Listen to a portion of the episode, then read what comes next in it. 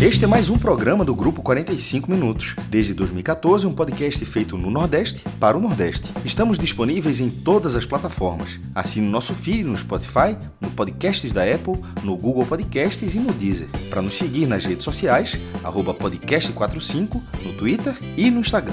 E se quiser debater os assuntos do programa com a gente no WhatsApp, é só entrar no grupo do Clube 45, apoia.se barra podcast45. Muito obrigado pela escolha e pela confiança.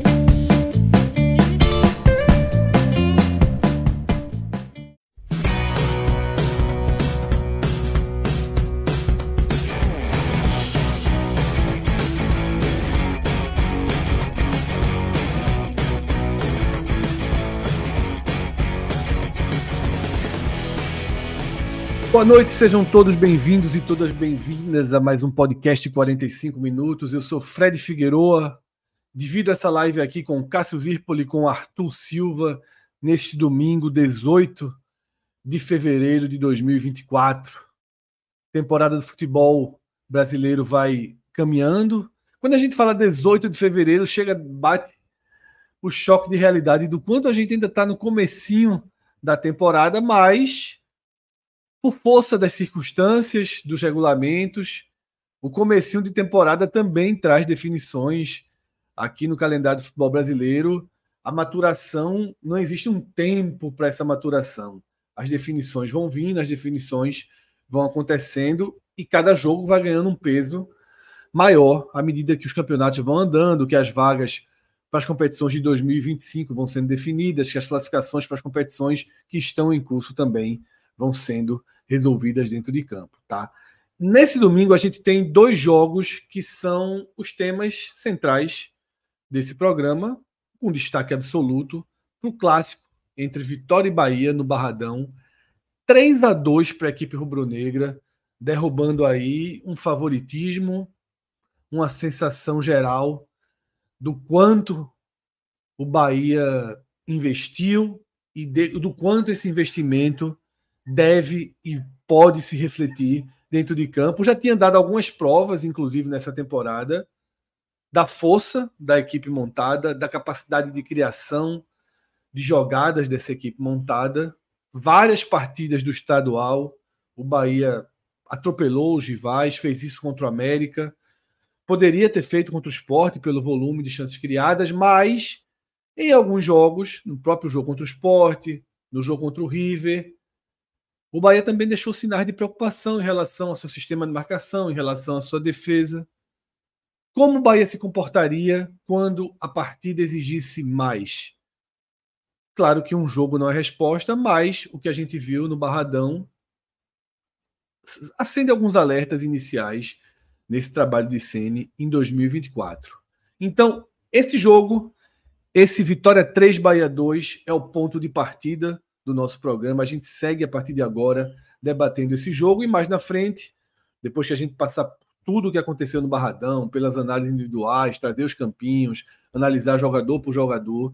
Depois que a gente fizer essa leitura, aí a gente tem um reforço né, de atos que é quem vai reforçar nossa equipe aqui para a gente comentar a derrota do Náutico para o Retrô e aí todas as consequências, todos os desdobramentos que esse resultado traz para o esporte, para o Náutico, para o Retrô, para o Santa Cruz e para todo o futebol de Pernambuco, para além do campeonato pernambucano, inclusive. Mas vamos iniciar, vamos repercutir o que a gente viu e tudo o que aconteceu no Barradão. Arthur Silva, Arthur tem acompanhado Vitória nessa temporada, a gente tem sempre escalado o Arthur para acompanhar a equipe de Léo Condé. Acho que desde o final do ano passado, o Arthur já fez alguns jogos do Vitória, já vem se tornando mais próximo da equipe rubro-negra. E viu hoje o Vitória fazer a sua melhor apresentação em 2024, com absoluta certeza. Tá?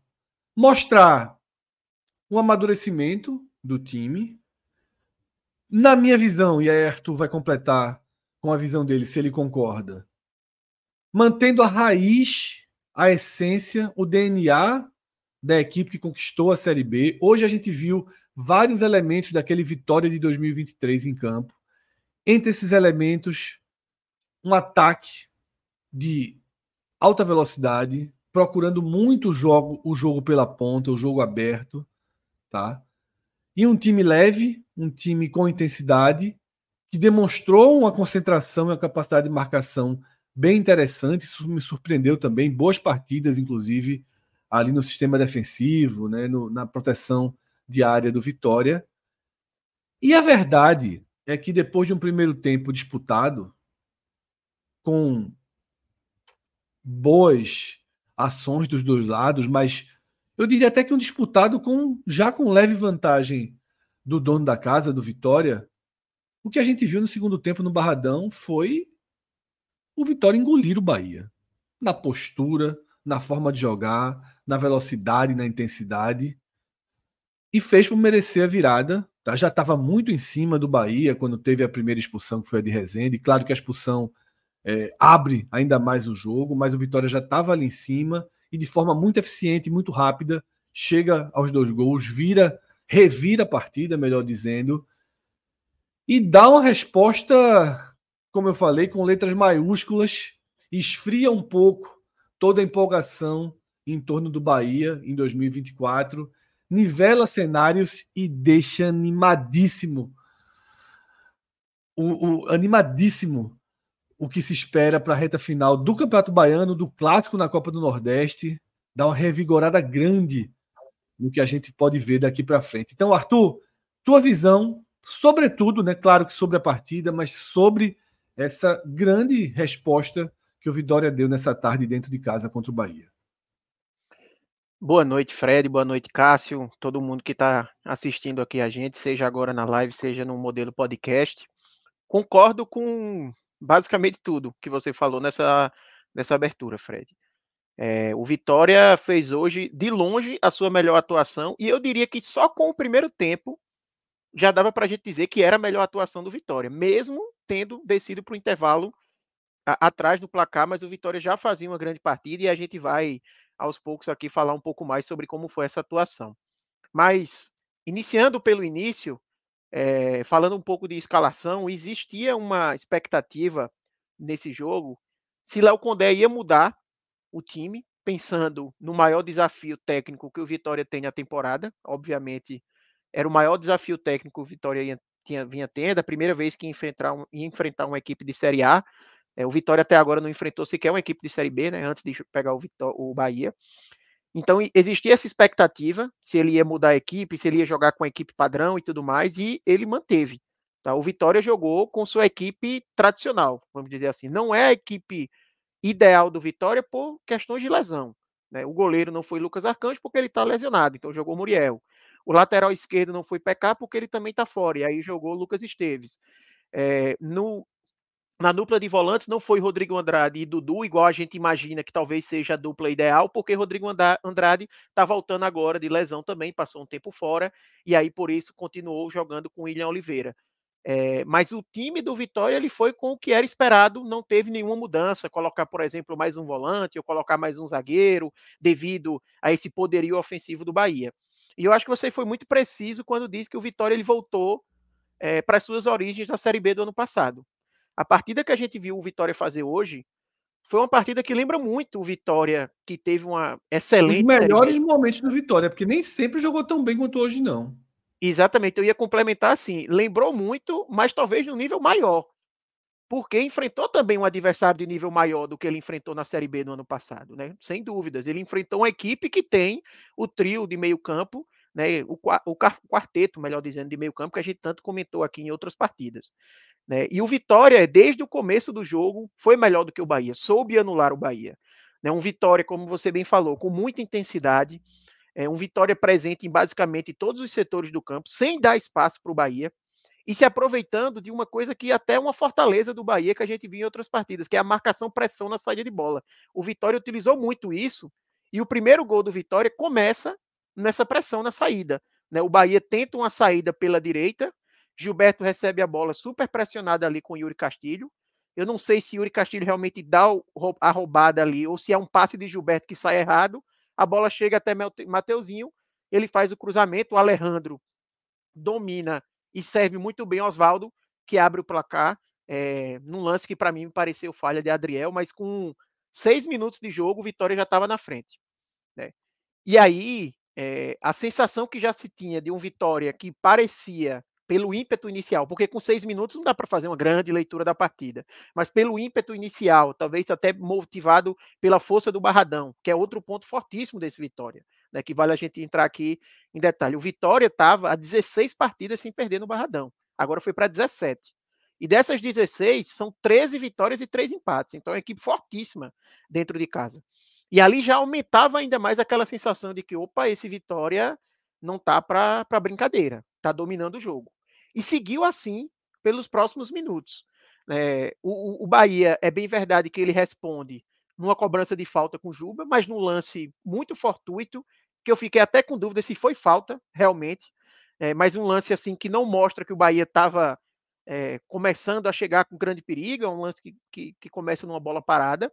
O Vitória segue em cima, e o Vitória que tem a segunda chance no gol ali para ele ampliar o placar, só que ele acaba sendo punido, porque além de não aproveitar a chance para marcar um gol, ele acaba levando o gol no contra-ataque, que é o lance do gol do Bahia.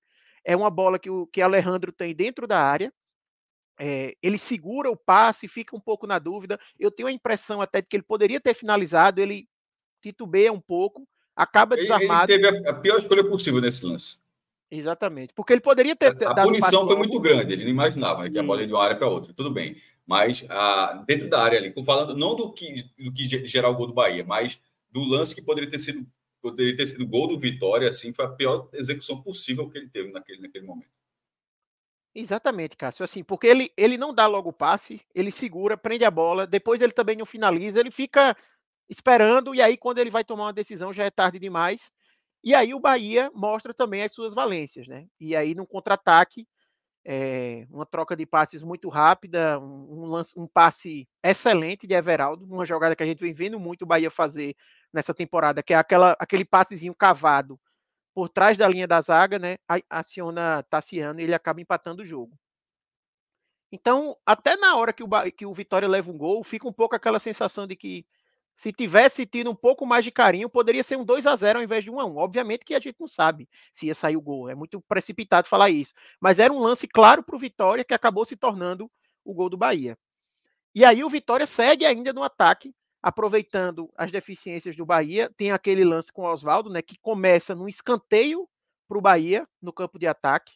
É, e eu até coloquei é, no meu Twitter, eu tirei um print da jogada, que assim, eu acho que Vale a gente entrar mais depois quando for o aspecto do Bahia, né? Mas chama atenção como o Bahia subiu para essa bola parada com todos os jogadores no, no, campo de ataque. Assim, agora no campo de ataque, os três jogadores mais recuados estavam na entrada da área. Não tinha mais ninguém para trás do time do Bahia. E aí Mateuzinho pega a bola, joga para o lado, fazendo um drible com a enorme velocidade que ele tem e tem um campo livre para frente. Não tem mais ninguém do Bahia na Isso, frente. a gente está pelo foco do Vitória, mas a gente vai fazer o foco do Bahia, claro. E tem uma parte, eu só estou trazendo isso agora até como um spoiler. Tem uma parte muito significativa do jogo, do momento do Bahia, que são esses buracos enormes dentro de campo que o time já demonstrava que poderia ter num jogo pegado hoje ficou muito evidente, né? Mas pode seguir, Arthur. É, exatamente. Aí é a, a, a segunda melhor chance do, do Vitória no jogo, né? Ele aciona o Oswaldo, ele sai cara a cara com o Adriel, e aí Adriel acaba se redimindo nesse lance, faz uma boa defesa. Mas é um Vitória que continuava pressionando. É, e dali para frente, embora a gente não tenha chances claras de gol, mas foi um Vitória que continuou em cima, continuou sem dar espaço para o Bahia. Eu acho que o grande mérito do Vitória no primeiro tempo foi não ter deixado o Bahia jogar. O Bahia ele não encontrou uma facilidade para impor a sua forma de jogo, impor é, o seu poderio ofensivo, para ficar colocando é, o Vitória sob risco. Ele não conseguiu de forma alguma no primeiro tempo. No final do primeiro tempo, aí vem é, um vacilo é, do Vitória, mas também uma jogada com grande mérito do Bahia, né? Que a, a, jogada ela começa lá atrás, a bola volta até Adriel, ele recomeça pressionado com Juba, e aí eu acho que vale destacar dois méritos de Juba na, na jogada, porque ele primeiro sai muito bem, e quando ele sai muito bem, ele tira a bola de Oswaldo.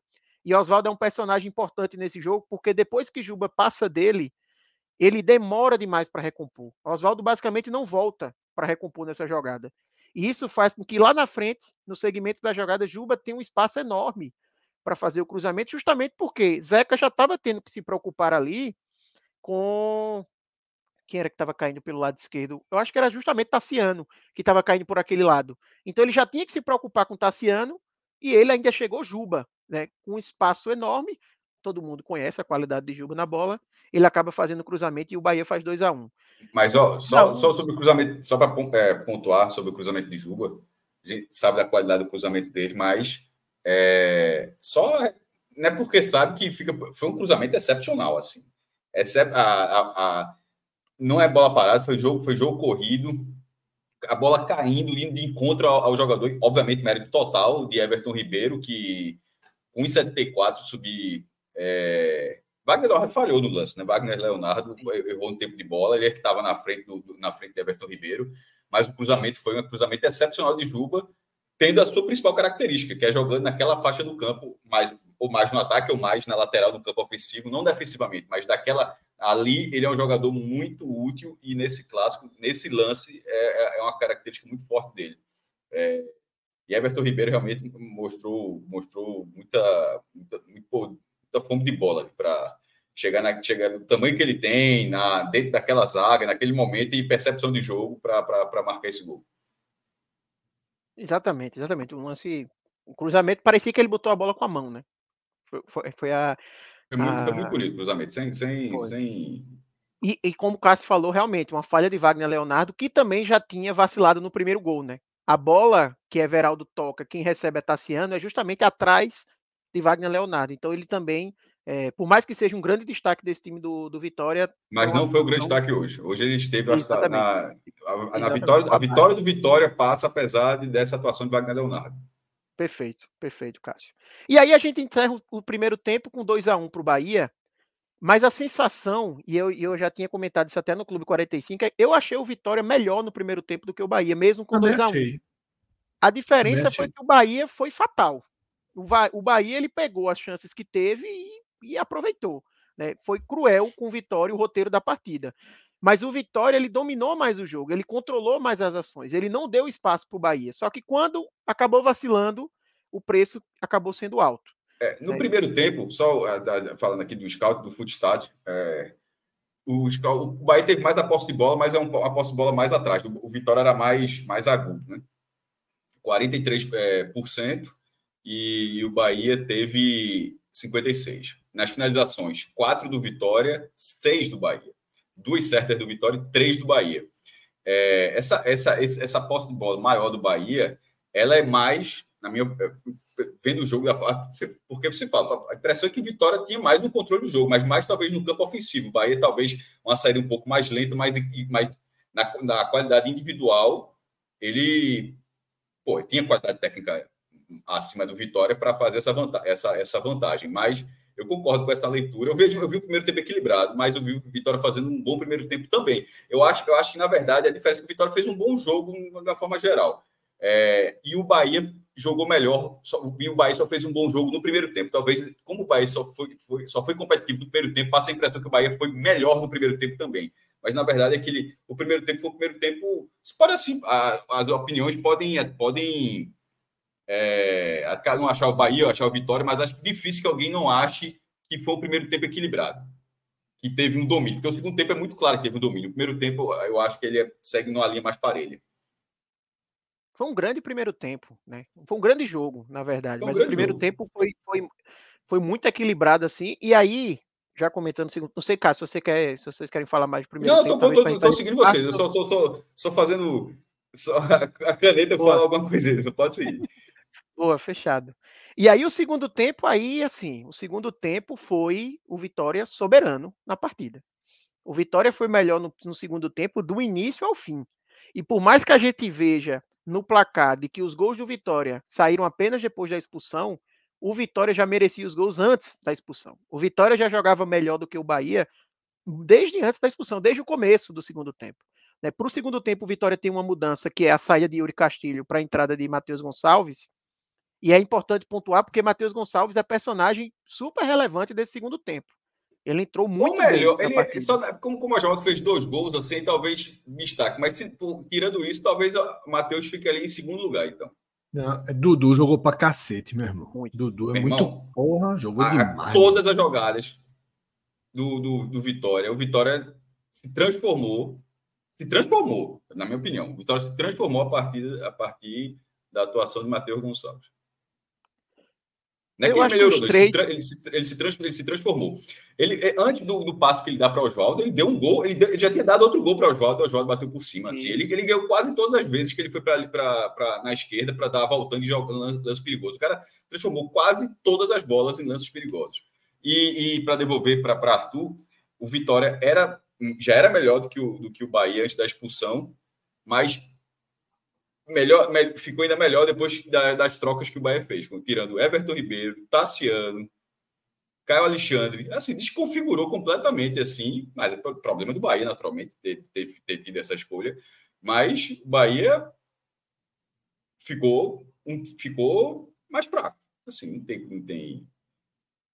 Ele aproximou, tecnicamente, se aproximou, ele, ele o, o Bahia se mexeu para ficar mais próximo do Vitória, tecnicamente. Exatamente, exatamente. Assim, o Vitória ele cresceu muito com o Matheus Gonçalves, né? Yuri Castilho, que era que foi o jogador que entrou como titular e vem sendo titular no Vitória desde o ano passado, ele não fez uma boa partida, né? É, até durante a transmissão, ainda no primeiro tempo, Juliana Lisboa comentou que havia, né, a, a, a situação ali troca, né? Desde quando teve a parada é, técnica no primeiro tempo, já se falava na saída de Yuri Castilho, ele parece estar sentindo dores, não estava 100% para o jogo, então realmente deu para ver que ele não estava conseguindo desempenhar tudo que ele consegue, e aí Matheus Gonçalves, quando entra, ele impõe uma velocidade, um, um, uma dificuldade ali para Gilberto na marcação enorme. É, as principais jogadas do Vitória no segundo tempo saem justamente por aquele lado, enquanto o, o Vitória vinha chegando mais com o Oswaldo né, no primeiro tempo. Era o lado que vinha funcionando mais. E aí tem o lance que Cássio bem falou, né? Que Matheus Gonçalves, já no começo do primeiro tempo, eu acho que isso acontece com menos de 10 minutos. Matheus Gonçalves, ele recebe a bola, um passe do... Isso, no segundo tempo, perdão. No começo do segundo tempo, antes de 10 minutos, ele recebe um passe de Dudu, entra na área, faz um cruzamento rasteiro e aí Oswaldo de frente, né, pro, pro gol, acaba pegando um pouco muito é, um pouco embaixo da bola e ela sobe demais e não, e não entra. Mas já era um cartão de visitas do Vitória ali no segundo tempo. Na verdade, o Vitória já vinha chegando antes, mas eu digo no sentido da chance mais clara. E o Vitória segue pressionando, segue pressionando. Um Bahia atordoado. Eu concordo muito com o que o Cássio falou da questão das mudanças, mas analisando sobre o prisma do Vitória, o Vitória não tem nada com isso o Vitória aproveitou e soube se impor. Porque tem muito do mérito ali da equipe também. Porque muitas vezes você pode ter um adversário que está fragilizado, mas isso não é sinônimo de que você vai conseguir se impor e fazer valer. O Vitória já estava bem. Na verdade, quem caiu de produção foi o Bahia. O Vitória, como eu, tinha dito aqui, o Vitória, na verdade, fez, ele jogou bem o, o... Meu amigo, eu tenho que parar aqui assim. Larguei. Acabei de fechar a tela aqui do YouTube porque não tem condição, não, Central. Assim, vai para fantástico esse gol aqui que o cara perdeu agora. Só retomando o raciocínio. Foi perder o raciocínio aqui, o que, o cara fez agora. É, voltando aqui. O Vitória fez uma, boa partida o, o jogo todo. Pô. Assim, ele, ele, aumenta, ele aumenta a diferença, mas é, a transformação, quando eu falei a transformação do, do Vitória naquele momento, era de, de, do domínio completo o primeiro tempo é equilibrado, mas é o primeiro tempo é equilibrado num sarrafo mais alto, não é? Porque pode ser equilibrado com todo mundo jogando mal. O jogo está equilibrado, como foi, por exemplo, no Alto Retrô, o jogo equilibrado, um jogo horroroso, equilibrado. Nesse caso, não, o jogo foi equilibrado, um nível, um nível, um nível bem acima. É, e com vitória um, levemente melhor no primeiro tempo e muito melhor no segundo tempo. Mas o Vitória, ele, ele já estava melhor na partida. Com certeza, com certeza. E aí segue nesse domínio é, o Vitória colocando o Bahia nas cordas, um segundo tempo de, de assim uma superioridade incrível do Vitória na partida. E aí o lance da expulsão, obviamente, ele abre de vez o caminho é, para a virada do Vitória. Né? Um lance de expulsão claríssima de Rezende, indiscutível, não, não tem o que, o que se comentar a respeito. E aí, a partir dali, o Vitória cresce muito no jogo. Pouco tempo depois, já Léo Condé tira Dudu, embora viesse fazendo uma ótima partida, mas tinha amarelo. Talvez também tenha pesado um pouco isso para Léo Condé, né? Tipo, como já teve uma expulsão, tem um jogador com amarelo ali e é uma posição que faz muita falta, então você fica com, com receio. Então, É, ele acaba tirando Dudu e aciona Zé, é, Zé Hugo, não, ele aciona. Não estou lembrando agora, mas ele aciona alguém, alguém da parte ofensiva, mais um atacante. E aí o Vitória vai para vai cima, não tudo ou nada, numa sequência de escanteios, acaba conseguindo o gol de empate. A primeira mudança dele, na verdade, ele troca o William Oliveira por Rodrigo Andrade, que dá um, isso, um gás isso. maior, né? E depois, quando ele ia colocar, quando ele ia colocar é, é, Zé Hugo na vaga de Alejandro, sai a expulsão, ele muda e aí tira Dudu. Zé Hugo. Exatamente. Ele é bota Zé Hugo no lugar de Dudu. E aí o time vai 100% para frente. Exatamente. Ele fica só com o Rodrigo Andrade de volante, que é um volante que sai bastante, né? Então, realmente, ele lança o time ao ataque. E aí, numa sequência é, de escanteios, sai o gol justamente de empate, né? É, perdão, o gol, o gol, que sai da sequência de escanteios é o terceiro, acabei confundindo. O segundo gol é um gol justamente de um cruzamento de Zeca, a bola passa até Matheus Gonçalves do outro lado, e aí Matheus Gonçalves ele faz a jogada, dribla bem Gilberto, e aí coloca na cabeça de Oswaldo para fazer o segundo gol de, de Oswaldo no jogo, um empate, num momento que ali assim, o torcedor do Bahia já estava com certeza assinando 2 a 2 porque não dava nenhum sinal do Bahia conseguir se reabilitar Nem. na partida e o sinal me surpreendeu, completo. Veja só, me surpreendeu. A, gente vai falar do Bahia, expulsão, mas me surpreendeu muito, pô. E a, e a, expulsão é de uma peça que, que tinha entrado há pouco tempo e uma peça que tinha tudo para dar um controle daquele setor para o Bahia.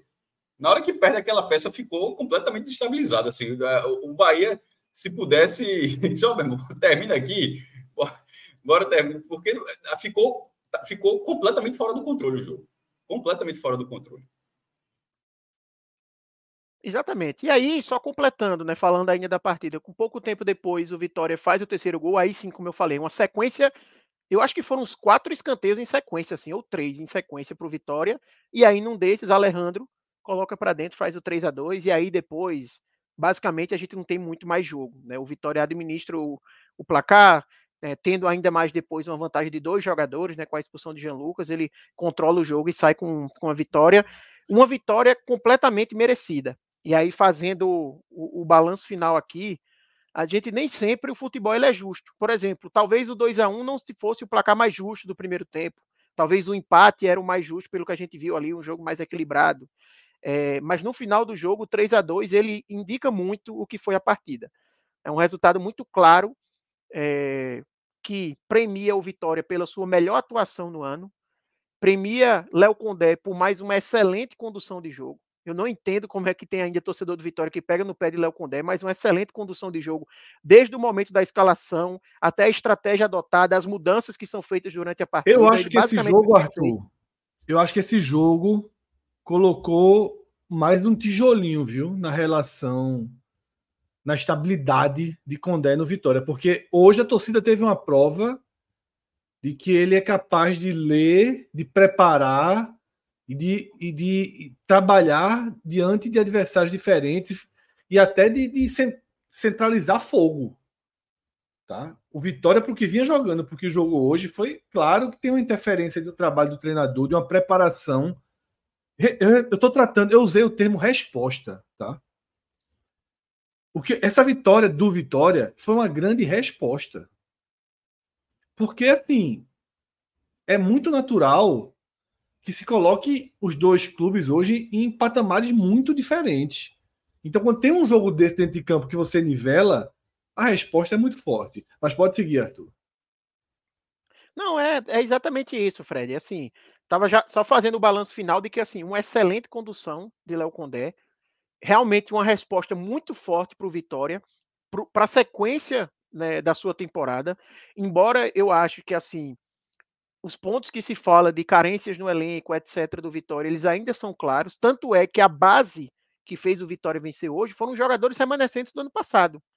A gente não viu nenhuma contratação tendo um grande destaque na partida. Os gols, por exemplo, foram marcados só o último, né? Foi marcado por Alejandro, mas enfim, não foi também uma peça tão fundamental assim, por mais que ele tenha participado também no primeiro. Mas os principais jogadores, quando a gente listou aqui, por exemplo, são três remanescentes. Né? Outros jogadores também que foram bem na partida são remanescentes. Do time titular do Vitória hoje, quase que a, que a totalidade são jogadores que já estavam no ano passado. Então, é óbvio que isso deixa ainda mais clara a força do trabalho de Léo Condé, a força do elenco que venceu a Série B ano passado, mostrando que não é assim também de se dizer, ah, não, era uma Série B, agora a história é diferente. Não, o Vitória enfrentou uma equipe de Série A, uma equipe com um grande poderio e mostrou dentro de campo que tem esse potencial. Óbvio que precisa se reforçar, mas é uma vitória muito importante, como você falou, para dar resposta e tranquilidade para a sequência. O Vitória ele vinha num cenário complicado no Campeonato Baiano, ele ganha essa tranquilidade agora, ele basicamente resolve sua classificação. É, é que a gente nem fala isso, mas tinha um peso matemático para o Vitória nesse jogo, né? Acorda Jequié ali chegando, outros clubes se aproximando. Se o Vitória perde hoje, era perreio, viu? Para é. é. pegar esse G4. Ele ia ter dois jogos agora contra equipes é, do interior, mas com caráter de decisão, né? Que a gente sabe a pressão que é, pode acabar complicando uma partida mais simples, enfim. Só que mais do que matematicamente é uma resposta em termos de atuação. Faltava o Vitória ter uma atuação Verdade. desse nível em 2024. Né? Já se começava a se ter aquela expectativa de, pô, parece que perdeu o caminho, perdeu a mão do time, o que é que aconteceu? Aquilo que a gente via no passado, por que não está acontecendo? E aí nada melhor do que dar essa demonstração no seu jogo mais complicado e contra o seu maior rival. Então eu tenho certeza que hoje o torcedor do Vitória, ele além de comemorar, ele tem também um pouco mais de tranquilidade em saber que aquilo que ele viu ano passado, ele está começando a ver novamente e pode ser um caminho para o Vitória ter um ano mais tranquilo do que vinha tendo até aqui. Vamos lá. Eu, antes de passar para Cássio, eu vou dar uma geral em várias mensagens que foram colocadas aqui no chat, porque nos ajudam a, a, a jogar luz em alguns pontos, a tratar de alguns pontos, tá? Que circulam né, essa partida que a gente viu hoje no Barradão, tá?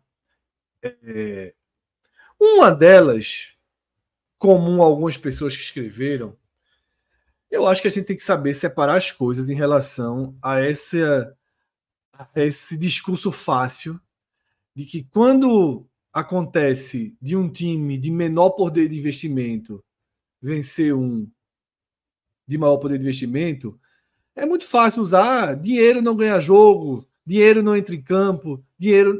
Veja só, é claro que dinheiro entra em campo, minha gente.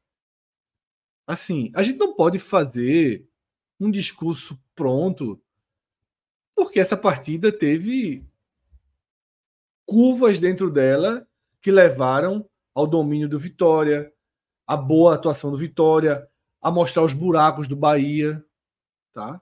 Mas é óbvio, minha gente, é óbvio que dinheiro faz diferença e eu acho que todo mundo sabe disso bem, tá? Então é claro que que o Bahia e que o Fortaleza são as forças principais do futebol do Nordeste em 2024. É claro que são e continuam sendo os favoritos na Copa do Nordeste. E é claro que são e continuam sendo times com a projeção de Série A superior do Vitória. Tá? A gente não pode pegar uma partida e transformar e, e por conta dessa partida ignorar reforços, ignorar mercado, ignorar investimento, na, na ignorar absolutamente tudo na Série A, eu acho que Adriel não seria o goleiro, não, não teria, acho que o Marco Felipe teria sido o goleiro. É, essas as três substituições. Eu acho que o Rogério Senna errou. Isso não é defendendo o Rogério Senna, não. Pelo contrário, criticando ele em relação ao clássico. Mas se fosse um jogo na Série A, dificilmente o goleiro teria sido Adriel. É, as, as três saídas que aconteceram com 15 minutos do segundo tempo naquela altura não teriam acontecido naquele momento. Everton Ribeiro teria jogado mais tempo, Caio Alexandre teria jogado mais tempo. Então, assim, é, as nuances do jogo elas, elas, elas existem também. Então, no próprio mata-mata, porque se, num, num, se esse confronto tivesse ocorrendo do jeito que foi hoje, na final da Copa do Nordeste, na semifinal, mata-mata, enfim, ou do Baiano, a crítica sobre o Rogério Santos seria triplicada, porque as escolhas dele seriam inexplicáveis. Hoje, você, entre aspas, você consegue entender poupando o elenco, da Copa do Brasil, no Moto Clube, ou de repente porque o jogador estava com CK alto, tal, tal, tal, com caráter decisivo, sabe-se lá o quê? Isso pelo lado do Bahia. Mas o que o Bahia tem à disposição e do que jogou hoje, num, numa, na, na, alta temporada, pode dizer assim, vamos supor que a gente não está na alta temporada ainda, na alta temporada do, do, do futebol, é, o, as principais forças do Bahia provavelmente teriam jogado mais. Mas, repito, se não jogaram mais, se não jogaram mais, jogar mais no sentido de tempo, né? Mais no sentido de ser melhor, não. Se não jogaram mais hoje, Isso é um problema do Bahia. A gente está analisando Vitória naturalmente, mas, mas, mas isso que eu estou falando é mais relacionado a. a tá vendo? Vitória ganhou, é isso, beleza, o Vitória pode ganhar, mas talvez. E poderia ganhar do time do Bahia com os jogando os 90 minutos, com o Marcos Felipe, com 90 minutos jogando todas as posições principais, poderia ganhar também. Mas provavelmente seria mais difícil porque é, teria uma qualidade maior do outro lado. Isso é, isso é, isso é, isso é natural. Agora, se o Bahia não, não, não utilizou as suas peças dessa forma, é um problema do Bahia. O Rogério Senna que se entenda com a torcida do Bahia, porque ele fez essas escolhas. Com a direção do Bahia, com, com a torcida do Bahia, aí, aí é, é, é o Bahia analisando o trabalho como foi feito hoje. O trabalho feito hoje pelo Bahia foi um trabalho ruim. As escolhas foram ruins. Para o andamento da partida, a escolha do goleiro foi ruim, a escolha da dupla de zaga foi ruim e a escolha da, do tempo de utilização dos atletas que jogaram o Bavi também foi. Então, assim, o trabalho executado pelo Bahia hoje foi um trabalho ruim. E assim, só um comentário rápido sobre essa questão do dinheiro.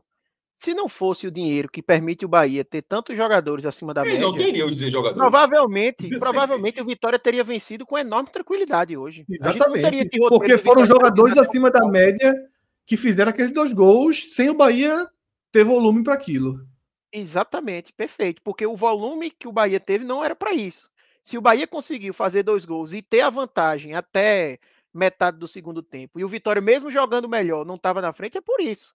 Então é óbvio que o dinheiro faz diferença. Agora, ele não é definitivo. Porque se fosse, nem entrava em campo. Pegava lá é um campeonato imobiliário, né? Não era futebol. Aí, é, aí dizia quem é que tem o maior balanço financeiro e pronto, já entregava lá o título de campeão e assim sucessivamente. Obviamente não, não funciona dessa forma. Isso. Outro ponto que eu, que eu vi também sendo levantado aqui no chat. A expulsão de Rezende não foi justa porque o primeiro amarelo não era para amarelo. Veja só. Isso não faz com que a expulsão não seja justa. Você não pode dar peso ao árbitro foi muito rigoroso no primeiro amarelo de Rezende. Isso aí não é uma interferência direta da arbitragem no placar do jogo, não. Se Rezende levou um amarelo, justo ou injusto, ele saiba que levou. Ele não é. sabia que levou? Exatamente. O comportamento dele é a partir do que acontece dentro de campo. É o que eu falo. Foi um pouco do que a gente debateu naquele Bahia 2 Esporte 1. Às vezes as pessoas não, não aceitam a ordem dos fatores. No futebol, toda análise de um jogo ela precisa ser analisada a partir da ordem dos fatores. Ordem dos fatores. E a ordem dos fatores torna a expulsão justa, corretíssima. Se o amarelo foi questionável primeiro, ele passou. Quantos amarelos questionáveis tem dentro de um jogo? Ele passou. Agora, Rezende, acabando de entrar, dar uma entrada daquela, meu irmão, com amarelo nas costas. Uma tesoura. Aí, meu amigo. Aquele lance tá ali. Aquele lance ali. Discussão. Aquele lance ali, se pega um árbitro rigoroso, às vezes o cara pode dar vermelho até direto. Ele deu uma tesoura no jogador ali. Obviamente, se desse vermelho, a gente ia estar tá dizendo aqui, foi muito rigoroso. Mas o cara já tem no amarelo. Dá uma entrada foi muito rigoroso na segunda é... expulsão, por exemplo. A segunda expulsão, é, ali... na hora, eu tava vendo o jogo, eu dispus isso é para expulsão, na hora, que, na hora que o cara reagiu. O jogador do Bahia reagiu. Mas na hora que mostra o replay, a reação, ela é a, a, a, reação do jogador do Bahia não bate em nada com o sofrimento do jogador do Vitória. Assim, é, a, se tivesse o VAR, esse o, pronto, a falta VAR. O VAR não teria mudado, não teria mudado os cartões de, de Resende, mas teria mudado a expulsão. A, a, a, segunda expulsão teria mudado, porque o cara ia ser chamado bonitoso, beleza, o cara reagiu, mas é no máximo amarelo isso aí. É o, mal tocou no cara do Vitória aí para ser vermelho direto. É, e aquilo já era perto, aquilo já era nos acréscimos, eu acho. É, vai, ficou com menos dois, obviamente a reação beirou impossível ali. Mas em relação a Rezende, não. Até porque o primeiro amarelo, ele é discutível. Não é que foi errado, não, tá? Ele é discutível. E o segundo amarelo é indiscutível. O segundo amarelo é o seguinte: ninguém quer, ninguém tá dizendo que não foi amarelo, não. O jogador simplesmente fez uma falta que era para amarelo, tendo amarelo. Ponto. E o primeiro amarelo dele é discutível, não é um amarelo, na minha, na minha opinião, é, é um absurdo, não é um amarelo errado, não. É. Ele é discutível. Você pode achar discutível, que foi discutível. E o segundo, para mim, é excesso de rigidez, talvez, do árbitro. Mas não inventou. Não inventou. E o, segundo, e o segundo cara tá amarelado, o cara fez aquela falta. É para fazer o quê? O árbitro é para dizer, porra, meu irmão, tu me fudeu agora. Como é, como é que eu não vou te expulsar? Pô, claro que não, pô. É aquilo ali, ó. Jovem, infelizmente, acabou o jogo para você. Isso, tá? Então, foram pontos que eu vi aqui é, interessantes. Tiveram alguns outros, mas são muitas mensagens. Eu acabei perdendo um outro que eu tinha que eu tinha é, agendado. Mas a gente teve um superchat, Alan. Vamos colocar o superchat na tela, por favor, tá? Francisco Ock chegou do Barradão, tá? Boa noite, meu amigo Francisco. Voltei do Barradão e o meu Vitória dominou o Bahia quase o jogo todo. Precisamos de reforços, mas foi uma vitória incontestável. Absolutamente assino embaixo de tudo que ele falou, né? Precisa de reforços. Precisa. Vitória, é, não, essa, veja só, se o Vitória transformar essa partida não, numa grande ilusão. Tudo que ele é. falou, boa noite, boa noite, tá correto, boa noite. Voltou do Barradão. Eu acredito que ele foi pro Barradão. Então, correto, e ótimo ter ido, né? É ótimo, ter ido. Eu tô acreditando que ele foi. Então, ele continua correto. Aí, a partir de agora, é onde a gente entra na jogada, onde a gente pode opinar. O Bahia dominou o Bahia? Eu acho que dominou. Quase todo jogo? Quase todo jogo. O maior, o maior parte do jogo, pelo menos. Precisa de reforço? Bastante. E a vitória foi contestada, para mim foi. Então, Francisco, ao ponto. Perfeito. Tá, tá correto aí. Então, esse é o ponto de partida né, da nossa análise com, com foco no, no Vitória. Fred, posso, tá? posso falar só um parênteses aqui, porque a gente fala muito de aqui, mas vou, eu vou, essa eu vou falar, meu, porque quando tem é, Breno Martins, não sei se ele vai ler, não sei se ele escuta a gente, sem nada, enfim, mas eu torço do Bahia, de vez em quando interage, mas não sei se acompanha, interage mais no Twitter. Aí ele comentou no Twitter sobre essa live, isso aqui. Quando o Bahia perde, a equipe titular toda aparece para comentar. Assim, eu achei tão engraçado assim, porque era para ser o contrário. A gente, a gente tá aqui é porque hoje está desfalcado. Porque a gente, felizmente, por exemplo, Pedro Pereira não pode estar tá aqui. Pedro Pereira não pode estar tá aqui. Não tem Pedro, não tem Celso. Vitor Vilar, se pudesse, estaria aqui também. Então, na verdade, se a gente está aqui, é o contrário do que você está pensando. A gente está tá aqui, disse, o programa tem que ir para o ar. E a gente vai fazer o programa, a gente assistiu o jogo para fazer o programa. Mas eu acho muito engraçado que na cabeça do cara é um. É, um, é tipo. É, a cúpula do mal, né? É, a, cúpula, não, da a Liga da Justiça. A gente se, se reúne. Não, mas é o contrário da Liga da Justiça, que tá, tá me dando branco agora do nome. A Liga dos Vilões, mas é porque teu nome eu também esqueci agora. Que os vilões uhum. se reúnem e tal. E tem, tem que ter a Liga da Acho Justiça. Que é a cúpula do mal mesmo, Cássio. Mas eu não me recordo. Daqui a pouco aqui vai falar no chat. Né? E, e, e, a turma se reúne e diz: ó, como é que a gente vai fazer a parada hoje sem ruim? Enquanto é muito mais porra, é muito mais básico. Olha só, meu irmão. É, porra, tá, eu estou à disposição, o Fred está à disposição, Arthur viu o jogo, pronto, nós três, pronto, acabou. Então, assim, tem muito mistério. fiquei feliz porque ele me considerou do time titular, viu? Mas é, você é. Lisonjeado, fica lisonjeado. Tá forte, Arthur. Você tá, tá, tá trabalhando forte. Acho que vai dizer que é Legião do Mal. Então, acho que é a Legião Le... do Mal. Não, não sei se. Eu, eu, eu, sei que é a Liga da Justiça, Super-Homem, Mulher Maravilha, Batman, ou seja, dos heróis da DC, e tem os inimigos, Lex Luthor, é, Coringa, tá todo mundo do outro lado. E a galera, a gente é assim, a gente faz essa, aquela reunião, o Bahia perdeu. Hoje é, é a tropa. hoje é a tropa, hoje vai todo mundo, né? Hoje vai, hoje é dentro de pelo amor de Deus, porra. Breno, um abraço. Tomara que você esteja na audiência, por, até porque se você estiver, você vai ver que não é da forma como você pensa. E se você estiver aqui, pelo menos você tá levando de boa, tá, tá acompanhando a resenha. Aí Rubens Dias perguntou se Pedro só vem quando ganha. Pedro não conseguiu ver o jogo hoje. Pedro tinha Isso. um Pedro já hum. comentou derrota do Bahia, pelo amor claro de Deus. que já, todo mundo já comentou, minha gente. Isso é a maior ilusão do mundo, pô. Caramba, Série A do ano passado, Série A do ano passado, quantas derrotas Pedro comentou, pelo amor de Deus? o Sport perdeu a Copa do Nordeste nos pênaltis, nos pênaltis. Cinco minutos a gente tava no ar aqui, tá? No ar dando parabéns ao Ceará. Tava aqui nos cinco minutos. Mas, meu, meu primeiro programa aqui foi o Santa sendo eliminado ano passado por Petrolina. Eu já comecei na... O Santa sendo eliminado pelo Petrolina passado. Já comecei no Buruçu. É. E, e, outra, você, embora você entrou nessa área e tal, mas uma coisa que a gente sempre dizia, eu queria até trazer a impressão. Quando a gente começa, quando o cara começa a falar, falando do jogo, mesmo com a dor da derrota, o cara, em algum momento, o cara não abstrai e o cara não fala na, na Vera, sem estar o tempo todo remoendo.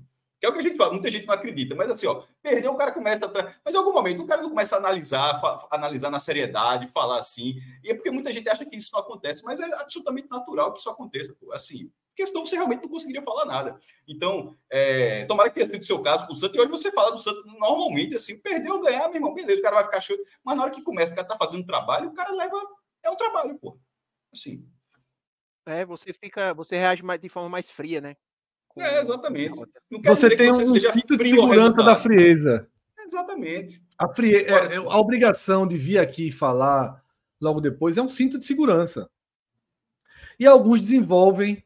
É, é claro que, por exemplo, quem fez toda a carreira no jornalismo esportivo vai desenvolvendo aos poucos, e outros vão desenvolvendo no, no como Arthur, como Minhoca, é, é, próprio Léo, que, porra, claro, veja só, Léo Léo Fontinelli é um personagem mais difícil, por exemplo. Porque Léo Fontinelli é uma influência do Ceará. É, trincado no Twitter. É uma influência. O Twitter do cara é sobre Fortaleza. o Twitter de Léo é sobre Fortaleza, pô. É. é. Fortaleza, Fortaleza, Fortaleza, Fortaleza, Fortaleza, Fortaleza, meu irmão. É muito Fortaleza. Embora não cite o nome nunca, né? É, é muito Fortaleza. Algumas com razão, outras sem razão. Mas o próprio Léo aqui é a versão mais. É a versão light. Não tem um VAR light. Aqui é o Léo Light. Ele tem o um canal dele lá ele solta um pouco mais. Tá? E eu acho muito importante a troca de visões. Tá? Porque uma visão vai somando a outra, vai, vai alinhando. E outra coisa que eu acho muito importante é a sequência. Porque é, eu gosto de analisar futebol eu diria que essa é a minha maior característica. Se você está assim, Fred, qual sua melhor característica como analista de futebol? Você está assim, Fred, diga o seu ponto forte. Para mim, o meu ponto forte é que eu sempre analiso um jogo dentro do contexto do momento, do mês, da semana, do mês, do ano, do ano passado, do ano anterior eu não sou muito cíclico. Para mim, o futebol é uma linha reta e eu vou sempre trazendo a soma dos últimos trabalhos, das últimas mudanças. Eu uso muitas referências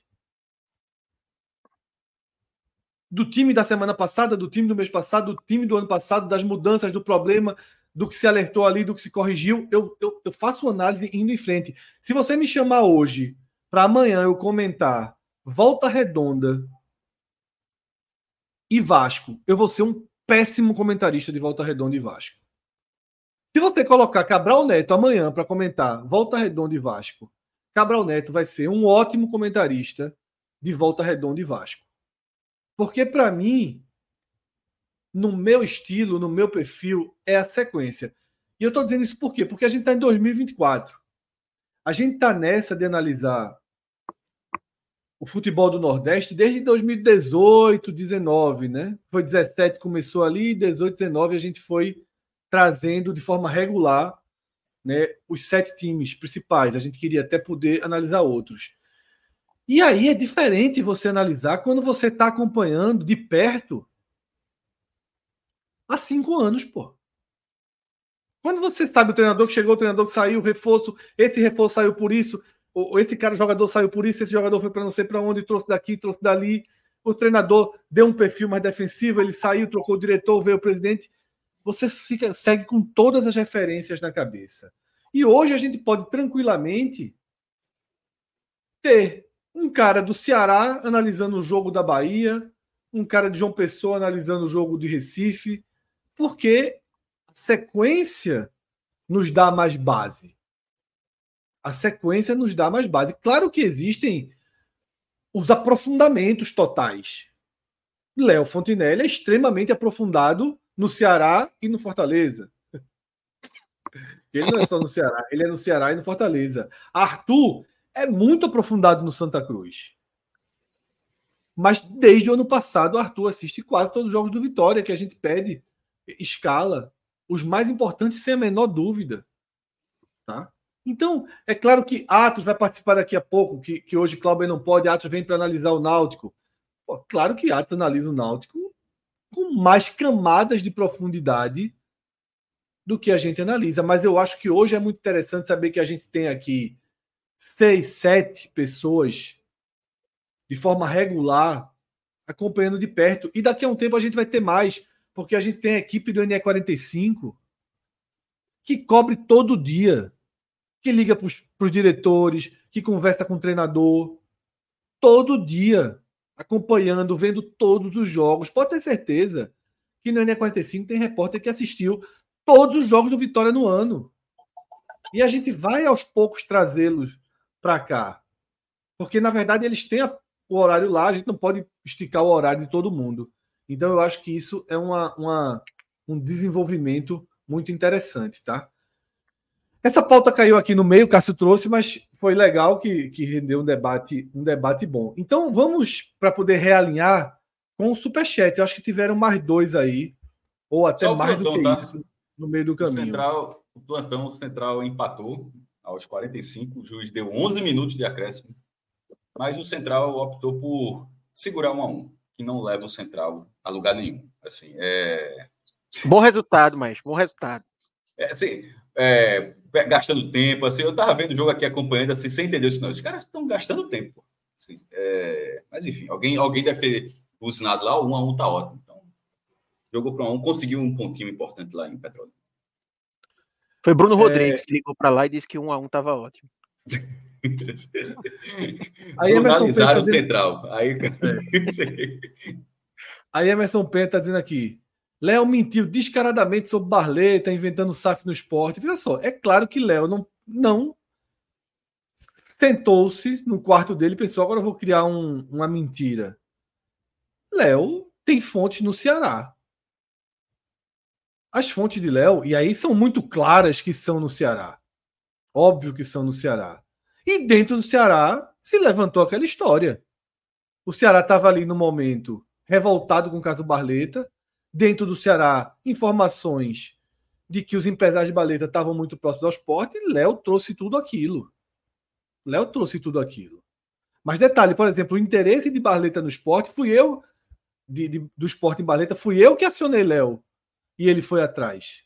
Porque eu recebi a informação de que Barleta estava próximo do esporte. Mas eu nem sabia que era via justiça. Isso já veio a partir.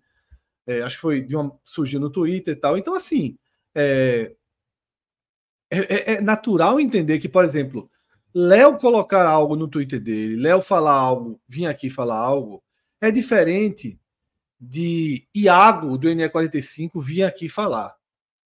Iago é um jornalista, é repórter, ele só vai vir aqui falar se tiver apurado e checado. Eu assumo alguns riscos, às vezes, de trazer uma informação ainda não confirmada do esporte Glauber, do Náutico. E aí a gente está sendo meio repórter, mas também mas está sendo muito mais comunicador. Eu não estou fazendo a matéria, eu estou dizendo, ó, pode acontecer isso, trazer aquilo, Cássio Cardoso traz do Bahia.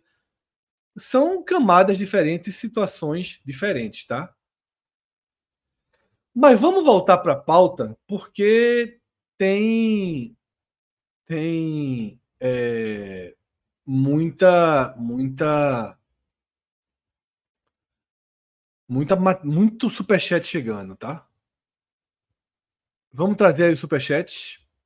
Carlos Júnior, precisamos de pelo menos uns cinco ou seis titulares para a Série A. Por hoje, valeu conjunto e disciplina tática. Dudu e Mateuzinho jogam muito. Outra mensagem do torcedor do Vitória que eu concordo integralmente integralmente. Tá? Integralmente. É... Eu acho que o Vitória vive uma transição da Série B para a Série A. Hoje, eu diria que se eu, for, se eu fosse fazer uma escala de um time com perfil de Série B e um time com perfil de Série A, ele ainda está mais próximo do time com perfil de Série B. Para mim, o Vitória não acelerou essa, essa transição, mas deve acelerar mais próximo da Série A. Isso foi falado, inclusive, no começo do ano, tá? Mais superchats aí. Vitória valeu muito porque, assim, é, só complementando o que você falou desse superchat, eu concordo também. Mostrou que há um caminho, né, para o Vitória no ano. E mostrou que Perfeito, ele é. precisa é. de contratações, mas que ele tem um excelente técnico capaz de conduzir esse time na Série A. Se alguém ainda tinha dúvida disso. Você acha que. É, tem uma coisa. Galo, Alexandre Galo. Teve uma época que Alexandre Galo foi um ótimo treinador, né? Teve um, um recorte ali. E, e, Galo, ele falou um negócio uma vez, quando ele veio para o Náutico e ficou de uma temporada para outra. Ele fez uma temporada muito boa no Náutico. Que ele diz o seguinte: primeiro, na visão dele, define a forma que o time vai jogar. Ele chega, conversa, assina o contrato, conversa com, com os diretores. Assim, que tipo de time a gente quer para a próxima temporada? Como é o time que a gente quer? É assim? É um time que seja muito veloz em casa, que jogue pelas pontas. É esse o time que a gente quer? Ou a gente quer um time marcador, porra, duro, com uma defesa sólida? Ao traçar e definir e bater o martelo no perfil do time, aí você vai para o mercado. Você primeiro monta o desenho e aí vai encaixando as peças para que aquele desenho aconteça. E Arthur, isso pode ser o caminho do Vitória. Hoje eu assisti o jogo, pensei nisso. Eu sou muito descrente, eu sou muito sincero aqui, eu sou muito descrente em relação a uma boa campanha do Vitória na Série A. Sou muito descrente. Mas hoje, assistindo a partida, eu tive esse esse estalo de que se o Vitória definir o padrão de jogo e se os reforços vierem sem ser de forma atabalhoada, sem ser trazendo o Luan da vida, né? Meio que aleatório, né, encaixe, né, às vezes. Um aleatório, que não vem para o encaixe pensado. Se os reforços começarem a vir, dizer assim, porra, eu preciso de um cara no perfil de Oswaldo. Mas Oswaldo não aguenta a Série A toda. Oswaldo, para render na Série A, ele vai ter que jogar algumas partidas, outras vai para o banco, vai ter que ser substituído, vai ter que entrar no segundo tempo. Eu preciso de um cara muito parecido com Oswaldo, mas que seja melhor que Oswaldo, seja mais novo que Oswaldo. E aí você vai no mercado e traz. Se, se o Vitória conseguir pensar o time, pensar o mercado dessa forma, pode haver um caminho. Por quê? Porque foi essa última mensagem que a gente leu de Carlos aqui na tela, tá? Disciplina. Padrão e disciplina. O Vitória hoje foi padrão e disciplina, muito competitivo. Repetiu, como a gente falou aqui na abertura, as melhores características do Vitória da Série B. E não foram todos os jogos da Série B, não. Foram poucos que o Vitória conseguiu botar tudo de uma vez. A bola parada forte. Hoje a gente viu de novo, a bola parada ganhou o jogo.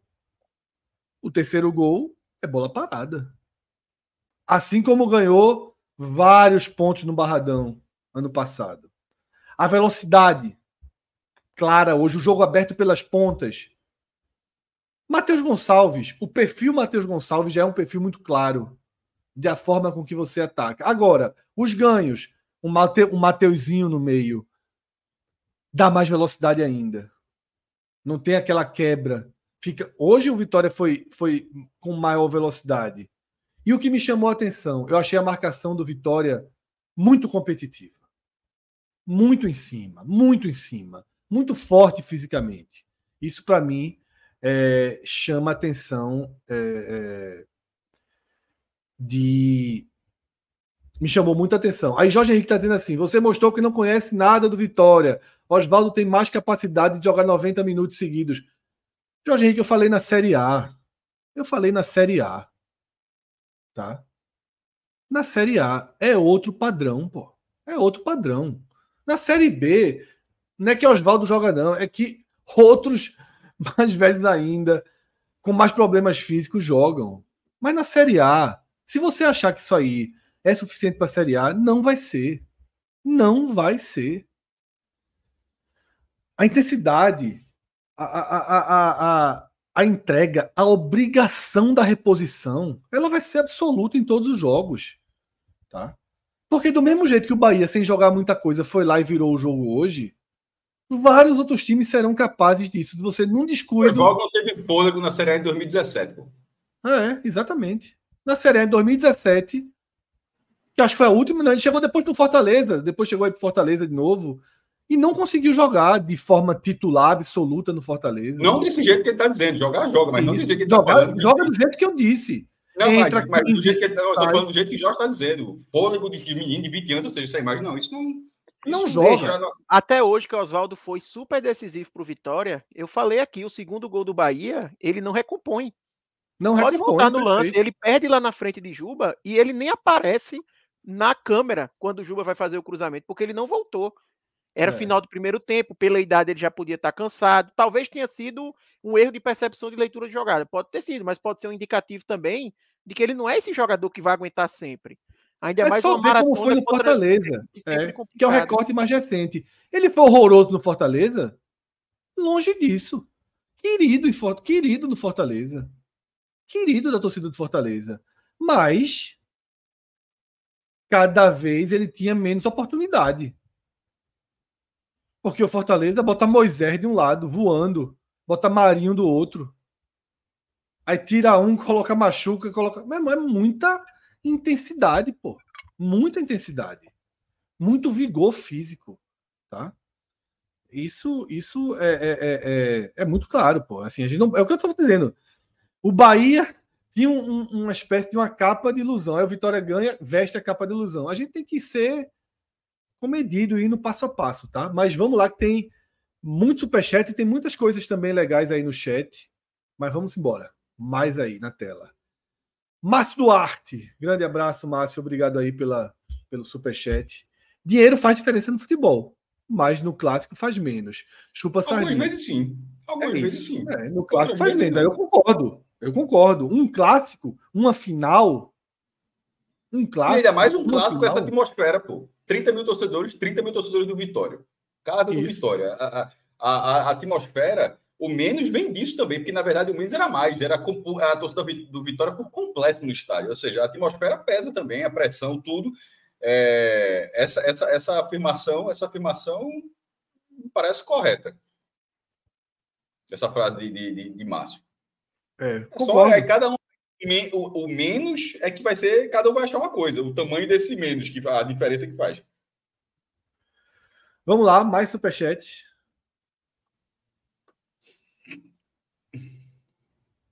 É, Francisco, de novo, grande abraço, Francisco. Arthur comenta tão bem o jogo do Vitória que eu pensei que ele fosse baiano. Parabéns para vocês pelo ótimo trabalho. Arthur hoje é um cidadão é, sem fronteiras, né, Arthur? É isso, é isso. Valeu aí para Francisco e é muito pernambucano. Falou, se divide é. em São Paulo, na Paraíba. Cara, nunca sabe onde Arthur tá, né? É, residência é São Paulo, mas a família mora na Paraíba e de vez em quando eu estou por Campina Grande visitando. Mas a, agradeço aí a Francisco pelas palavras e é muito o que você falou também, Fred. Eu tenho certeza que hoje eu consigo comentar melhor o Vitória do que no primeiro jogo que eu comentei no ano passado, porque eu já vi mais jogos, eu já consigo perceber, pô, isso lembrou aquela partida lá na Série B. Lógico. Esse referente. jogador já jogou nessa função. Você vai criando repertório, né? E eu até coloquei hoje no Twitter, eu tinha um cara falando que normalmente o torcedor do Santa Cruz ele é mais ligado com o Bahia, né? Porque, é. como é tricolor, tem isso, né? Com Fortaleza, em Fortaleza, essa questão das cores acaba criando essa ligação. Mas eu estava comentando que esse tempo cobrindo o Vitória, eu tô me afeiçoando ao clube. Hoje eu estava torcendo 100% pro Vitória. Já já tá chamando de co-irmão. é isso. É, mais superchats na tela, por favor. Eu acho que a ligação do Bahia, sabe, eu acho que a ligação do Bahia com o Santa, além de características próximas, mas acho que é Evaristo Macedo é um fator bem importante também, né? Ter sido um treinador com muita ligação, sempre tratar os é. dois com muito carinho.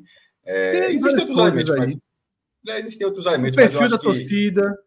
Nos anos 70, o Arruda, o Arruda e a Fonte Nova dos anos 70, é, dois grandes palcos da, do Nordeste dos anos 70, com grandes públicos. Acho que tem. Uma rivalidade uma... com o esporte, né? Que queira ou não não, mas nesse caso é anterior. Mais... Excluindo o esporte. O esporte não fazendo diferença nos anos 70. Acho que nos anos 70, Bahia, na Bahia, o Santa aqui, é, eu, eu acho que, que, Mas eu não sei se nos anos 70 existia essa simpatia na, na época.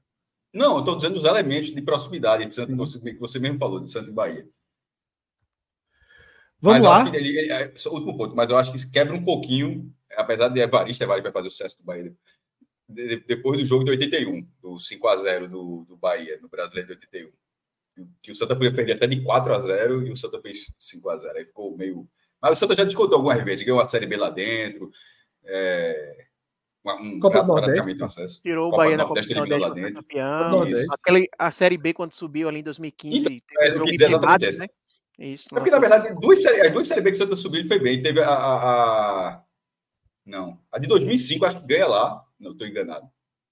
Foi a de 99 que o Bahia, eu acho que estava no quadrangular. É 99, não, 99. Não, mas eu digo na Fonte Nova, né? porque o Santa, acho que o Santa faz 4x2 na Fonte Nova. Será que estou enganado esse jogo? Eu fui, eu fui, pra, eu fui, eu fui para Santa Cruz e Bahia, no Arruda. Gol de, de. Como é o nome daquele jogador que foi Valdomiro, do? Valdomiro, Valdomiro. De que o, Gol de Valdomiro de falta. Bate, a bola vai entrar chorada. Mas é. a vitória que eu estou falando é uma vitória que o Santa ganha bem no, no, na Fonte Nova. Por isso que eu estava me referindo a duas. E a outra já foi na de 2015, que ganha também lá, né? Tem o gol de Moraes e tem a da Copa do Nordeste. Eu estava nesse jogo do Santa Cruz com o Bahia. Vamos lá. Tem Bruno aí no Superchat. Bruno de Alencar Barroso. É, estou com o início de impressão da volta de crescimento dos estaduais e uma queda da Copa do Nordeste. Aí ele vem para um ponto importantíssimo. Qualidade da transmissão pesa demais. E aí ele também destaca que na rodada passada, três times, né, três clubes pouparam um time preocupante. Um ótimo Mas debate. É, um ótimo debate de Bruno, tá? É, um ótimo debate de Bruno, que Bruno traz aí. Acho que esse debate, inclusive, ele pode até ser ampliado para um programa depois, mas é claro que a gente debate um pouquinho sobre ele aqui agora. Alan, tira, tira do, da tela, por favor, porque eu, senão a gente eu, não vê Cássio.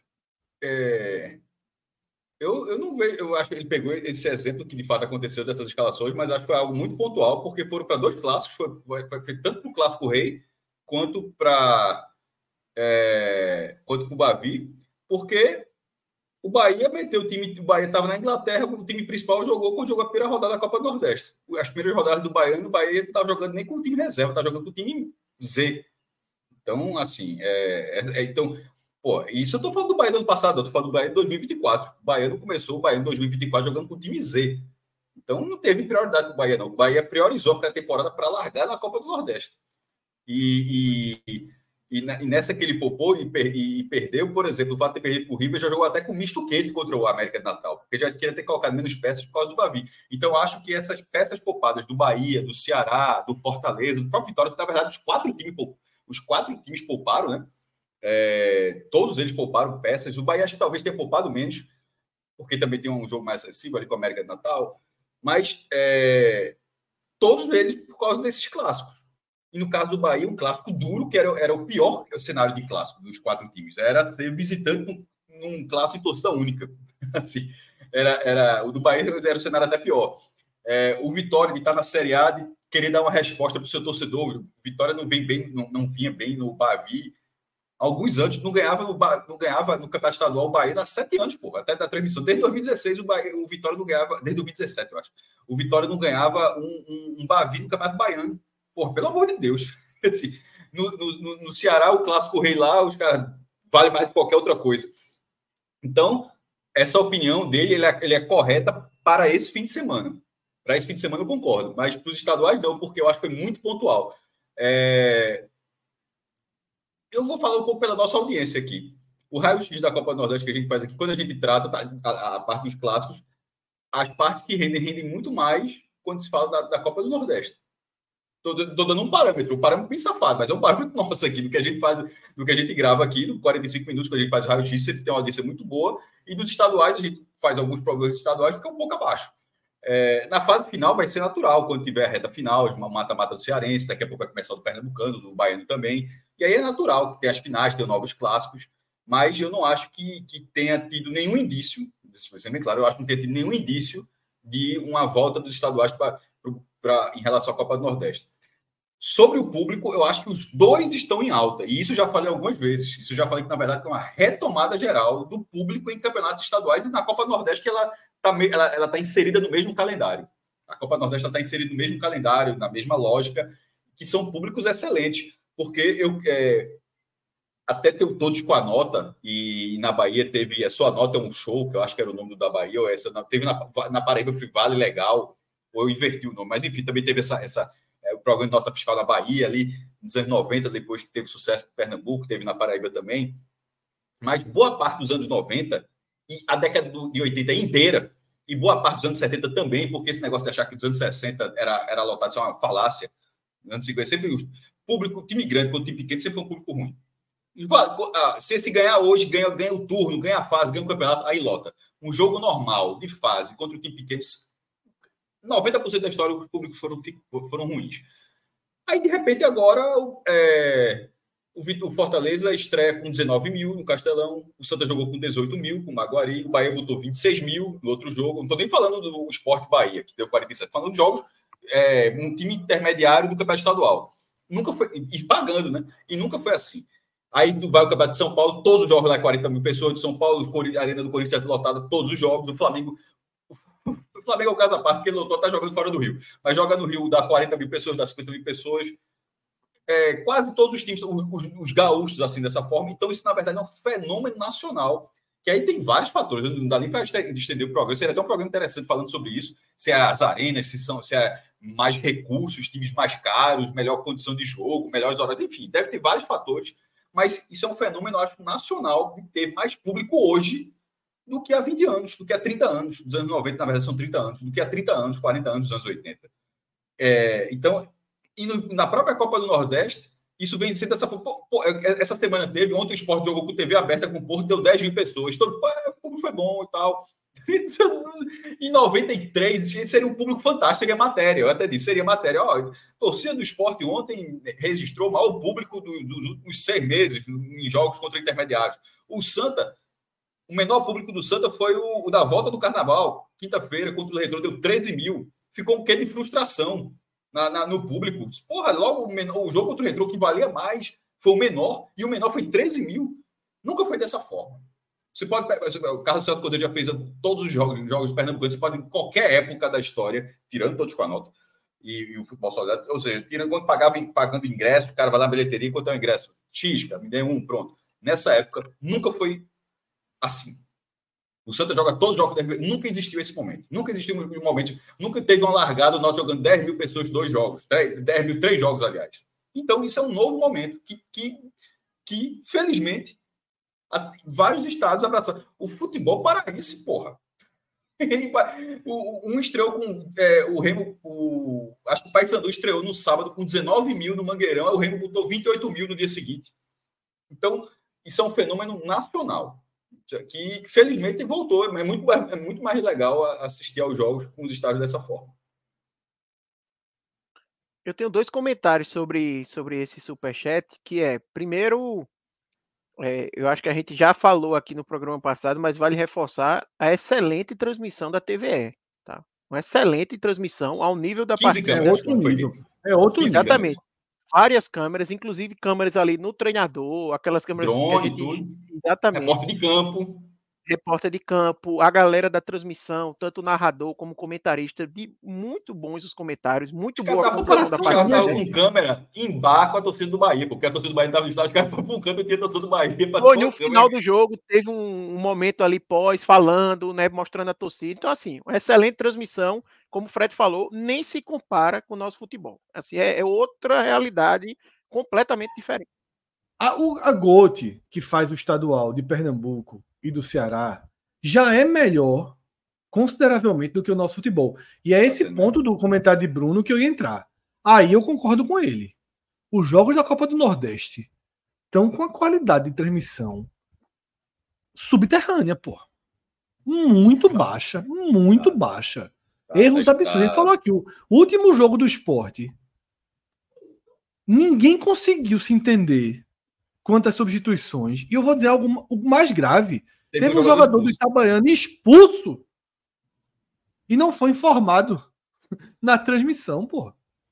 Agora, é, o Edson Araújo até comentou isso depois, eu achei muito curioso, porque ele fez quase paralelamente, que ele estava debatendo aqui, ele tem um canal dele, estava fazendo também, e, e, e, eu vi. E ele foi exatamente na linha que a gente tinha falado. Que no fim das contas, o Elton Araújo, o radialista, é um repórter de campo, é um repórter de campo, então ele falou assim: ó, não era da da classe dele, não, mas ele falou o que a gente tinha falado, a gente não é repórter de campo. Se tivesse um repórter de campo ali, teria resolvido, em quase todos os jogos se resolve. Agora, é um custo, deve ser um custo maior, sem dúvida. Mas a economia desse. A economia. Que não seria custo, seria investimento, porque você tem um produto mais qualificado. Mas o então, investimento, então, mas... ao que parece, é perto de zero Porque os caras botam dois caras de Porto Alegre, sabe Deus de onde, para narrar e... numa sala lá em Porto Alegre. Mas não se tivesse que repórter, meu irmão, pode, pode colocar dois, repito, como eu tinha falado do exemplo da outra vez, Fred. Pode ser dois caras de Tóquio. Tóquio. Que aprenderam a falar português há dois anos. Estão falando com sotaque, tem problema nenhum. Mas, para em termos de informação, precisa ter alguém no campo, ou no mínimo, no mínimo, um diretor de imagens que faça 70% desse trabalho. Que pelo menos, ó, ó, alguém, o diretor de imagem começa o jogo, ele, ele está, ó, tu é o repórter de campo. Ou o produtor, né? Ou o é, produtor. É, sim, o diretor barra, barra, produtor, não sei exatamente como é que funciona o caminho, mas ó, um de vocês aí, vocês, na prática, você aí é o repórter de campo. Porque não dá para os caras ficarem no escuro, não, pô. E é assim que tem sido a, a Copa do Nordeste. Então, realmente é muito, é muito diferente. O jogo Retro e Náutico hoje tinha duas pessoas comentando. Não, melhor, Luna, melhor. Tinha o Felipe Luna e tinha, e tinha, é, tinha mais uma pessoa do lado da narradora. Melhor, a é... narradora informada. Melhor, melhor. Então, na, melhor. então é, é bronca A porque... TVE, veja só, a TVE tá no nível é uma qualidade superior. É. A Globo. Então, mas, a, mas a qualidade superior ainda tem outra questão que não, não tem, repito, não tem problema. Pode ser de Tóquio, pode ser da Indonésia, pode ser dos é. Estados Unidos, Canadá, não tem problema nenhum. Tem problema, mas, é só, mas é só um fato. A da TVE, é, todo mundo é dali também e está todo mundo por dentro. Está assim, todo mundo inserido dentro da cultura da transmissão do Campeonato Baiano, do acompanhamento do Campeonato Baiano. Então, nada que está acontecendo ali é. Não, não tem perigo de Oswaldo chutar a bola, raspar a trave e o cara falar que passou, passou perto da goleira. Isso não, não existe essa, essa, essa, essa possibilidade. E é, nem de ter substituições e ninguém saber quem entrou e quem saiu. Ou, é, que ter. Impossível. Já pensou aquele. Já está falando do Bavi, aquele Bavi. O da, o da confusão, Bavi, que foi. Que é, curiosamente era o Bavi da Paz, mas terminou com 500 expulsos. Que esse, aquele jogo. Se não tivesse repórter de campo. Porque, veja só. O, o, o, o Bavi, ele vai acontecer no pay per view. Eu não sei na Copa do Nordeste. Eu não sei se o pay-per-view é uma crítica, é, mas assim, tem que falar. Que é um produto, é um pay-per-view, você está pagando para aquilo ali, né?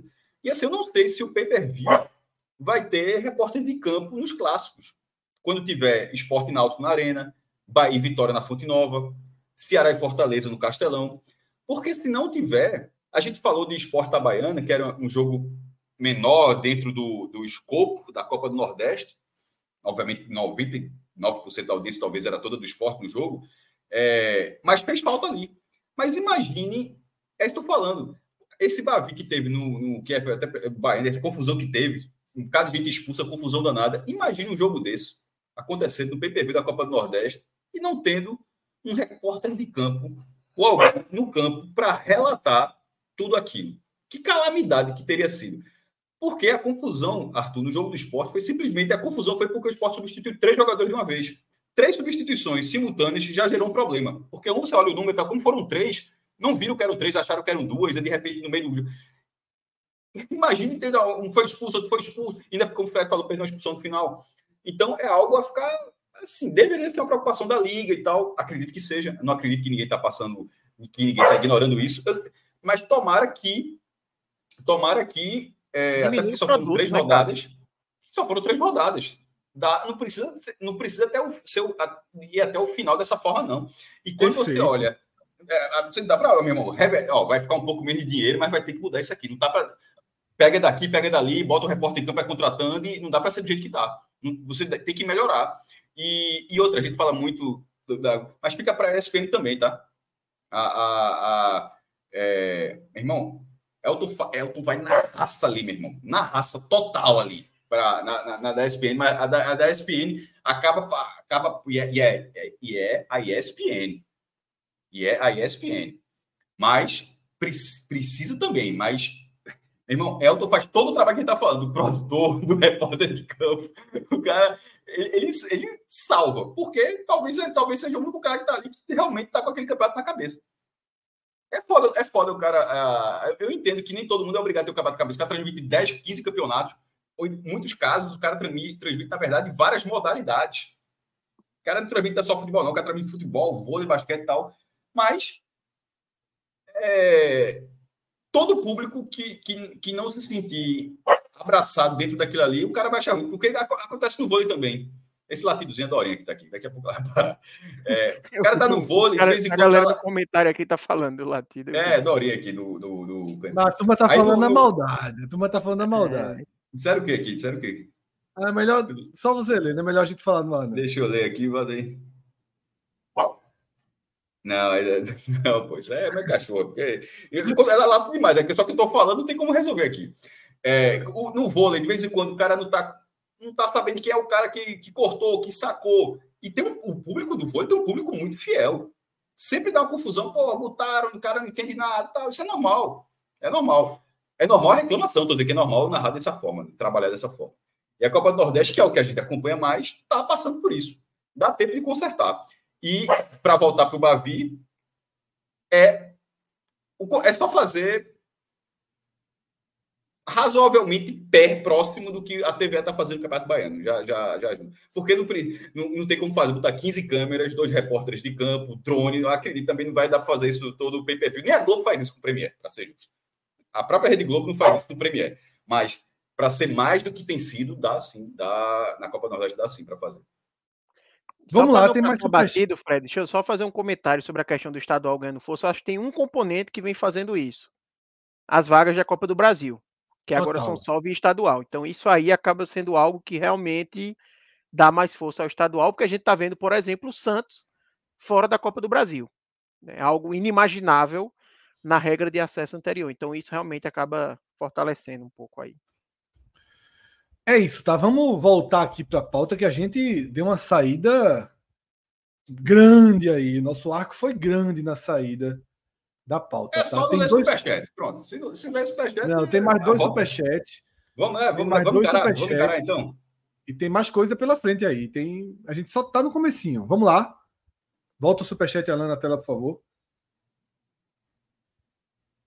Rafael Guarda. Grande abraço, Rafael. O jogo deixa duas lições. Desculpa, o jogo deixa lições para os dois times. O Vitória pode entregar mais, pois não vem jogando bem. O Bahia precisa refletir se o elenco está desequilibrado, meio-campo bom e defesa fraca. Eu acho que é por aí. A gente vai dar uma, uma aprofundada nisso daqui a pouco. Não foi a melhor defesa do Bahia que jogou. Eu acho que a escalação foi errada e as mexidas foram equivocadas. a dupla de zaga não foi a melhor dupla de zaga do Bahia. O goleiro não era o goleiro titular. Assim, eu, eu, eu até acho que o elenco está desequilibrado, mas o time escalado não era a força máxima do Bahia e dentro Mas a defesa máxima, é titular, viu, Cássio? A defesa, não, a dupla de zaga é titular. Um, é a melhor não. Eu vou, eu vou, eu vou, eu vou dar, eu vou, eu vou, eu vou sugerir. Eu vou, eu vou fazer você é, pedir para você. Eu acho que Cuesta vai ser quando, quando sai. Pô, tem Cuesta, pô, contratou, por exemplo, que, que... Veja só, o torcedor do Bahia enxerga dessa forma. Mas contra o Sport vai essa defesa, contra o River vai essa defesa. Rogério Ceni. Com esse ter sido confirmado ainda, pô. cara tá... Eu sei, cara. Veja só. Para Rogério Ceni hoje a defesa titular essa, é essa. Essa, essa, defesa quase, é, quase enterrou o Bahia, é, meu irmão. Sim, ele vai mas, mudar. Mas, de qualquer forma, mas o que eu estava dizendo é o seguinte: eu sei que o Rogério Ceni escalou o time. Quando tem o quadrinho da escalação do Bahia, clica lá e perceba a quantidade. Eu sempre tenho, eu tenho, essa, eu tenho sempre esse costume. É, para pegar um pouco o termômetro das torcidas, quando saem as escalações, ver assim, alguns pontos para ficar, até algumas vezes você fica mais de olho, fica mais atento. E na defesa do Bahia, antes de acontecer o jogo, não é depois que acontece o jogo, não, antes de acontecer o jogo, havia já uma preocupação grande. Pô, por que Adriel? Aí alguns falam, não, por causa do contrato, que não sei o quê, porque tem que testar. Mas, pô, testa outro jogo. Mas, enfim. E a dupla de zaga, pô, essa dupla de zaga não, tal. Havia uma preocupação muito grande. Então, o time já estava desequilibrado ali. Então, nessa escalação, concordo com a frase. Mas dentro do elenco do Bahia, pode ser que exista um desequilíbrio. Mas ele é menor do que o que essa partida mostrou. Porque a, a, o Bahia tem condição de ter uma, uma, um sistema defensivo melhor do que o que foi escalado. Daqui a pouco, daqui a pouco eu trago a minha visão do jogo sobre o Bahia, né? Que a gente ainda está no Vitória. É, mais dois superchats. Márcio Duarte, de novo. Time que entra em campo de salto alto no clássico, achando que vai golear o rival, leva fumo. Tá? Dizendo aí que o Bahia foi soberbo. Ele falou nem acho que dentro de campo. Mas você, é, nem achei que foi tanto, não. Nem acho que dentro de campo teve essa soberba, não. Eu acho que o Vitória realmente foi muito mais intenso que o Bahia. E o Bahia sentiu. Para mim não foi soberba não. Para mim o Bahia sentiu o ritmo de jogo que o Vitória aplicou. E o Bahia não estava preparado forças do Vitória. Preparado para um jogo nessa intensidade. O Bahia vinha fazendo partidas assim desfile técnico ali. E hoje o Vitória aproximou a marcação, saiu rápido, exigiu do Bahia uma entrega de intensidade que o Bahia não tinha mostrado esse ano porque não tinha sido exigido e quando foi não conseguiu mostrar, além de outros pontos negativos que ele já vinha dando sinais. Vamos terminar o superchat para a gente poder seguir em frente. Paulo Neto pergunta onde vai passar Esporte e Fortaleza. O jogo é da do SBT. Então deve ser SBT para o Nordeste inteiro tá? Esse jogo na quarta-feira. Esse jogo é TV aberta, tá? Transmissão do SBT. Mais um superchat, acho que a gente tem o último superchat, ou não? Já terminou, tá? É... Eu queria ir agora, justamente a gente já fez uma, uma análise do jogo, através do superchat a gente já entrou em outras questões e a gente tem os dois campinhos aqui para analisar. E antes deles, eu só queria dar realmente um, um, uma visão mais voltada para o Bahia, né? Para o lado perdedor do clássico. E a gente vinha debatendo aqui no 45 minutos, depois da, da boa vitória sobre o América, inclusive eu trouxe esse tema, porque eu tinha percebido umas ondas de euforia ali em alguns jogos do Bahia. E que essas, que essas ondas elas pareciam só conectar os pontos positivos. Ah, o Bahia faz um gol, faz dois rápido, tem muita criação, são 16 chutes na barra, são 25 chutes na barra, são 30 chutes na barra, é a bola rodando ali o tempo inteiro. Mas e as chances que o River teve para fazer até o 2 a 0 os contra-ataques que o River teve, a facilidade com que o River fez o primeiro fez o gol dele, tá? Aquele jogo com o esporte que o Bahia criou, criou, criou, mas cedeu chances ao esporte também, num volume acima do normal para um jogo na Fonte Nova. Perto do que o Bahia criou, as chances do esporte foram reduzidíssimas. Mas, para o roteiro do jogo, o Bahia flertou com empate durante muito tempo e chegou a flertar com a derrota. Existia algo mais ali?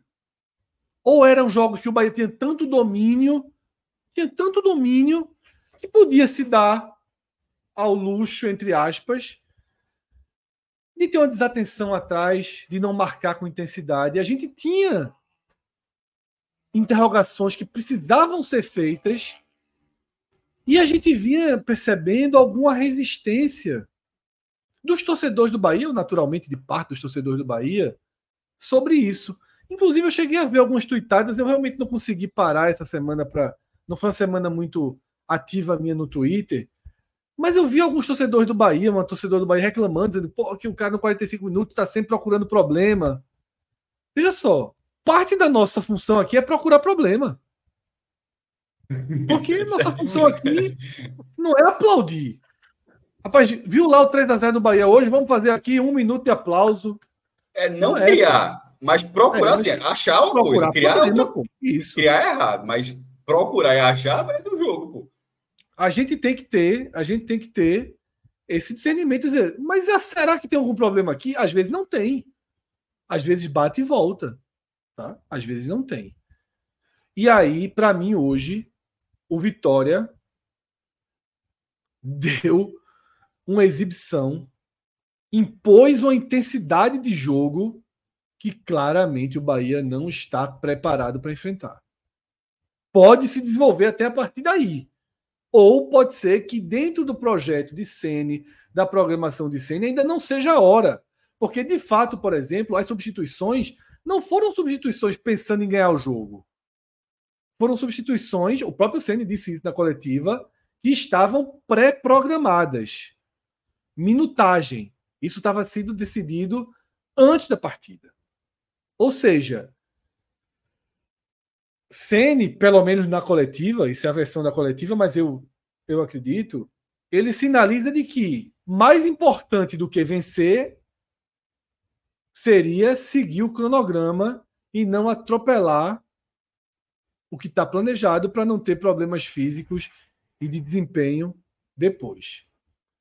Mas seja como for, com os titulares, com o time que entrou, o que a gente viu foram buracos graves no time do Bahia. Existe um buraco no meio de campo. Caio Alexandre e Jean Lucas são excepcionais volantes.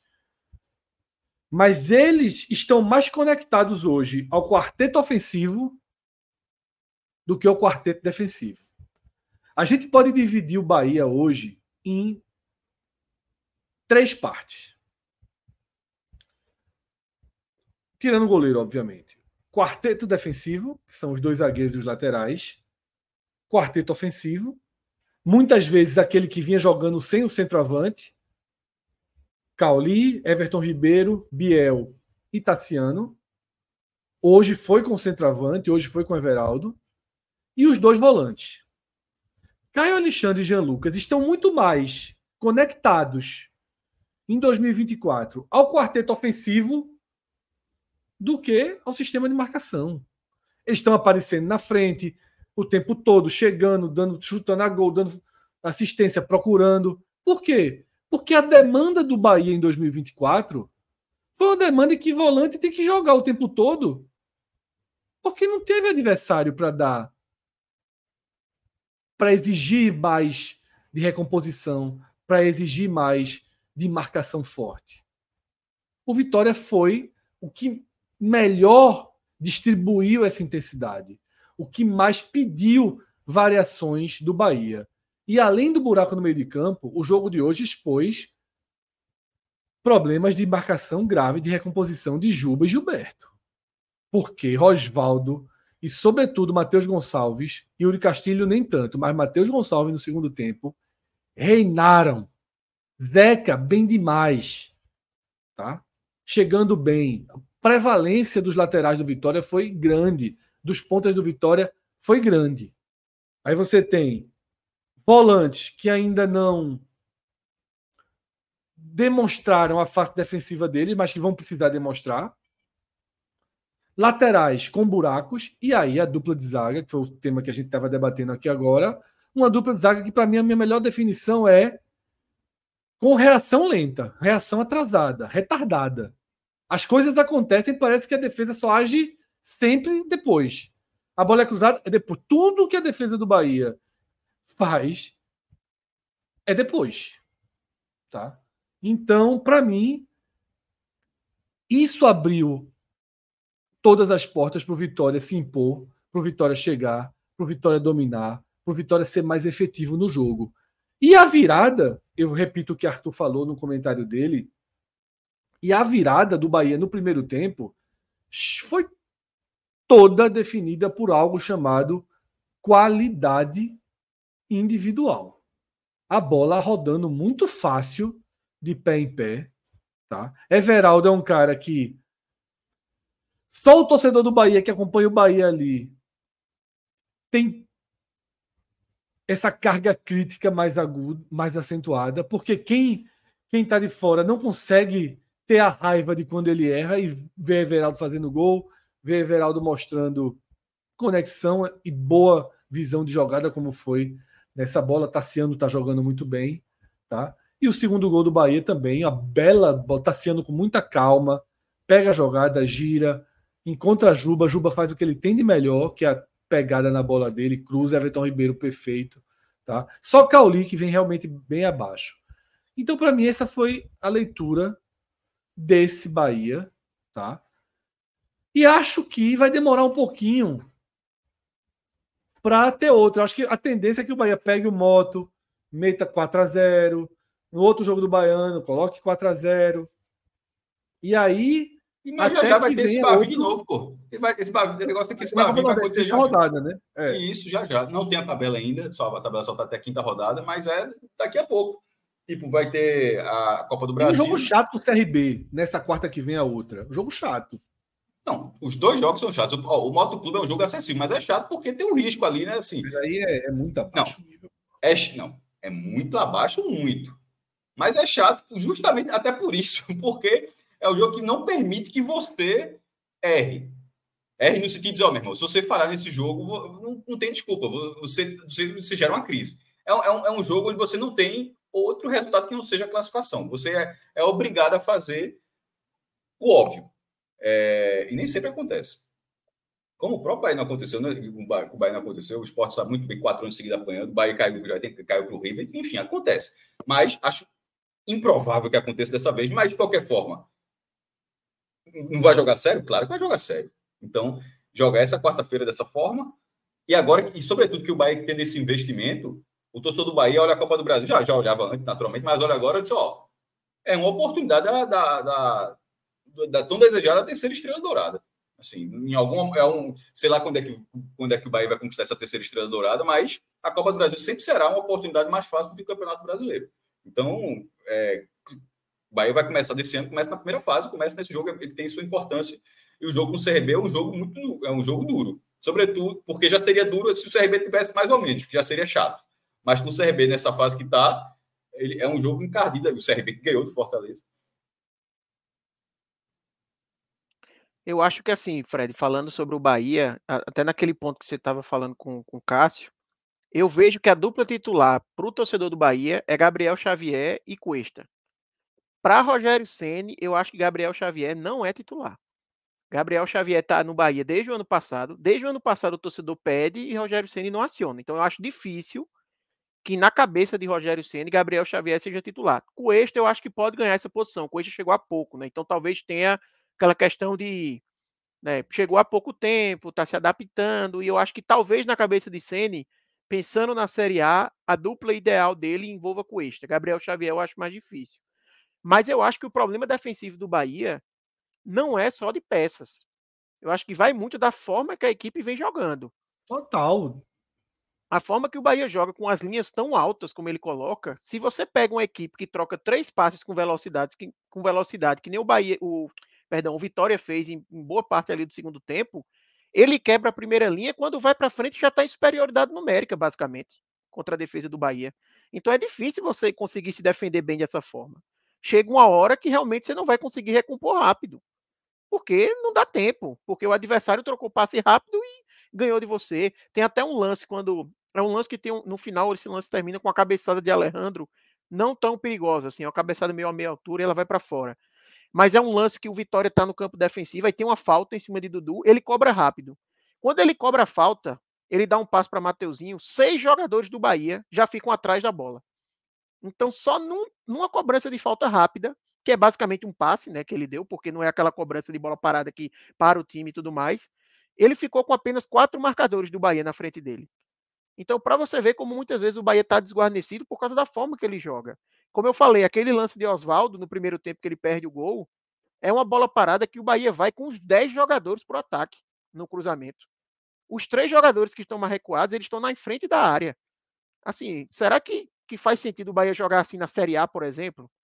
E vai enfrentar um Palmeiras fora de casa, o Bahia vai para o cruzamento, vai ter 10 jogadores dentro da área, três jogadores na frente da área. Eu entendo que o Bahia vinha atuando dessa forma porque os adversários que ele vem enfrentando são adversários que realmente o Bahia vai se impor completamente. Né, que o Bahia vai pressionar do início ao fim. Mas o Vitória no Barradão já era um primeiro teste de adversários de maior nível que o Bahia vai enfrentar. E o Bahia, ele não mudou a forma de jogar. O Bahia quis jogar como se o Vitória fosse o Jequié, como se ele fosse o Jacobina. E aí ele percebeu que não é bem assim, que cobrou-se o preço por essas decisões. Né? Então eu acho que cabe também uma revisão da forma que o Bahia vai se organizar nas partidas. Eu acredito que o Rogério Ceni já tinha isso na cabeça dele, obviamente. Não imagino o exemplo que eu falei, queria jogar assim contra o Palmeiras. Mas eu acho talvez que já vale revisar para adversários, não só o Palmeiras fora de casa. O Vitória no Barradão já é um adversário que não dá para o Bahia jogar assim. Já, a gente já o CRB e Maceió. É, talvez também já, já seja um adversário que você não pode estar tá tão aberto, né? Tem que, tem que revisar isso. Não dá para também se jogar totalmente o ataque. Futebol é isso. Você eh, você abre mão de uma coisa para ter outra. Faz parte. Agora ele tem que saber pesar onde é que dá para correr o risco e onde é que não dá. Hoje eu acho que o Bahia sentiu o preço dessas decisões. É isso. Alan, a gente já tem o nosso campinho de análises individuais aí na tela para a gente trazer, tá? Com Atos chegando aqui para compor nossa equipe, Atos que finalizou o Timbucast agora, né? Do derrota do Náutico que gera consequências para o Pernambucano e a nossa próxima nossa próxima pauta aqui do programa, tá? Voltamos ao Vitória para as análises individuais. E não sei se eu estou na mesma casa de vocês em relação ao melhor em campo. Quer dizer, talvez por obrigação, pela lógica do enredo, do, do, dos gols, não tem como não ser Oswaldo. Então, assim, melhor, melhor em campo tem que ser Oswaldo. O cara fez dois gols, né? É, é, é, é impossível não, não colocá-lo como melhor em campo. Acho que é unânime aí, né, Arthur e Cássio? Sim. Sim. Eu, eu tenho essa dúvida também, Fred. Igual, assim, o pódio para mim ele é muito claro. jogo toda não, mas a, a, o, o, fator decisivo pesou muito. É o personagem, né? É o personagem. É, o personagem. É... O cara foi lá e faz. É, mas na participação do jogo teve jogadores de maior participação na é, coletiva na, durante os 90 minutos. Mas Como o papel de Oswaldo na frente de decidir, ele decidiu. É, para mim, teve três é, chances, converteu duas. É, e aí tem o seguinte também: qualidade de futebol apresentado, para mim, o melhor foi Dudu. Jogou pra mim foi o melhor. Jogou ele demais arrumava, agora. Arrumava uns passes assim que você não Totalmente, porra. Tem hora que eu olhava assim, eu disse, meu amigo, esse cara tá jogando tá vendo, tá, tá enxergando diferente Jogo, do mundo? Jogou. Ele, é, é, é, ele tá no meu pódio. Ele tá, ele tá no meu pódio, mas é, eu achei que Matheus. Mas enfim, já perdi a, a votação aqui, mas só deixando o meu voto aqui. É, que, eu, eu, eu, gostei de Matheus. Gostei muito da, da participação do Matheus Gonçalves. Muito. Assim, quando, ele, quando ele entrou, o Vitória aniquilou a ponta esquerda. Assim, é, simplesmente ganhou basicamente todos os jogos, de repente rever, o jogo depois, mas a impressão que, que eu tive assim é que eu, basicamente todas as jogadas depois que ele entrou. Tudo, é tudo evoluiu. Tudo evoluiu. Os três são o meu pódio. Eu colocaria Matheus Gonçalves com o bronze. Eu fico na dúvida do e Matheus Gonçalves, mas eu acho que está bem representado assim. É, tem um pontinho só que pesa Não, eu não faço questão do... da interação. Tá, tanto que vocês voltaram, eu já pensou que deixar registrado. É. Eu já aceitei que, tem um que foi ponto Dudu. Só, mas é, no meu relacionado... pódio ficaria Oswaldo, Dudu e Matheus Gonçalves. É, tem só um ponto relacionado a Dudu que pesa mais para ele não ser o melhor do jogo como um todo. Porque assim, eu acho que Dudu jogou mais do que Oswaldo, mas o Oswaldo seja o Dudu. Só que tem outro ponto também. Dudu é substituído na substituição que joga o Vitória para frente e que faz com que o Vitória empate e vire. Dudu não está em campo. Mas aí na, é na... por isso que a gente não é resultadista. A gente já é, falou aqui, é. uma, quase duas horas, a gente já disse aqui, que o Vitória ele foi bem o jogo quase todo. Então, assim, o Vitória não melhora na hora que ele faz os gols. Quando ele faz os gols, ele vence a partida. É, é, é um tanto óbvio, mas é diferente. Ele, o Vitória já era melhor. O Vitória já era melhor antes da expulsão de Rezende. O Vitória já era melhor quando perdia o jogo por 2 a 1. Um. O Vitória era melhor no segundo tempo. Primeiro tempo equilibrado, o Vitória levemente melhor. No segundo tempo, o Vitória era o Vitória foi melhor independentemente do placar. Vitória dominou o jogo. E Dudu fez parte desse domínio. Então, assim, independentemente da virada ter sido ter acontecido dessa forma, mas vocês viram aí que eu coloquei aquela bolinha verde mais vivo, que é para quem jogou muito bem em Matheus Gonçalves e em Mateuzinho. que o, último ponto, o último ponto de, de Dudu, Fred, desculpa, é, é que a, a mudança dele foi quase, não vou dizer que pesado por isso, mas tem um quase, foi Condé é, atendendo a torcida. Que a torcida tinha pedido Zé Hugo na, na, na substituição anterior, ele não, é. ele não mudou, ele botou volante por volante. É, aí, na segunda, ele atendeu Zé, Mas não era Dudu, né? O que eu falei, não ia ser Dudu, a placa já estava levantada. Quem entrou, que, que, independentemente, que, mas a, a, Hugo, a figura é, que entrou é, foi o jogador. A placa estava levantada a placa estava levantada para Alejandro sair. Eu acho que pesou aí... também o Dudu tá amarelado. E também Exatamente, a mais, né? a expulsão de Rezende, ele fez assim, ó, tira Dudu, tá? E aí também jogou o time muito para cima, né? Mas vocês concordam que Mateuzinho também merece esse esse essa jogou muito bem, né? Quem jogou? Eu acho que ele tá um Mateuzinho. Que ele tá um degrauzinho abaixo dos outros três. Muito bem também. É, participou, participou Pode do um, um verde musgo. É, não sei se sou eu que estou oscilando. Não sei se sou eu que estou oscilando, se é Arthur. Eu acho que os três estão, talvez. É porque o Fred colocou verde e Mateuzinho. Né, era em Matheus Gonçalves. Eu acho que tu errou ali. Tu, tu, tu não, eu botei nos dois. Eu botei os dois. Os dois estão com eu... verde. Ah, quando tem a coroa, não tem o verde do lado, não. A coroa é uma, é uma categoria é, mais. A coroa é acima, é, é. Ah, ok. Mas eu ia dizer que Mateuzinho é o verde musgo. Tu acha? Porque... Você jogou... Não, mas eu, eu acho que Sabe então, quem para mim então, foi verde? Então, Matheus Gonçalves tem que ser a coroa de bronze, pô. Não é um pódio? Pode ser, tá pode ser a coroa de bronze. É porque eu estou dizendo justamente, porque se, se a gente está dizendo que o cara é verde e o cara está no pódio, como é que o outro está no mesmo nível? É, é isso que eu estou querendo dizer. É, mas é o que eu acho que foi mais ou menos no mesmo nível, tá? É porque Matheus Gonçalves foi importante ali, não. Mas Mateuzinho muito bem também. Agora eu concordo, Alejandro para mim jogou bem, Zeca jogou bem. Isso. Eu, e, e, Zeca e é Alejandro colocariam o verde, verdade, verde é, claro. Na verdade, é mais fácil dizer quem não foi tão bem. Para mim, não foi bem Muriel. E Wagner Leonardo, para mim, também ficou devendo. Acho que os dois lances ali do gol terem a presença dele. Isso, depois, é. um pouco, depois ele se recupera, ele faz um segundo tempo bom, seguro. Mas, mas ainda faz um amarelo, ainda comete um amarelo e, meio. E no caso de é. é. a mesma coisa que a gente tinha dito de Adriel. Tipo, não é o goleiro titular do Vitória também, tá? O goleiro titular do Vitória, assim como o Bahia escolheu, no caso do Bahia, o Bahia escolheu, o Vitória não foi, mas o Vitória também tem um goleiro melhor que, no, que, no, que não jogou hoje. É. Lucas Arcanjo. Tu achou falha de Muriel o primeiro gol, é, Fred? Hum, não, não, acho muito injusto. Tratar cara como cara, falha, falha demais. Cara, cara, eu acho que tá ele sendo, saiu, tá sendo é bom de bola demais. um pouquinho errado. Mas era um é. lance muito difícil de defender de todo jeito. Mesmo é, o, o passe, se ele soubesse que a bola ali estava para pegar, bom. mas. Pô, o passe de Everaldo foi bom.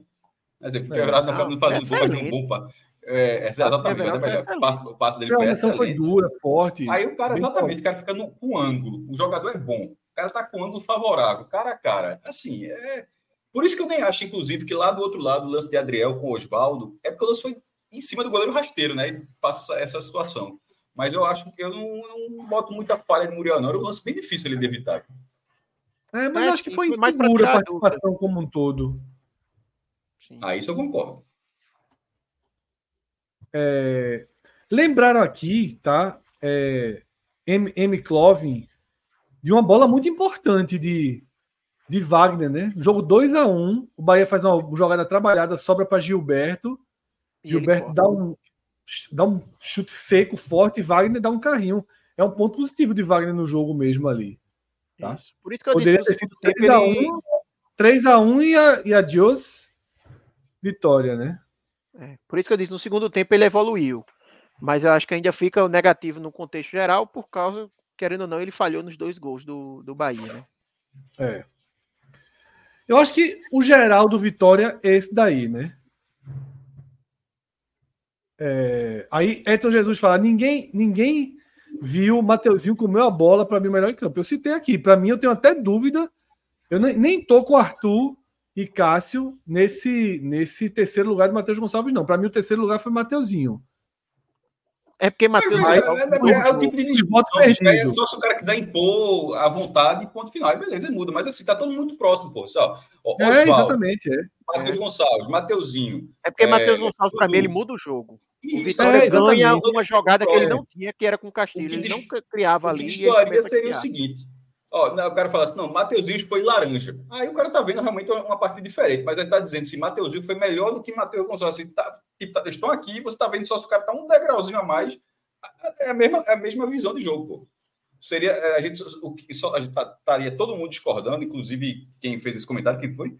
É... Foi Edson de Jesus. Edson de, Edson de Jesus, inclusive ele, se a gente tivesse dizendo por Mateuzinho, meu irmão, só foi melhor do que Wagner Leonardo. Aí realmente estaria, estaria muito diferente. Mas a gente tá, tá, colocou ele em cima, ele está com o verde máximo. Ele, ele na, de, de, é, dessa paleta que Fred fez, para ser acima disso, só se o cara tomar uma coroa.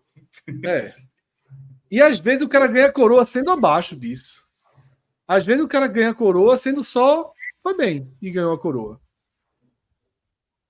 Mas vamos lá, tá? Eu acho que tá, o Vitória foi isso aí, né? Já tá, tá bem analisado. A gente já tinha Uma falado que bastante. Arthur falou no começo do programa, é muito verdade, é que foi a melhor partida do, do Vitória na temporada. É, tinha, não tinha partidas irregulares no Campeonato Baiano, a própria Copa do Nordeste, do jeito que tinha começado, com a com a Juazeirense, e esse jogo destoou muito do Vitória, que é, nessas duas próximas quarta-feiras, uma deve parar, porque não tem a Copa do Brasil. Quarta-feira é o Timba, viu? Quarta-feira é Atos que vai não, encarar ele essa. joga essa e a outra folga, porque o Vitória está na terceira fase, o Vitória está no futuro já, o Vitória está na Isso. terceira, como campeão da Série B, ganhou a vaga.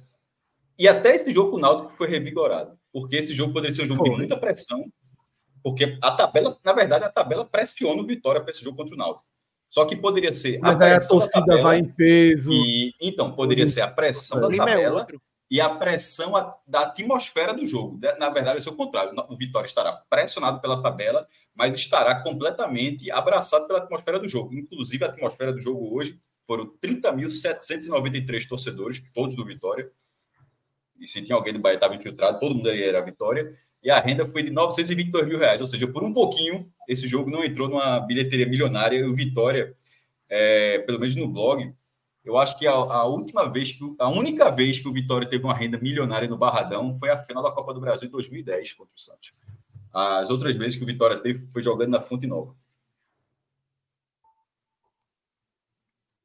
A vitória do Vitória hoje foi ruim para o Timba. Vitória do é... Vitória. Agora vai para o jogo com outro ânimo, né? Aqui no chat, a turma jogou um pouquinho mais de culpa, tá?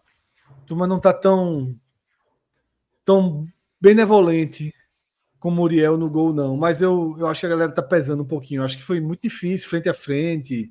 Muitos tá elementos tá ali. acostumada com arcanjo. É, mas muitos elementos de dificuldade ali naquele gol, tá? E pro Bahia, Igor Santos já jogou a seguinte na mesa aqui, tá? Pode botar todo mundo vermelho aí. E escreve o nome de Rogério Senna e bota também. Depois então do Bahia, a tela verde, Agora é a Bahia tela vermelha. Bahia a gente não, é, não, coloca nunca a análise do, do, do, treinador. A gente sempre faz, a gente ressalva, a gente. Lá no começo do podcast, no começo mesmo, lá em 2014, 2015, de vez em quando, não, o pior foi o técnico. A gente insiste, oh, mas a gente não é, o pior é em campo, o pior que está jogando. Se tivesse o técnico, o Rogério Senna teria sido hoje um dos piores do Bahia. Só para deixar só a nota de observação. É, isso é o que o Bahia hoje é o Bahia. Não era todo verde de Pedro? Todo Pedro vermelho. Todo verde quarta-feira, agora. É, é assim, o Bahia hoje. O Bahia. Bahia foi todo verde da, da outra vez, não foi? Pronto, até para ser Pedro, justo. Pedro começou da verde, tá da verde, da verde, eu me arretei e meti logo o verde todo. E agora, Pronto, Igor Santos já mandou aqui, tá tudo vermelho, é tudo vermelho. Mas, mas quer analisar na Vera ou vai deixar assim mesmo? Não, vou analisar na Vera. Então vamos lá.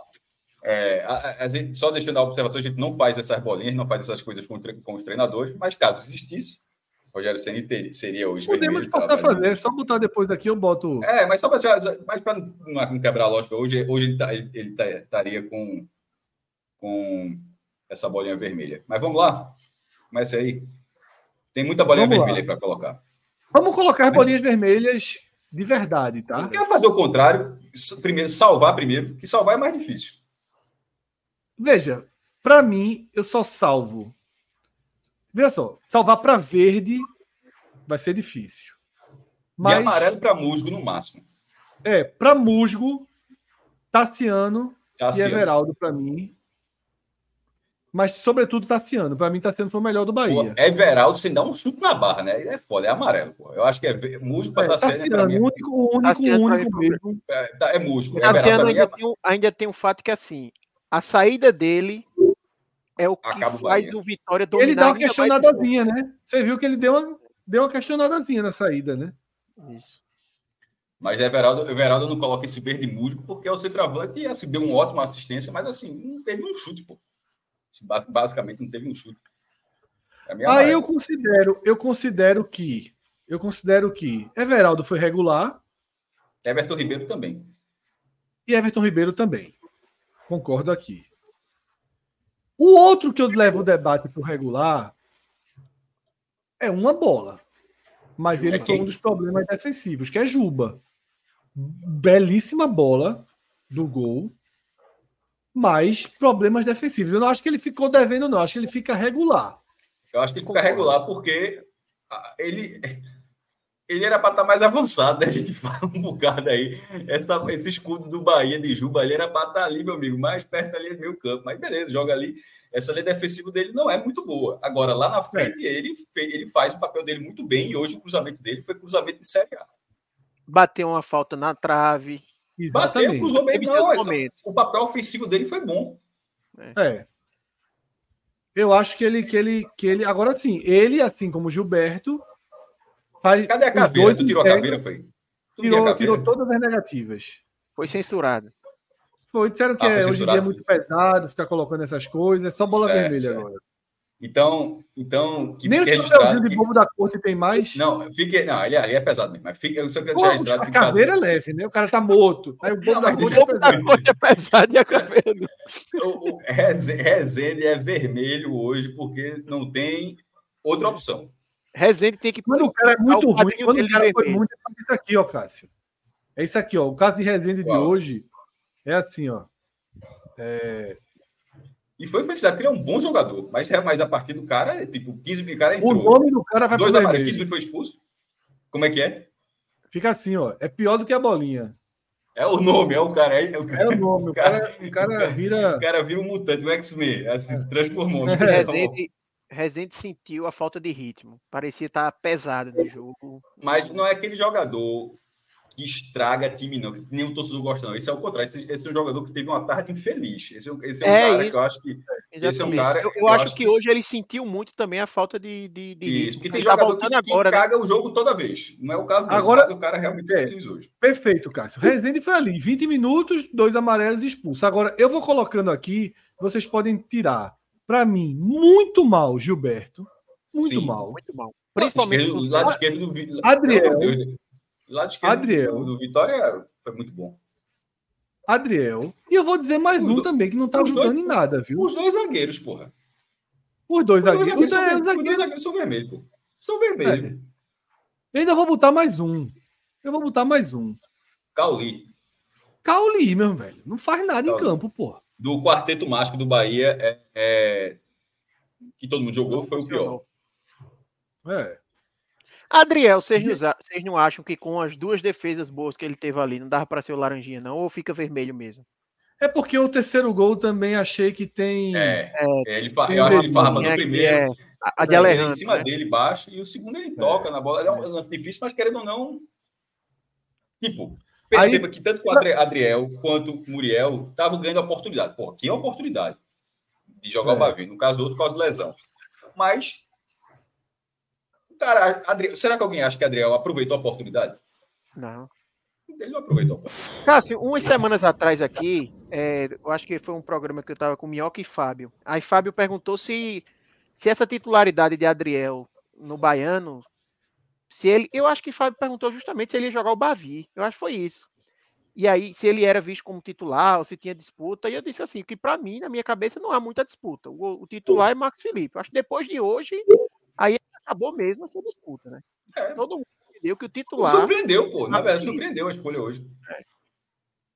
Mas, mas Ceni disse na coletiva que vai manter Adriano no Baiano, tá? Que vai até o final com ele. Não, é por isso que ele jogou hoje, porque talvez é, é que tá. Se esse jogo, com, do jeito que foi, 30.793 torcedores do Vitória, a mesma escalação, tudinho, mas fosse pela Copa do Nordeste, o goleiro talvez, tiver, talvez tivesse sido Marcos Felipe. A Adriel, ele jogou fora a chance de, de ser titular, pensando é, na série. ser mais utilizado em outro momento e ter mais confiança é. com um treinador que é um ex-goleiro de primeira, de, de, de, primeira, né? Ou seja, tem... É, já tem isso. E aí a gente fecha com Jean Lucas e Carlos Alexandre e ficaram devendo. O laranja não é tanto pro vermelho, mas é, também é, é laranja, é laranja. É. Concordo. Concordo. O cara tá muito honesto. Ele, não, ele tomara, tomara que a torcida do Bahia, ou, alguma parte que fez por perto do pé, no pé, acho que. Veja, analisou com a seriedade. O jogo foi exatamente isso aí. Acho que. É isso. É. E os reservas que entraram, tirando Rezende, nenhum tem o que acrescentar, não. É, é muitos aí tiveram. Ali são meio... Igor tá dizendo que ele é bonzinho?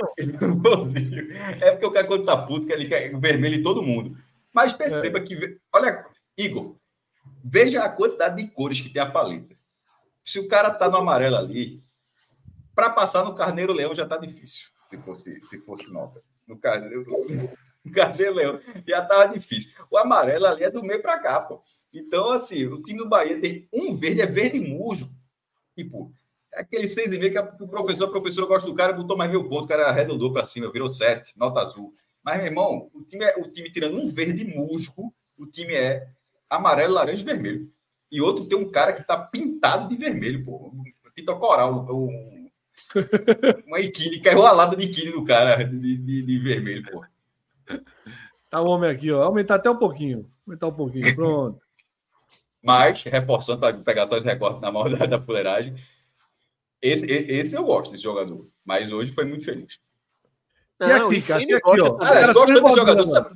Fred, até para dar um exemplo, vai, é foda de sangue.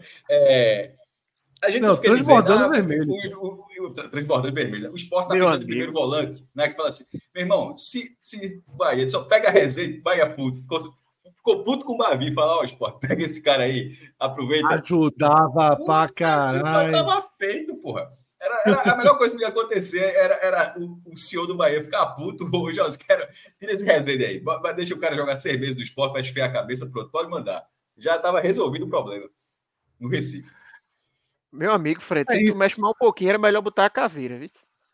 tá foda, vermelho. É, porra, é foda. Assim, é mop do caralho, meu irmão. Melhor a caveira, porra. Ô, Atos, eu não fiz o campeão do Náutico, não, viu? Mas se quiser que eu faça, para você se sangrar. Se tu fizer, vai usar esse sangramento aí demais. Então, era Fred, bom. Era... Por favor, por favor, por favor, se você for rápido. Vai ser rápido. produzido o campo do Náutico. Será produzido em breve. Ah, hoje Será produzido o campo do Náutico. Enquanto isso. Hoje não tem condição, não? Hoje tem condição, não? Vai ser já já, já já sai. Deixa eu ah, te falar. Ótimo. 10 minutinhos de bobagem aí que eu vou. Que eu vou fazer no campo. Boa noite, Atos, vê só. Atos, vê só. Primeiro, boa noite, boa noite seja bem-vindo, meu amigo. É, a turma aqui falou o seguinte. É, Flávio disse, libere Atos, porque ele já falou demais hoje, tá cansado. Mas eu nem falei tá tanto. eu, nem, mais, eu nem falei muito, eu nem falei muito. Sobre o jogo, eu não falei muito. Teve um, teve um torcedor do Náutico que agora há pouco mandou uma mensagem para mim e falou assim: pô, nem falasse do jogo. Eu disse, Pronto, vai lá no 45, que eu vou me, me atentar mais atentar mais ao jogo, porque depois de uma derrota, geralmente a pessoa explora muito o contexto geral, né? E eu acho que a gente pesou muito lá no TipoCast a questão geral e o jogo a gente passou pouco. Mas aqui dá para fazer os dois. Enquanto, enquanto Atos volta, só deixar um aqui. Primeiro que a gente já está aqui, bateu duas horas agora, e já tem ainda tem 600, só aqui no YouTube, né? Tem, já está tá com 600 pessoas ainda, já teve 700, tá, gente para caramba. Primeiro, agradecer todo mundo que está acompanhando a gente aqui.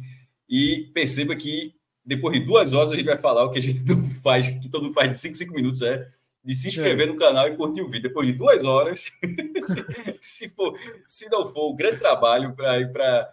Se você não é inscrito no canal, chegou aqui pela primeira vez, enfim, para participar do nosso, do nosso perfil, a gente grava todas as rodadas, os jogos dos principais times que a gente acompanha, sempre tenta cobrir aqui a semana inteira, o ano inteiro. E é sempre um pouquinho mais do que cinco minutos. Tenta estender essa conversa. E é isso. Mas de toda forma, todo mundo está aqui. Já agradeço a, a audiência da gente ter sido bem legal esses últimos dias. E sobre Náutico e Retrô, que, que pela tabela foi até bom para acompanhar, porque o segundo tempo do Bavi e o primeiro tempo ficou um de segunda tela, um na televisão, outro no celular. Mas aí, como o jogo do, do da Arena começou de 5 da tarde, aí deu para acompanhar só com, de forma atenta do segundo tempo, e onde, inclusive, o jogo aconteceu mais, que foi a falta de atitude do Náutico, de ter tomado um gol cedo, um, um, gol de Giva, né, que é o maior da história do Retro. É, toma esse gol com oito minutos na saída errada de Rafael Vaz, a jogada vai, ele não acompanha a carreira, volta a jogada, ele abre o placar, mas assim, dali, sabendo a importância, o Náutico jogando com a força principal, tá?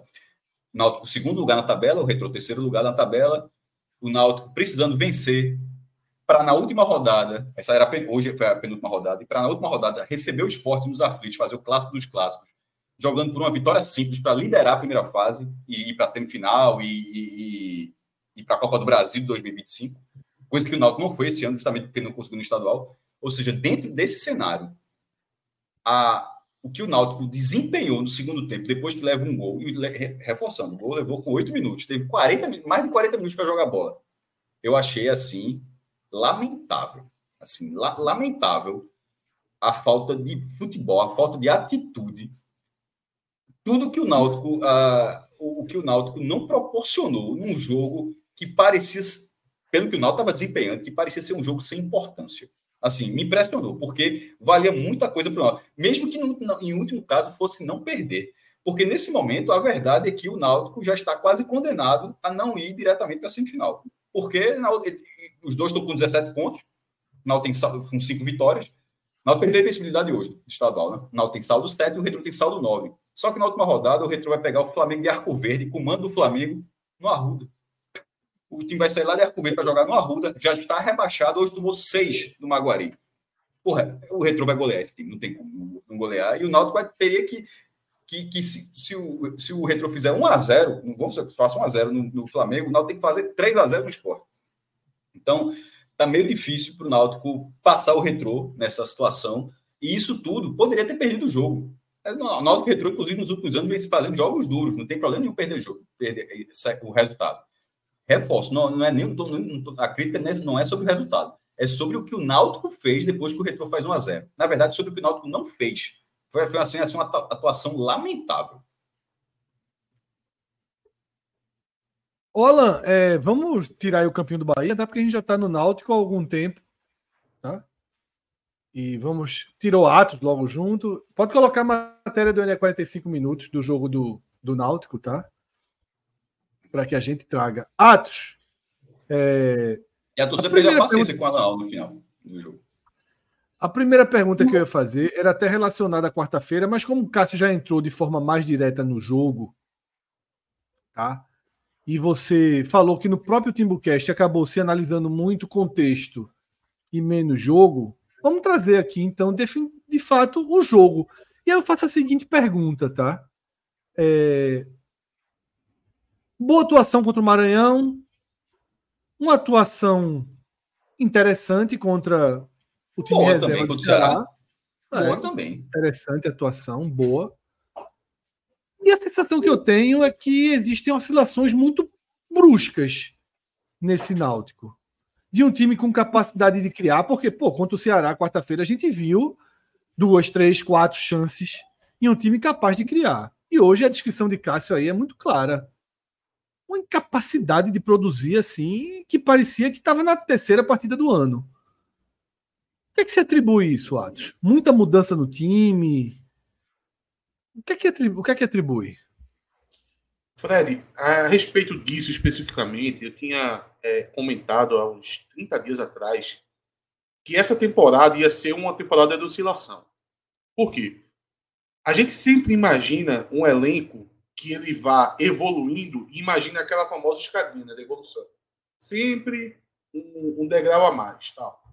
Só que eu aprendi um ano passado que essa escadinha, essa suposta escadinha, ela não acontece quando um time é formado do zero. Porque a principal característica de um time formado no zero é ter grandes oscilações. E eu cheguei a chamar de montanha russa. Não estava nem acontecendo ainda. Isso foi há 30 dias atrás. Eu disse: essa montanha russa vai acontecer. Então vai ter um jogo que o Náutico vai jogar bem e a gente vai sempre é, analisar com uma perspectiva muito boa. Pô, daqui para frente, pô, as coisas vão começar a dar certo.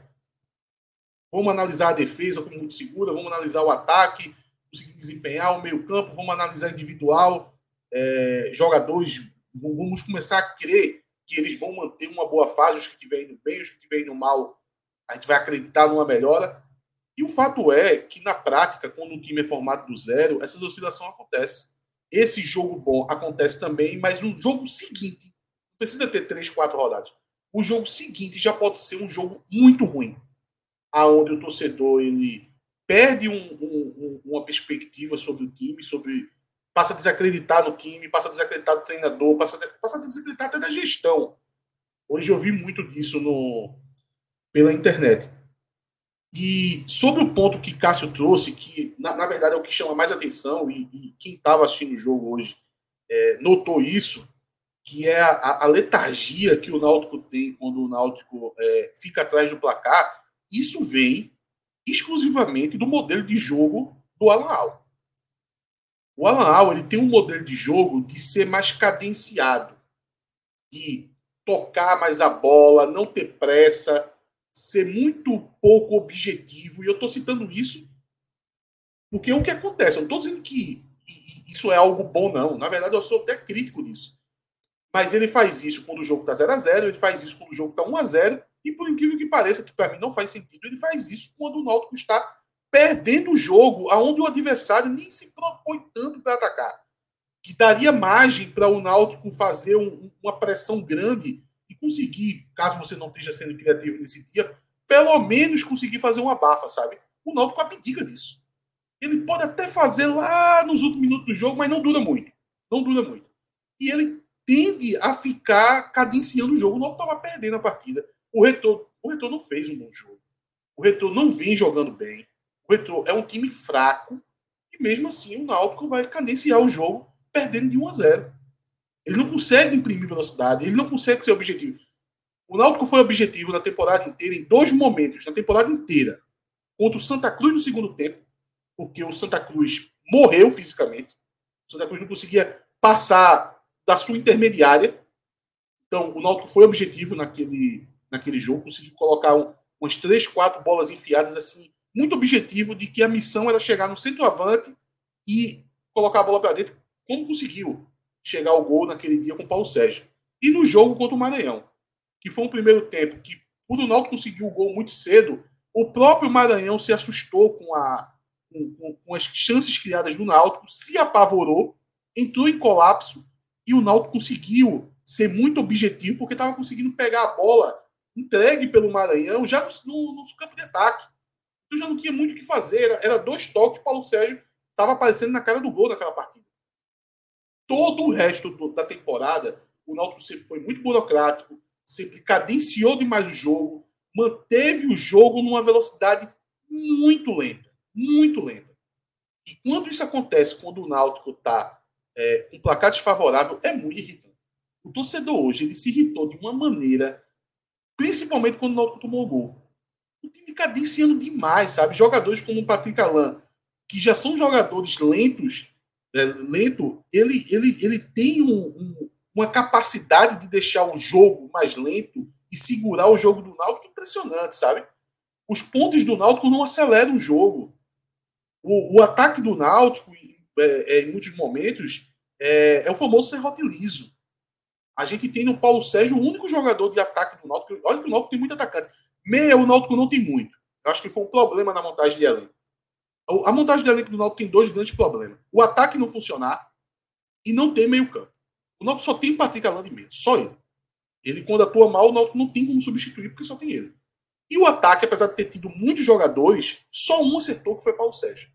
Aí tem o Júlio César, que vai passar ali por média, hoje não atuou bem, mas de resto não tem o que fazer. São, são pontas que, que o Náutico coloca no jogo, como, como hoje colocou vários, que não conseguem fazer gol, não consegue ser incisivo, aí o Náutico fica como o Cássio colocou. Um time que perdendo o jogo diante de um adversário fraco, não consegue nem fazer um abafo. Ele chegou perto de fazer, foi muito estranho. É, é, o Fred até é, trouxe um, algo que eu estava querendo dizer. Parece um jogo da terceira rodada. Parece um jogo que não, que não era a penúltima rodada, uma briga pela vice-liderança que vale pular uma fase e, e se manter na briga para uma vaga na Copa do Brasil, que é algo que você não teve na atual temporada. Sim, parecia realmente algo um jogo menor, muito estranho. Assim, foi uma atuação muito fraca, muito ruim. E coletiva, né, né, é, você buscar exceções, inclusive quando chegar no campinho, para quando, quando a, tipo, falar o campeonato, vai ser curioso. Eu estou até curioso para saber quem é que vai te salvar, considerando o jogo de hoje. O campinho está pronto, viu? E tem Alan Al, o primeiro treinador no campinho. Eu ia dizer, quando vocês estavam. Aí é injusto, era para ter Rogério Ceni. Veja só, aí já, cinco minutos depois, Rogério Ceni. Estreia, estreia, estreia, é evolução. Aqui é então, chat então, GPT, então, é cada, então, cada então, então Rogério Ceni é um, foi hoje, nesse podcast, um homem de sorte. Por cinco minutos. Ele não estreou. O blindado, né? Como, como chamavam lá em Fortaleza, o, o blindado. blindado, é. blindado, é, blindado. Agora, agora, Fred, falando sobre, ainda dentro do jogo e, e fora dele, precisamos falar de Alau. O jogo de hoje passa muito por Alau. Passa demais. Não só do que aconteceu na partida de hoje, como da temporada, sabe? E passa, é, Fred, pelos erros que Alan Al vem cometendo. Alan Al, ele vem tomando decisões ruins e aqui eu não estou nem falando do desempenho é, em campo. Veja, Cássio trouxe um, um, detalhe sobre a letargia do Náutico quando ele toma o gol. a gente aqui pontuou um pouco sobre isso. Mas pouco está se falando do campo com o Alan Al, que deveria ser o, o debate.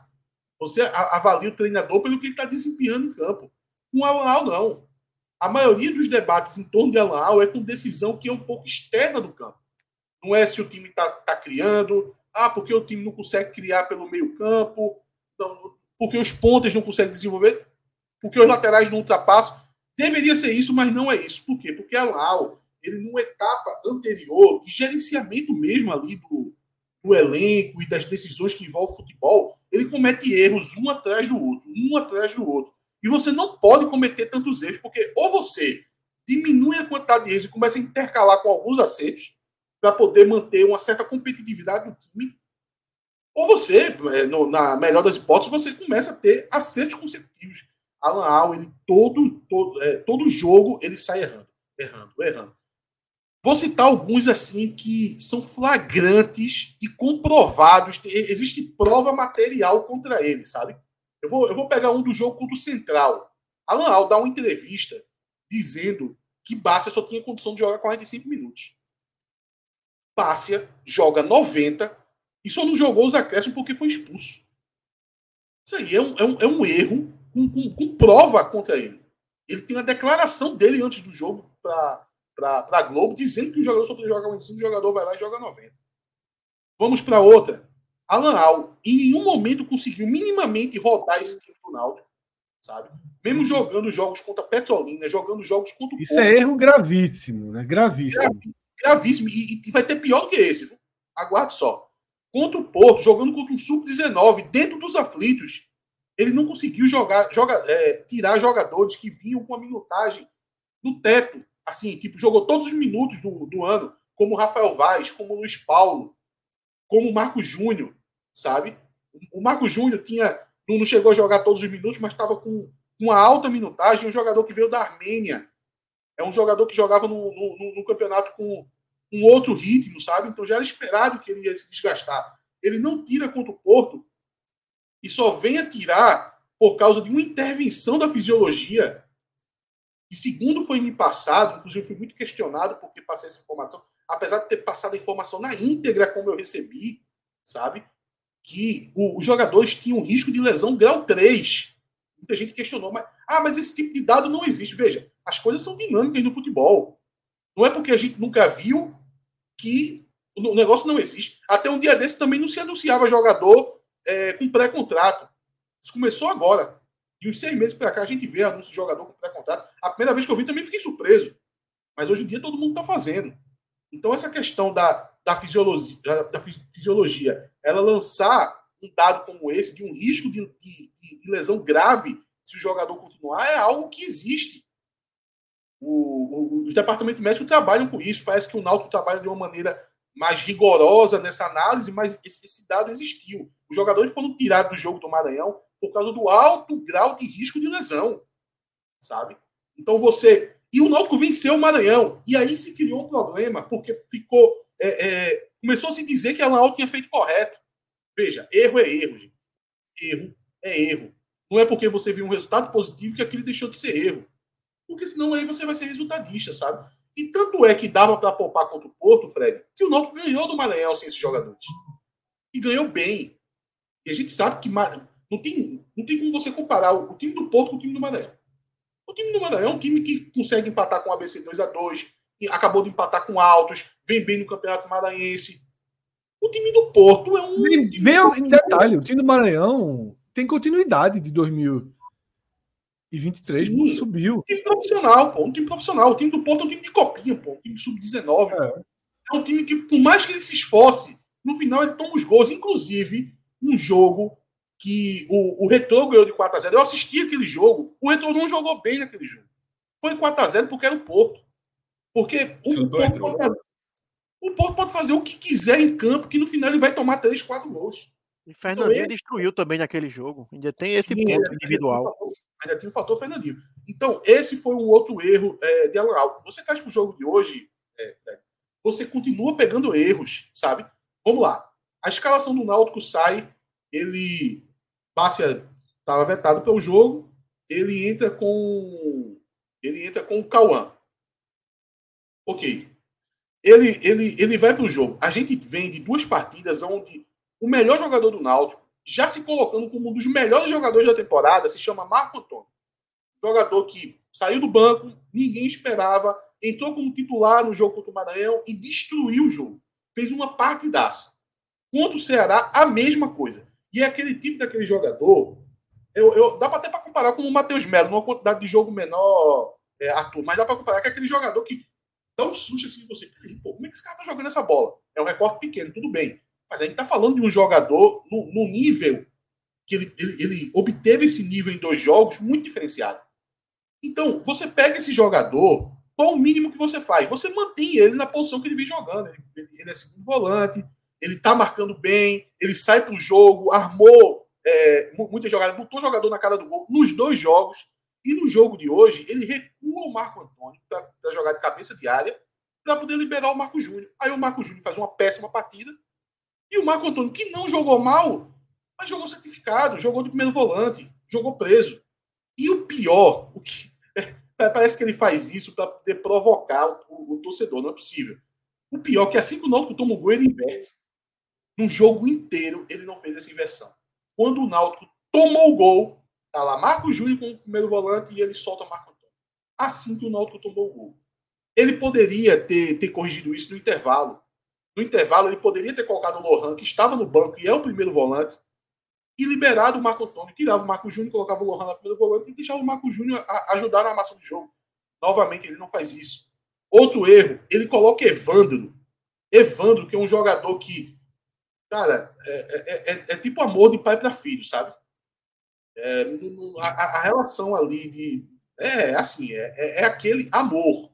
É amor paterno, assim. E uma... já era no ABC, né? É, é assim, é uma coisa assim, até bonita de ver, assim. Vou parar por aqui para poder não, não, falar mais do que eu devo. Mas é impressionante como todo jogo ele usa Evandro, sabe? Quando não era como titular, era entrando nas partidas. E na partida de hoje ele tira Júlio César, que não estava jogando bem. Mas Júlio César, pelo menos, é um jogador de futebol. Pô. Aí ele coloca Evandro. Evandro, como sempre, entra muito mal. Com 20 minutos de jogo, ele, ele vai e, e, e chama um ponta para entrar na partida. Fernandinho. Sabe quem era, no lugar de quem era para Fernandinho entrar? Assim, se você analisando o jogo, o, o melhor pro Náutico naquele momento era para Fernandinho entrar no lugar de Evandro, pô. Aí é que você vê como, como o, o, uma substituição é ruim. Que o jogador que acabou. Ele tirou a Ademir hoje. Se ele colocou a Ademir, tirou a Ademir. Pronto. Mas hoje é isso. Porque Fernandinho só daria para entrar na vaga de Evandro. Aí, outro erro claro. E agora vem o maior dos erros assim que é, confesso, é com alta carga probatória, que foi o seguinte: o Náutico perdendo o jogo, final de partida, toda a torcida desesperada pedindo para ele colocar Cauã Maranhão. Aí, Fred, Cássio, Arthur pode pensar assim: porra, vai meter um Cauã Maranhão aqui do nada? É o novo craque que vai entrar e resolver? Não, não é isso. Mas era o único jogador de ataque que o Náutico e era o único jogador que poderia dobrar a, a presença na área junto com o Paulo Sérgio. A torcida estava desesperada pedindo o Cauã Maranhão. E ele morreu com quatro substituições. Morreu com as quatro substituições na mão e não colocou o jogador. E aí você diz, pô, tem como piorar? Tem. Porque agora ele vai se tornar réu confesso. O Alan Al, ele chega na entrevista, na coletiva após o jogo, e diz ele, ele, ele confessa duas coisas. Primeiro, ele diz que o time cansou, então ele está confessando o erro dele de planejamento de não ter rodado o time. E depois ele me taca que o time cansado e ele não podia fazer uma substituição a mais porque já tinha trocado as cinco substituições. Meu amigo, Isso é amadorismo, pô. Isso é voltar para a década de 30, pô. Ou a década de 60, quando o Náutico Isso é errado na Libertadores, né, Cássio? É, década de 30 até 36. Até 1936 o futebol era amador. Falasse o que, Fred? Absolutamente inaceitável. Isso aí não pode acontecer no futebol profissional. É inacreditável. É inacreditável. E se foi mentira, e se foi mentira dele, é pior ainda, porque é maluco. É, pô. Era melhor ele dizer que não gosta de jogador do que dizer um negócio desse. É. Não, ele não gosta do jogador. E ele não gosta do jogador, só que ele que, é, pecou pela língua, né?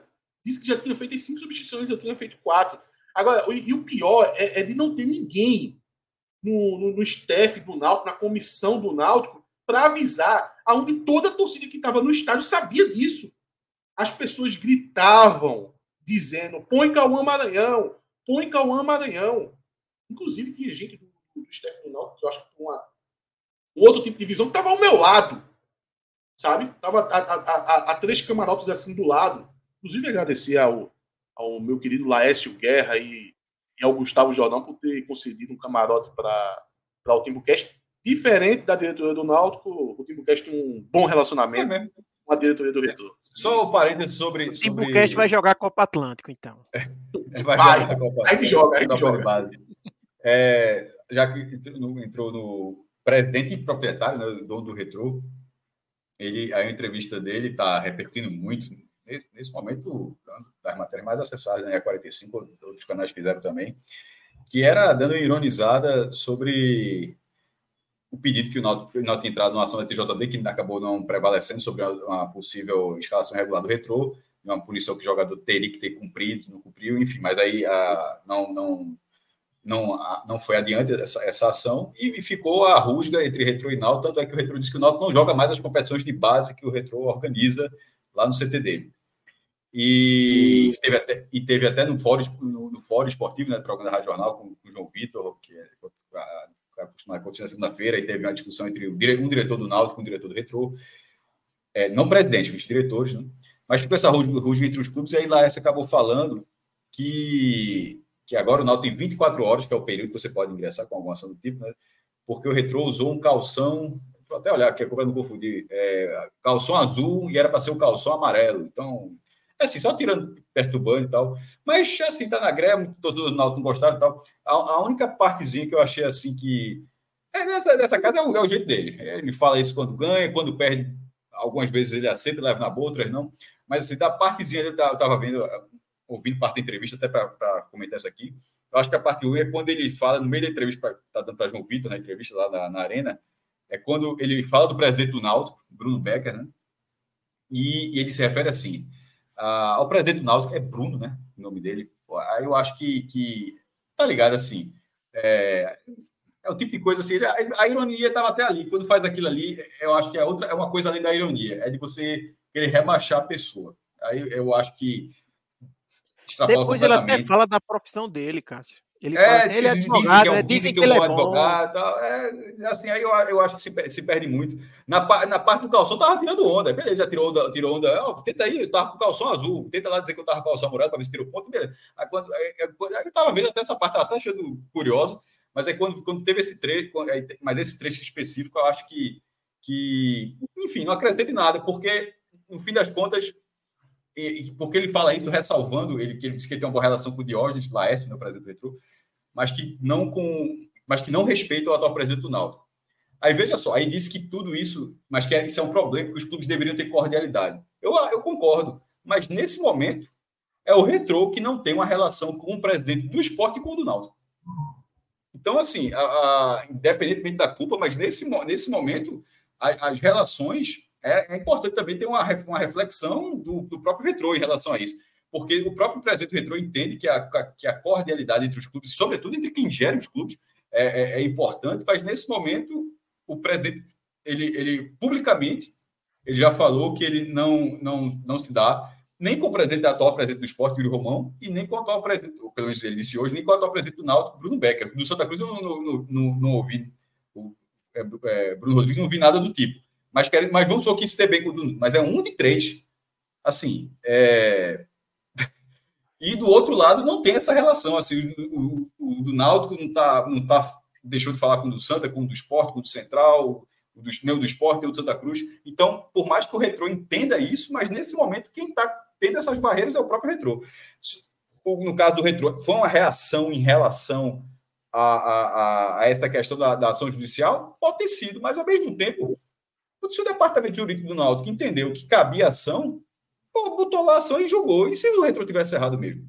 Assim, foi julgado, a ação foi julgada, o Náutico julgou improcedente, o Náutico se ferrou, beleza, mas a partir disso, dizer que já não respeita mais o presidente porque foi feito isso, não é, dizer que é Bruno o nome dele, assim, então acho que esse ponto, é essa parte da entrevista, perceba que a, a outra da tiração do calção, beleza, é tiração de onda, mas essa quando vai para quando foi para a questão pessoal e sobretudo na relação entre presidente, cara, presidente que daqui a pouco eles vão estar na fase decisiva, de repente pode ter uma reunião na FPF, naquela sala de Evandro lá e tá todo na mesma mesa, pô, e de repente tá desse jeito, assim, que coisa desagradável.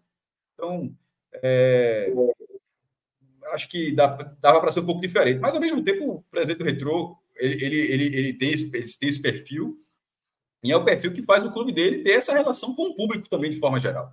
É, é, uma, é uma escolha do próprio clube de, de, de ter, de crescer a partir disso também. De, de, de, de, não, não visa ser um clube simpático, visa ser um clube rival. É uma estratégia.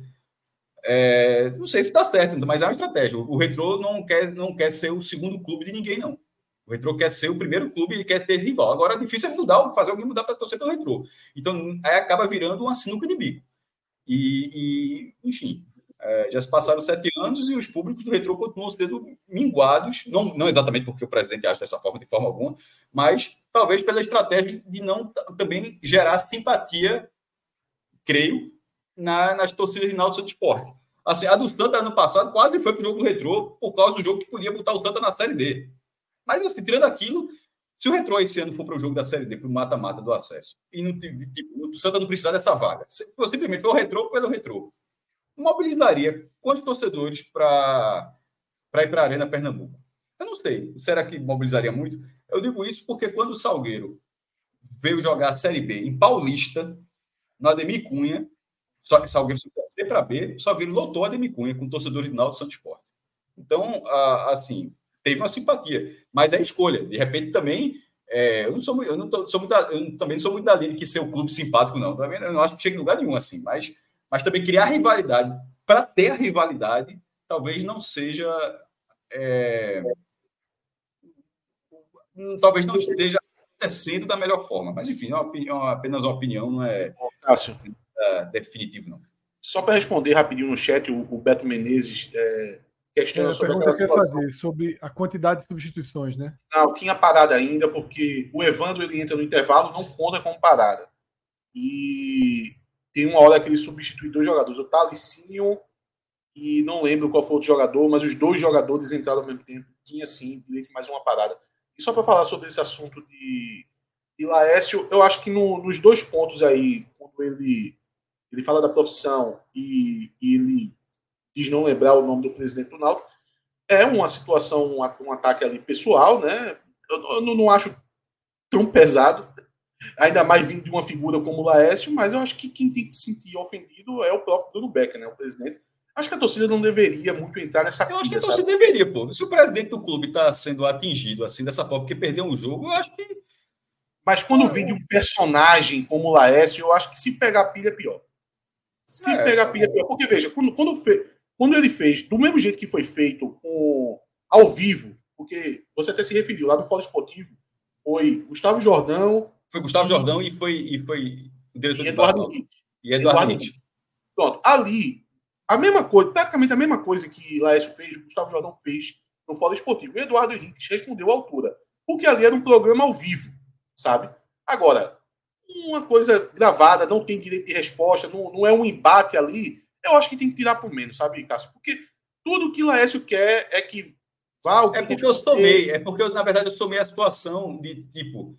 De, de pô, ele não, ele não se furtou de falar que não respeita o presidente não, que só respeita o Diogo não respeita o, o, Aí, tipo, com o esporte é a mesma coisa com o Yuri. Não respeita o Yuri, mas respeita. Padrão, então, é um padrão. É, um padrão. Então, tá entendendo? É, é, é, tipo, não tra... eu, eu, eu, tentei comentar não de forma isolada, mas dizer assim, que num um, um, um espaço mais ou menos curto, Tipo, tem três grandes, tem três clubes na capital. Dois dos atuais presidentes não tem, já não tem relação, assim, eu acho. É, o do esporte até eu dizer, pelo menos, apesar de não ter relação, mas não está vetado do torneio do retrô ainda não, ainda, ainda joga, né? Assim, tá, é, tem a relação, mas tá, acho que joga o torneio. Mas do Náutico tiraram até do torneio. E outra. Não, não joga, não. Santa, o esporte, o esporte jogou não. na última vez? Eu não, não a Copa Atlântico não jogou, não. A Copa Atlântico não jogou. O esporte não jogou a última também, não? Não, eu não sei, não sei. Não. É, mas enfim, o Donaldo que ele falou textualmente, não sei. E no Santa teve uma vez que o Santa também teve uma briga de, da base, que ele disse que o Santa estava proibido, mas depois fizeram as fases. Mas teve, lembra uma vez que foi a briga do Santa, o Santa nunca mais joga aqui. Ele proibiu. Uma briga de, Parece que, os meninos foram pro, parece que os meninos foram pro jogo e ele não deixou entrar. Teve um, teve Foi um uma confusão dessa. É, é, mas depois já fizeram as pazes, já voltou lá a ter, a ter jogo. Tá, até o Retro já jogou no Arruda também. Agora, é, Cássio, enfim. A, parte da resenha, aí é aquela coisa, né? Como ele é um personagem que se coloca para isso. É, ele se coloca ganha, dessa forma, né? É, quem ganha, é o ganhador tudo, né? Então, vai tirar resenha. Se alguém, não, não precisa ser diretamente o presidente, na verdade, a postura de Bruno Becker ele não vai dar uma, sei lá, o Náutico elimina o retorno na semifinal. Ele não vai, Bruno Beck não vai dar uma resposta. Mas se algum outro diretor do Náutico quiser dar, vai ser o momento. Mas talvez o Náutico responda institucionalmente. Quando o Náutico ganhou, o Pernambucano até tirou a onda do da aula, não foi? Não fez alguma coisa assim quando o Náutico ganhou a final do Retrô, tirou uma onda, foi até de forma institucional. O próprio Twitter do clube eu não, sei, não lembro exatamente, mas é alguma coisa da faculdade, dizendo que está aprovado, que passou de ano, então alguma coisa relacionada à, à aula, porque o dono do Retro é um cara muito rico, ele é dono de uma faculdade, é um Nibra, né?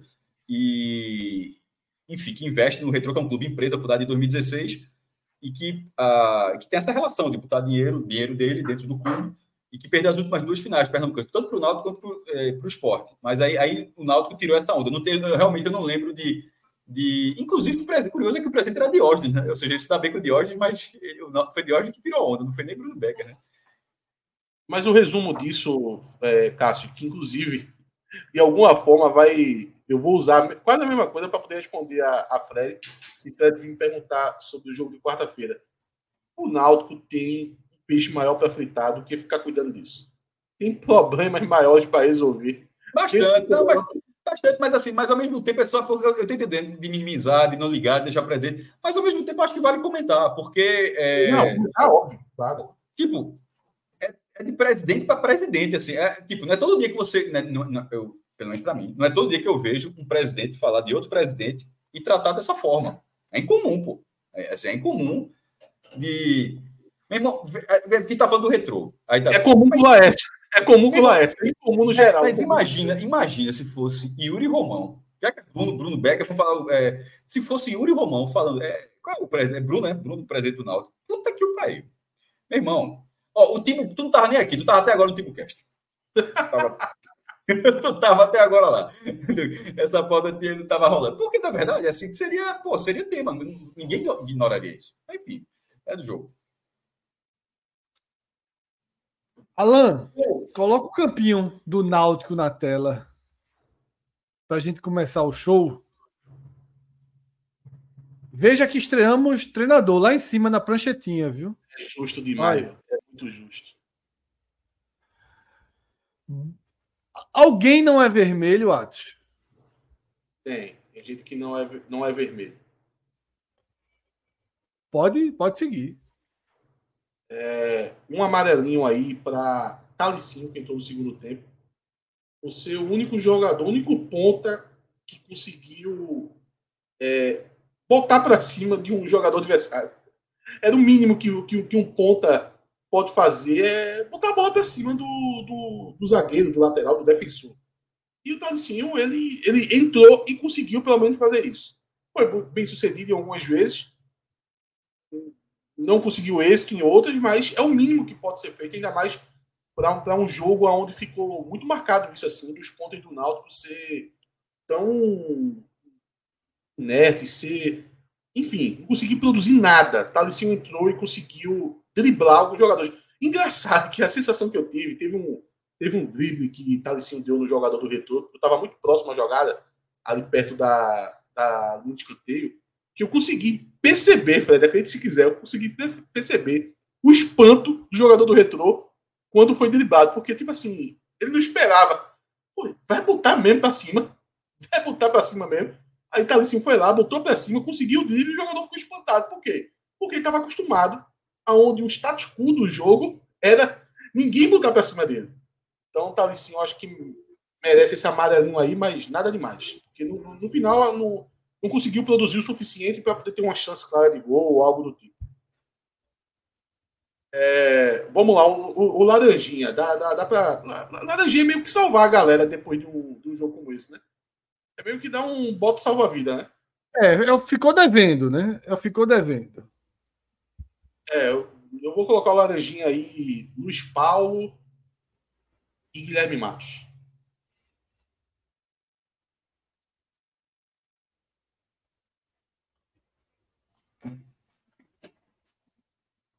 E vou colocar também Paulo Sérgio. Dá, dá, dá para colocar Paulo Sérgio, porque eu acho que no Depois jogo. que tu chamou ele de psicopata do gol, saiu algum gol?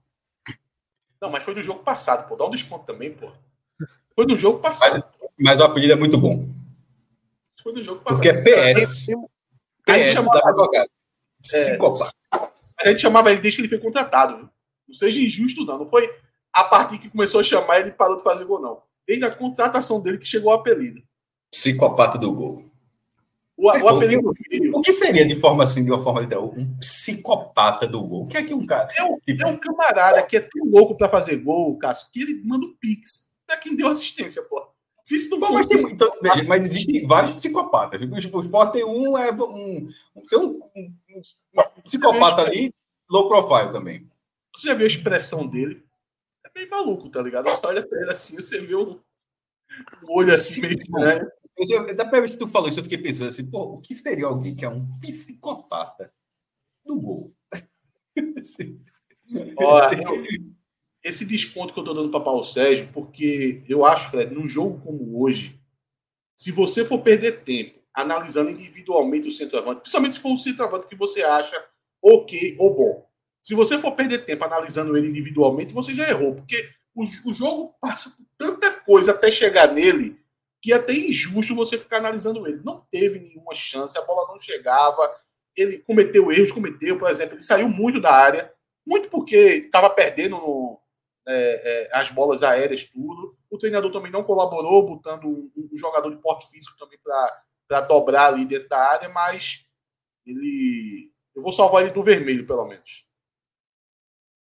E agora vamos para. O resto do time todo é vermelho todo é vermelho, mas, mas tem alguns piores.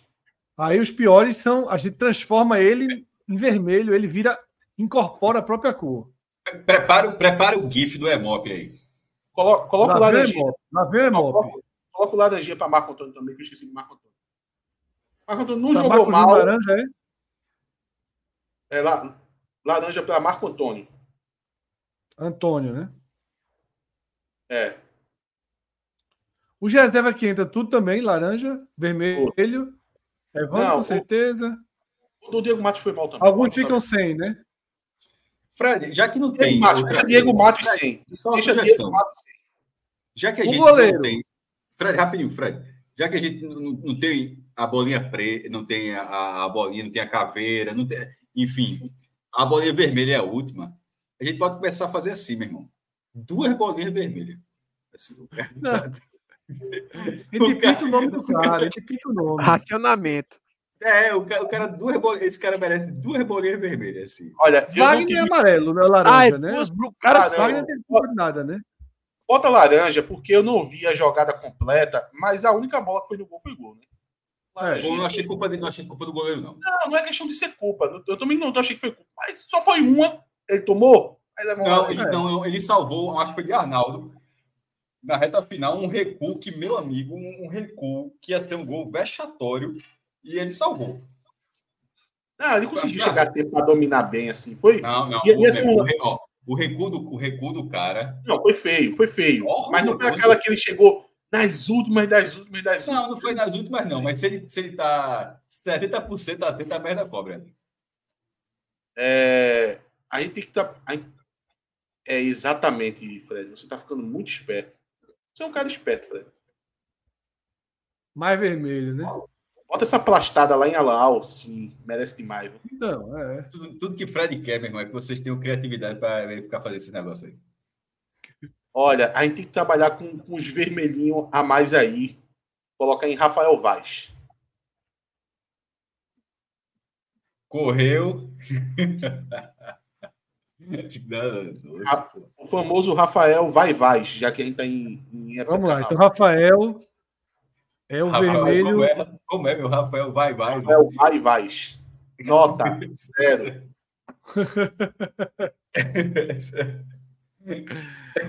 Olha, a, a partida de Rafael Vaz hoje é um contraste impressionante. Tom menor.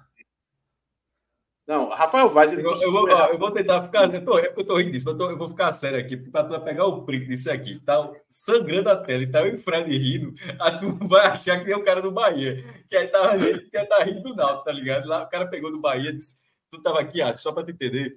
Quando ele tá falando do Bahia, aí o cara. Porra, foi só o Bahia perder, botaram a escalação titular. Como se tivesse relação, tem nada a ver. Aí a mesma coisa, tava rindo desse negócio. Rafael, vai, vai, vai para pegar esse print e, e, do jeito que tá essa tela, com esse vermelho, esse mar vermelho do Naldo, tem nada a ver, galera. Nada ô, a ver. ô, Fred, é, coloca vermelhinho também, Evandro. Total, isso eu tava só esperando, pô. Só tava esperando a ordem. Marco Júnior também. Esse nome é abençoado. Agora, Marco, Marco Júnior. Tá batendo Marco o Júnior, cara falou precisa... 45. Exatamente. Tá batendo de um jeito absurdo, velho. Não, tá batendo com menos tempo, né? Ele deu três meses. Foi três Ele semanas. Deu três meses. É. Como é? Eu, eu, viajei nessa parada. Foi aqui, não. Tem, no... tem um, um, ouvinte nosso, né? Que aqui no chat ele meteu. Deixa eu achar aqui no. Marco Júnior tava jogando bem. Foi depois aí do clássico. Aí ele deu, pra, ele deu prazo de validade. Foi, Foi no clássico Santa. No clássico do Santa, Matson Vieira diz assim, ó. Matson Vieira fez assim, ó. Para quem não lembra, fui até otimista com o futebol de Marco Júnior. Disse que duraria no máximo três meses, mas não durou nem um mês. Foi a mesma coisa aqui no ABC e outros times quando passou. Eita. É, é o tipo de na época, a gente até, na época a gente até fechou os três meses. Tá bom os três meses. Foi, exatamente. O Cláudio assinou os três meses. E, e, o cara não correspondeu dos três meses. O cara conseguiu. Porque o Wallace, o Wallace pernambucano são ótimos três meses, né? É. O Wallace pernambucano é a cara do Santa. Pô. O Santa precisa de jogadores como o Wallace pernambucano. Mas ele já foi pro Santa, porra. Fez foi? muita raiva no Santa, viu? Foi, Meu foi, amigo. Ele foi pro Santa, porra. Oxi. Foi em 2021, quando o Santa caiu pra ah, dele, tava. Ele... Mas não foi os três primeiros meses do ano. Não, é, não, não são três meses. Não, o Santa Não são três meses perdidos. Ele é bom de janeiro. É, aí depois do carnaval começa a cansar, massa na acabou. Largada, na largada, na largada. É, você, você comprou o sacolé no inverno, pô. Aí tá é. falando comprar o sacolé no verão, pô. Semana Santa, o homem é Réveillon já pra ele. Acabou o ano. É, já vi comprar Chester em, em agosto. Ele espera o coelhinho da Páscoa de branco e champanhe na mão. Ele espera o coelhinho da Páscoa assim, Réveillon. Quer comprar o Chester e, e, e, e, qual mês aí em agosto, meu irmão, vai ocupar o espaço do, da geladeira o tempão, meu irmão, até fazer sentido. É a mesma coisa. Tem que ser de janeiro a abril. Olha lá. Mas fez raiva demais, viu? Meu Deus do céu. Era, aquele ali era psicopata do não, e eu tinha uma raiva que trouxeram ele, a galera, é o tanque, é o tanque, não jogou nada, pelo amor de Deus. O, o ah, é a cara de Santa Cruz, né? Santa Cruz valoriza, meu irmão. Júlio César tá no vermelhinho também, né? Ela tá, falta a bolinha dele, né? Vou botar, vou botar. Ah, bota, por favor. E a partida de Júlio César foi horrível. Eu gosto do Vasco Pernambucano, deixa eu registrar aqui. Marco Júnior, você precisa trabalhar a sua arte, Marco Júnior.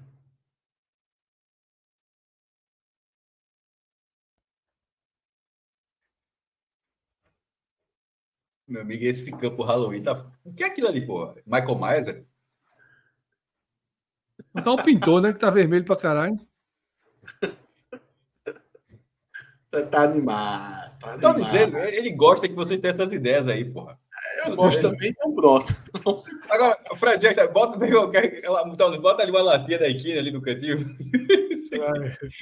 tinta, tinta coral, tinta frevo.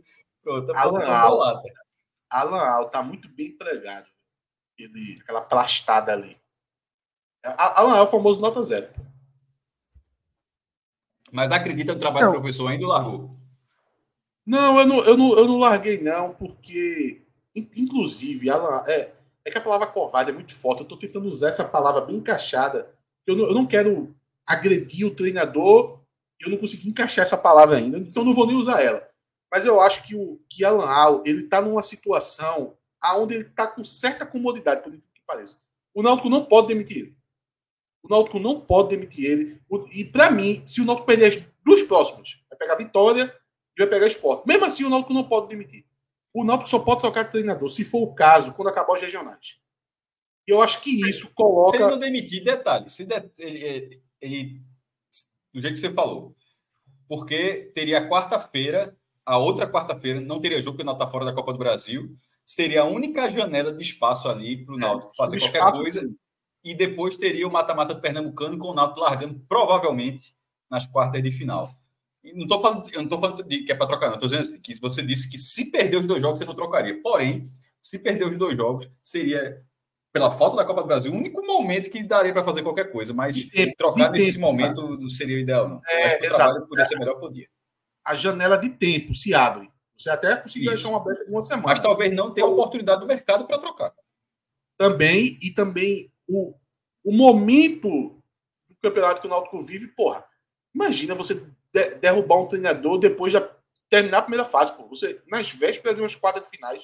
O Náutico fez isso, foi bicampeão, inclusive, né? No, no, segundo título do Náutico, trocou o treinador na reta final. Mas, enfim, ob, obviamente, obviamente isso, não é, isso não é a regra. Na último jogo, obviamente, isso não é a regra e e se fosse o caso, hoje é porque o sarrafo do Pernambucano é muito baixo. O, o do Náutico, sendo na, no patamar dele, teria que estar no mínimo na, direto na semifinal. Mas, querendo ou não, a concorrência direta era justamente com o Retrô, que ele está perdendo essa concorrência nesse momento. Mas mais do que o Retrô e o Santa, nesse momento, a Vera seria o Retrô e está sendo. Mas, querendo ou não, o Náutico está em terceiro, até, e, até hoje era o segundo, está em terceiro e está no G4 da Copa do Nordeste, ou seja, está brigando tá, e está no G4 atrás de Bahia e Fortaleza, que seria o natural.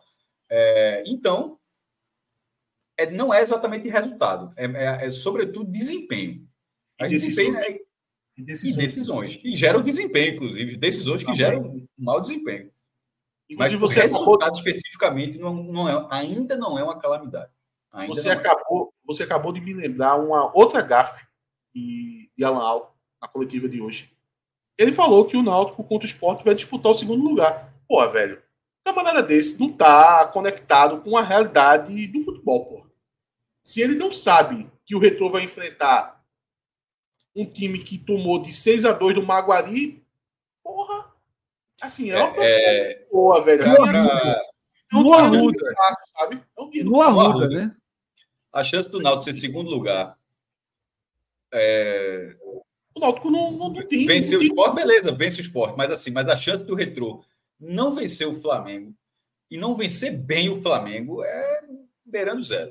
O retrô é muito mais time que o Flamengo, já era. O Flamengo está rebaixado e o jogo é no Recife. Pô. O Náutico não vai ser segundo lugar mais, pô. Não tem mala, não, não, tem, não, tem, disso, não tem mala de incentivo aí que faça. Não, não, não tem. Pô. É um absurdo ele falar isso também. Quer dizer, essa é uma passada especial. É futebol, aí de repente acontece uma zebraça, beleza, seria uma zebraça, mas não existe. A gente vai, a gente vai ver no dia que tiver a, a da Bet Nacional no dia, mas vai ser coisa assim para 10 para 1, para 15 para 1. 1.05, vai ser a odd do. Não, diga a, a, odd do, a odd do Flamengo, para o Flamengo ganhar o jogo. O Flamengo vai ser 20, 22. Vai ser uma cavaleira. É, por aí. É. Então, assim, o Náutico perdeu, assim, na prática, o Náutico perdeu o segundo lugar hoje. O Retrô, na prática, se classificou a Série D de 2025 hoje. É, e isso faz, como o Retro está com essa vaga, já que está confirmado com essa vaga, prova, virtualmente classificado com essa vaga, para Santa, Central e os outros concorrentes que ainda querem pegar a vaga também, é torcer agora para o Retro subir de divisão também. Para abrir, abrir essa vaga. No, no, ô, ô Fred, só para não passar despercebido ali, que Fernandinho merece um, um vermelhinho também, viu? Mas dá desconto para ele, não, só porque ele tá assistindo a live. Haja vermelho, viu? Tô gastando todo que eu tenho aqui. Eu vou deixar Diego Matos sem nota por dó dele. O troféu Fernando Marchiori, você acha que, que Alan Alta? O pessoal lembrou no chat. O pessoal perguntou no chat, o troféu Fernando Marchiori, exterminador do Nordeste, lembrando, né? Por que o, é. o troféu? Porque é o famoso Exterminador do Nordeste. Exterminador do Nordeste. É o jogo de hoje. É o jogo de hoje total. Não, tipo, bem, nessa temporada no futebol do Nordeste, não. Nessa temporada no futebol do Nordeste, estão dizendo se Alan Al já é o favorito para ganhar no final do ano. Não, não, o prêmio ainda não, não, né? Não é o caso, não é o caso.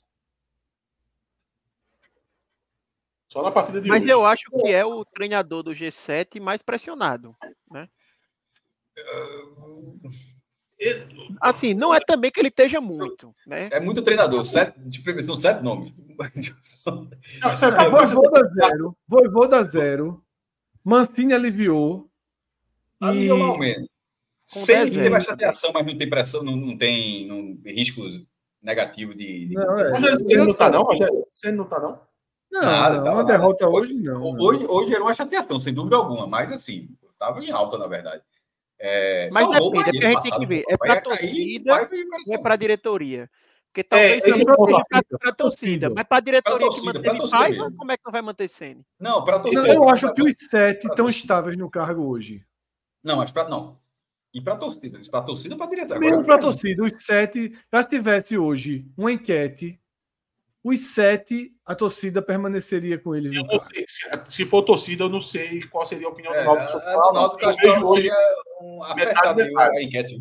Pelo menos metade, metade. Agora, é o que Arthur falou, tem que ver a diretoria. Esse é um pra tema você... bom para o programa de amanhã.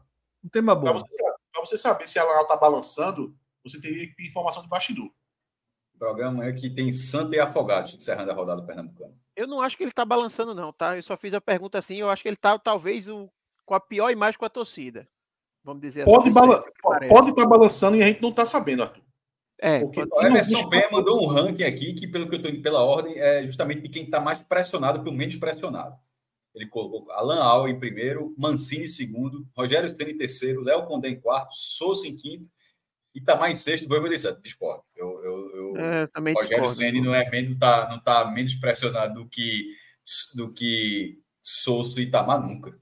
Assim, Amigo, se Itamar, se Itamar perder amanhã, e se Itamar perde o jogo de amanhã, por exemplo, Ux, como é que ele sabe? Não tem. O Santa não tem sustentação, não, pô.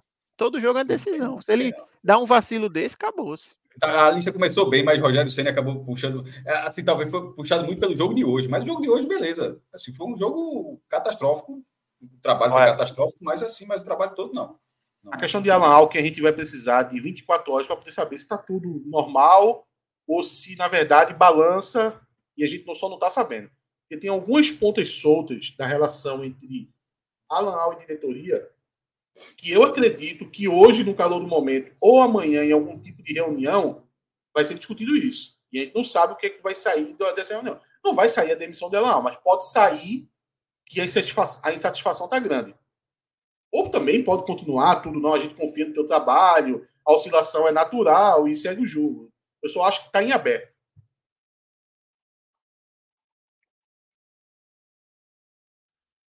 Ok, vamos fazer o seguinte: vamos pular, sair da, da questão mais direta relacionada ao Náutico, tá?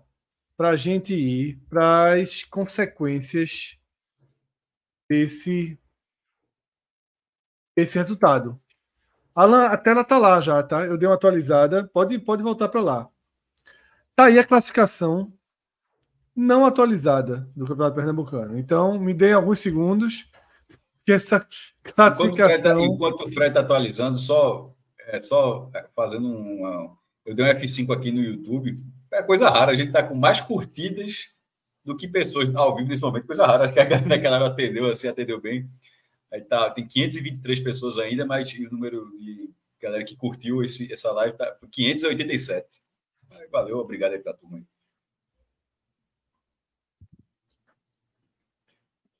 Classificação agora está quase certa. Não, na verdade só faltou eu, eu que fui burro, estava atualizado, eu que usei o, o, o...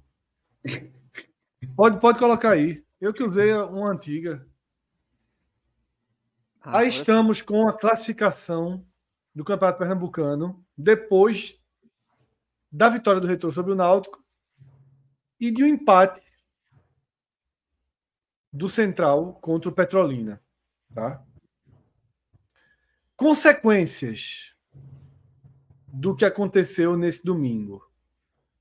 O esporte está definido como primeiro colocado da fase de classificação e, dessa forma, está garantido na semifinal do campeonato, com o mando de campo no jogo da volta e, o mais importante, está confirmado na Copa do Brasil de 2025.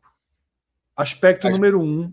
E a explicação dessa classificação é que na Copa do Brasil as vagas são para o campeão, vice e terceiro lugar da classificação final com a liderança na primeira fase, o máximo que o esporte pode terminar o Pernambucano é em terceiro lugar, porque se ele for eliminado na semifinal, pra, entre toda vez que você for eliminado mata-mata, para ver a classificação é quem teve a melhor campanha na primeira fase. E, obviamente, se o esporte é o líder, ele será necessariamente, seria necessariamente o melhor eliminado na semifinal.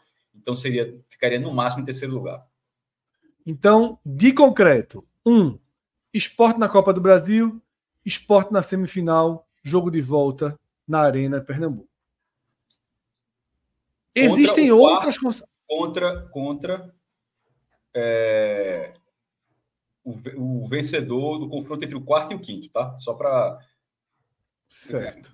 Que, que, na hora que você quando for fazer o chaveamento hoje, aí vai ser o quarto e o quinto. Essa, esse chave, o, essa chave é que vai pegar o primeiro. E o segundo e o terceiro vão pegar. É, desculpa, o terceiro e o sexto pegam o segundo. Essa é a única conclusão, consequência. também tem os dois rebaixados, Fred. Já, já, já concluiu também. Porto e Flamengo Não, certo, mas, Ok, mas vamos lá, vamos lá, tá? Para o que realmente importa. Um, o esporte na Copa do Brasil, na semifinal, mando de campo do jogo de volta. Isso é concreto. Existem duas outras consequências que não são concretas por falta de um mínimo detalhe, que é o Retrô vencer o jogo do Flamengo, que vai vencer na última rodada. Isso acontecendo, o Retrô está confirmado também na semifinal do Pernambucano, também com mando no jogo de volta. Como segundo colocado, ele pegaria o vencedor do duelo entre o terceiro e o sexto. Além disso, o Retrô fica com a vaga da Série D. O Pernambucano tem duas vagas na Série D e o Retro fica com a primeira dessas vagas, porque é o time sem divisão melhor colocado na fase de classificação. O Fred, Copa do Brasil também não? Não, Copa do Brasil é o campeão. Ele ainda correria o risco de, de ser quarto. Isso. Copa do se Brasil o esporte é, é eliminado, por exemplo, na, na, é. na Não vai acontecer, não vai acontecer. Não, se, se o esporte for eliminado, o Retro não pode ser eliminado. Se ele for eliminado, ele fica em quarto perde. Sobre a Exatamente. Série D, sobre a Série D, e Arthur trouxe um ponto bem interessante, o Retro está classificado é, é, virtual. Não, na verdade, o Santa pode é 16. É porque ele vai ganhar do Flamengo, né? Assim, ele, não, o Santa joga, joga amanhã, só que tem dois jogos. Santa não, pode só, Santa poder chegar a 19, assim, mas a questão é que o Retro vai chegar. A gente está considerando que o Retro vai chegar a 20. Se ele chegar a 20, não vai ser alcançar essa questão. Então, pronto, o Retro ganhou do Flamengo e chegou a 20 pontos. O Retro terá a vaga na Série D do ano que vem. Porém, é, pelo regulamento, é importante destacar que não se sabe nesse momento qual vaga ele tem, Fred. Vê que coisa curiosa. Isso é muito importante. Esse é um alerta que Arthur fez, é muito importante, porque o texto deixa muito claro. A, Pernambuco tem duas vagas, mudou esse ano o regulamento. Tem duas vagas na Série D, e é sempre como a Copa do Nordeste, é por chamada. A primeira chamada, a vaga A, é para o melhor da classificação final. Pode ser o retrô, mas pode não ser o retrô. Se, se o Maguari for campeão pernambucano, será o Maguari. O Maguari teria a melhor classificação final e, e seria campeão pernambucano, teria a melhor classificação final e pegaria a vaga da Série D. A vaga B, a segunda vaga, é para o melhor time da primeira fase. Ou seja, aí seria o retrô. Aí fala, sim, qual é a diferença? A diferença é que se, e se o retrô for o campeão pernambucano, por exemplo? Se o Retro for campeão pernambucano, ele pegará a vaga A de melhor classificação final. Então, o Retro passaria a ser o segundo melhor da segunda fase. A gente estava pensando que seria, de repente, o segundo melhor do mata-mata, né? Não, no caso, seria o segundo melhor da primeira fase. Isso, inclusive, pode tirar o peso de um Santa, Santa Cruz Central no mata-mata, e a gente vai explicar daqui a pouco. Mas, para deixar claro, o Retro ganhando do Flamengo, o Retro irá à Série D, mas Só não dá para dizer qual vaga ele está indo. Se é a vaga da classificação final da primeira fase. É tipo o esporte. O esporte está na Copa do Brasil. A gente não sabe se como terceiro, se campeão ou como vice. Mas o esporte está na Copa do Brasil. Está com a vaga, mas não se sabe qual vaga o esporte vai utilizar. É a mesma coisa do retrô. E isso, é, isso é essencial para a sequência dessa classificação, para você voltar. E se o entendimento for esse. Não, não é o entendimento pode o entendimento é esse, porque o texto ele deixa bem claro que tem a vaga A e a vaga B, inclusive é pela ordem. A ordem, a primeira vaga, é pela classificação final. Não tem como alguém olhar o regulamento e dizer que é o contrário. Ok, mas se o entendimento for esse de fato, a rodada acaba sendo muito boa para o Santa Cruz por conta do empate é. do, do Central. Se o Santa Cruz vence o Afogados nessa segunda-feira, o Santa Cruz praticamente, praticamente, só algo muito fora da curva deixaria o Santa fora da Série D em 2025. O Santa cumpre seu objetivo e esvazia a importância desse duelo das quartas de final, focando na Série D, não focando no próprio no próprio Pernambucano. Vê o que teria né? que acontecer. Vê o que teria que acontecer. Se o e se, a, se eu estiver errado, Arthur, pode parar aí e me, me corrigir, mas é, primeiro, para a vaga do Santa Cruz ficar ameaçada mesmo, é o se o Santa Cruz empatar amanhã, for para 14, porque aí o Central, se ganhar na última rodada, vai a 15 e passa o Santa, aí complica. É, mas se o Santa vencer, ele, vai a 16 e o Central já não, já não alcança mais. É, e o que seria? Qual seria o problema nas quartas de final? Como é que o Santa sairia? Pô, o Santa terminou na frente e, na semifinal, e, e nas quartas é Central e Santa. Central e Santa. Desculpa, Santa e Central. Aí a gente estava pensando o seguinte: que se o Central, como é o entendimento, se o Central passasse, quem passasse nesse mata-mata teria vaga, né? Porque já ficou na melhor colocação. Nesse caso, não seria exatamente assim. Porque como o retrô está do outro lado, e perceba que a vaga A é para, é para a classificação final, vamos supor que o Central elimine o Santa nas quartas. E o, o Central elimina o Santa nas quartas e, o, e vai para a semifinal, e o retrô já está na semifinal. Para o Central ser o melhor time dos que não tem vaga na classificação final, qual é a chance disso acontecer? Só se ele for para a final. Porque se ele cair na semi e o Retro cair na semi, ele, ele ficará atrás do Retro. Porque o Retro tem uma campanha melhor na primeira fase. Ou seja, o Central teria que eliminar o Santa e na semifinal o Retro cair na semifinal e o, e o Central passar e de repente ser vice-campeão. Ou se os dois forem para a final, o Central ser o campeão. Ou Cassina assim, tem, tem uma coisa que piora ainda. Pegaria a vaga. Tem uma coisa que piora para ficar mais difícil de isso acontecer. É que o Central provavelmente ele vai ser quarto ou quinto. E se ele cruzasse direto com o retrô, assim, aumentaria a chance de acontecer essa matemática toda. Porque é só eliminar o retrô, pronto, aconteceu. Provavelmente ele vai pegar o esporte na semifinal, se ele passar para semi. E aí ele teria que enfrentar o esporte que. Talvez a melhor coisa para o Central é porque ele já está na semifinal, não tem como não. É, ia dizer, seria ficar em sexto lugar. É... Mas é, aí teria que tirar é, o Náutico para tirar o retrô. É melhor para o Central. Assim, vai ser um jogo mais difícil das quadras. Não, é, mas é, é, isso. Aí pegaria o retrô, para poder matar logo o retrô. Mas pelo menos ele pegaria o retrô. É, e, e, e, o Santa pegaria o esporte na outra semifinal, né? Ou seja, ele pegaria o retrô e, tipo, ele depende dele torceria para o esporte ganhar do Santa e ele fazendo confronto direto com, com, o retrô. Porque no outro caso, ele. Enfim, é muito, é, perceba que é muito difícil. Antes era um confronto direto, era basicamente um confronto direto. Um centro, tipo, seria um jogo do mata-mata das. Seria um jogo fantástico, inclusive. Jogo das quartas de final, valendo a vaga na semifinal e valendo a vaga na Série D. Agora, com esse entendimento que o Fred está falando, mas ao mesmo tempo que é o entendimento, é difícil não ter esse entendimento, tá? O regulamento ele foi retificado, ele foi reescrito, inclusive, ele segue essa ordem e ele deixa claro, o Fernando Série tem duas vagas, o cachorrinho tá broco tem duas vagas, a, a vaga A, ele explica, a vaga A começa pela classificação final e a vaga B vai para a primeira fase, embora seja retroativo, mas é dessa forma. Então, sendo assim, se o Santa ganhar do Afogados na segunda-feira, o Santa praticamente vai à Série D. E, se, e, e caso dê um revestrez ainda nas quartas de final, ainda tem que acontecer muita coisa na semifinal para ficar. Cássio, estão perguntando se existiria um jogo terceiro e quarto. Não existe mais, não, né? Não, não existe, não existe, não. Toda, no mata-mata dos seis times, toda a classe, tirando a final, naturalmente, que o cara a classificação final, de repente, quem é o confronto, todos os perdedores da semi e das quartas a posição da classificação final ela é de acordo com a classificação da primeira fase. Então, é, Arthur, a gente pode dizer que o Santa Cruz, vencendo Afogados amanhã, e obviamente amanhã a gente traz mais detalhamento sobre isso, praticamente coloca para o seu calendário 2025 Pernambucano, Série D e pré-Copa do Nordeste.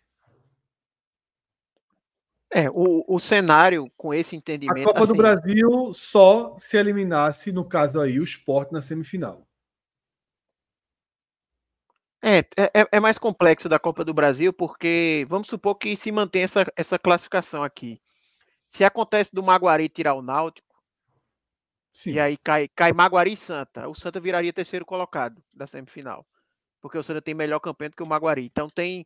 Depende também de quem estaria do outro lado, na semi. Mas se acontecesse. E também depende se o Santa vai conseguir vencer as duas e talvez passar o Náutico, por exemplo. É possível. O Santa ainda pode alcançar o Náutico na é. primeira é. fase. É, tá, tá, tá em aberto com a, com a derrota do Náutico de hoje. O melhor disso assim... seria fugir do esporte no confronto da Semi, né? Sim. Mas aí para o Santa é meio difícil controlar isso, Fred, porque para fugir ele só tem que passar o Náutico se o Santa cair para sexto lugar. Não vai passar o Náutico, lugar, mas o que a gente está falando é passar o Náutico. Vai passar o Náutico. É... O Teria Santa... que vencer as duas e o Náutico vencer as duas e o Sport empatar. E esse é um empate. Não é difícil, não. Não é difícil, não. O Central em crise. Não, não acho uma combinação tão fácil, não, mas é possível. Né? Por isso é, não, talvez não seja o mais provável, mas é algo. Talvez seja o mais provável. Talvez seja o mais provável. Qual o resultado mais provável de Santa e Afogado? Qual o ganha do Afogado empatando lá no Caruaru, eu tô achando. Aí, ok. Mas assim, o, o, o resultado mais provável de Santa e Afogados é vitória do Santa. É, é que eu tô com medo o cenário mais provável de saíram lesionados. Santa, Lembrando que o Sport vai colocar o time reserva contra o Náutico, né? Provavelmente. Deve colocar. Mas eu acho que mesmo com o time reserva seria a tendência de empate. Não de Náutico. Seria a tendência de empate. E é, basta. Se ela, se ao perder para o time reserva do Sport, aí que essa... vai... Porque o time reserva do Sport que ele vai colocar são os jogadores que estão entrando em forma. E tá jogando melhor que o titular. É, Titi Ortiz tal, vai ser esse reserva, né? Fabinho.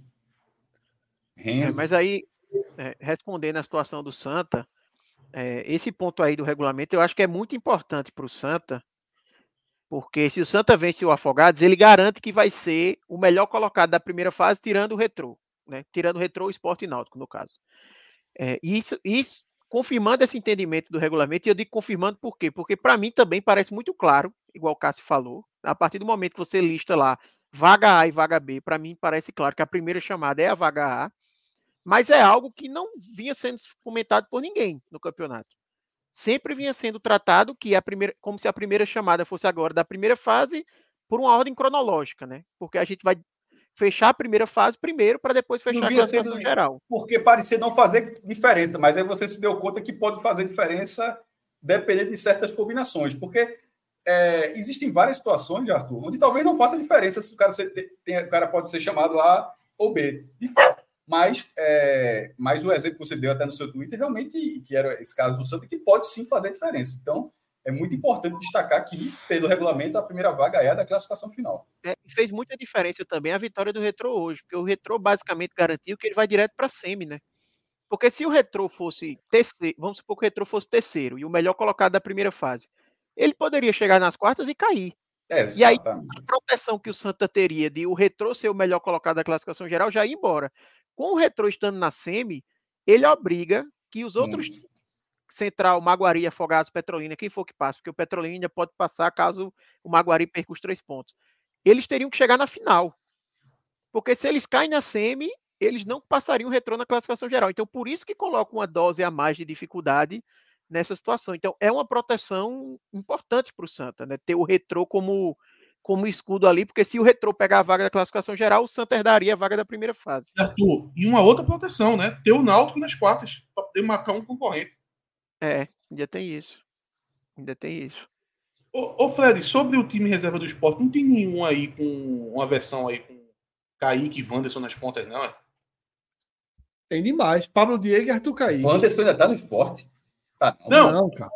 É porque até ano passado teria um. Ah, o Sport de reserva. Kaique de um lado, Vamos do outro. Mas tem um novo Kaique agora que tá jogando bola. É, veja só, vai ser um, um centroavante que eu não sei quem é. Ah, é Arthur Kaique num lado, Pablo Não, seria Zé Roberto. Não, o atacante de reserva é Zé Roberto. O cara tá com a mão quebrada, Fred. Tu quer botar o cara, vai.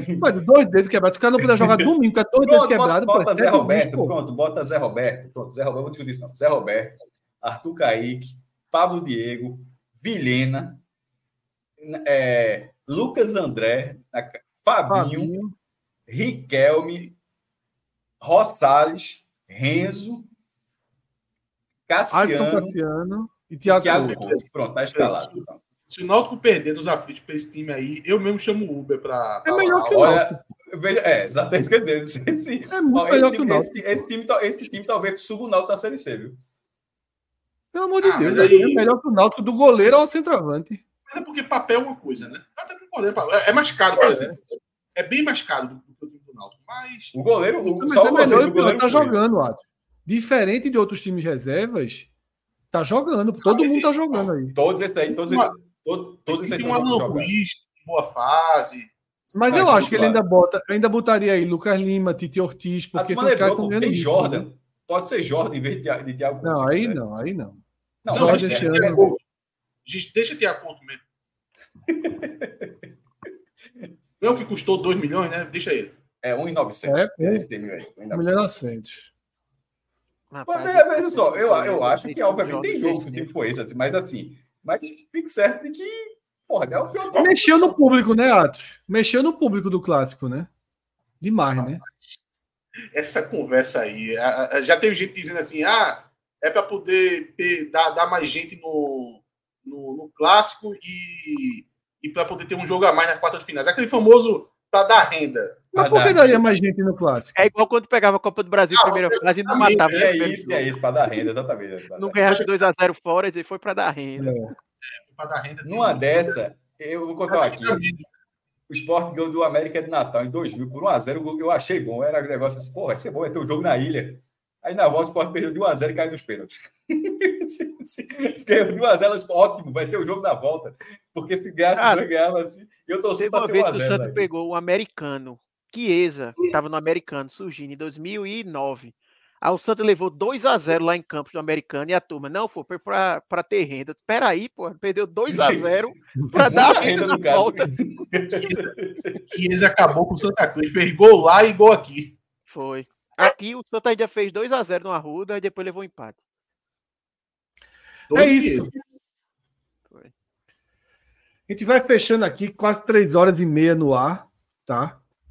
Agradecer a todo mundo aí que participou, todo mundo que mandou chat, que mandou superchat, a audiência que está até agora com a gente.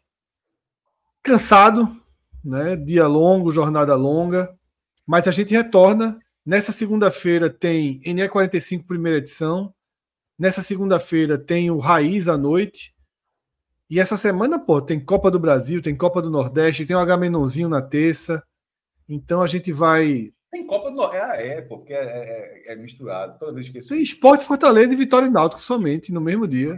Terça-feira tem Agamenon, é. Minhoca vai Agamenon, chegar. Agamenon. Minhoca vai chegar. Com moral. Qual, 80 filmes. Fred, qual o nome daquele filme que? Eu já esqueci. É não sei o que do menino. O sacrifício do servo sagrado. Nada a ver. Pronto, é o servo, é o servo. É, é, é HBO, é? É. Pronto, vou ver se. Esse filme é um cliquezinho muito fácil, Cássio. Você não se arrepende, não. Ó, é, minhoca, menino minhoca vai chegar grandão dessa vida. Assim. 200 filmes nas costas. 200 filmes nas costas. Tá, vamos pegar a roleta e, e girar os filmes. Aí o que, que sair Minhoca comenta. Vai ver o do Oscar inteiro, ele já deve ter visto.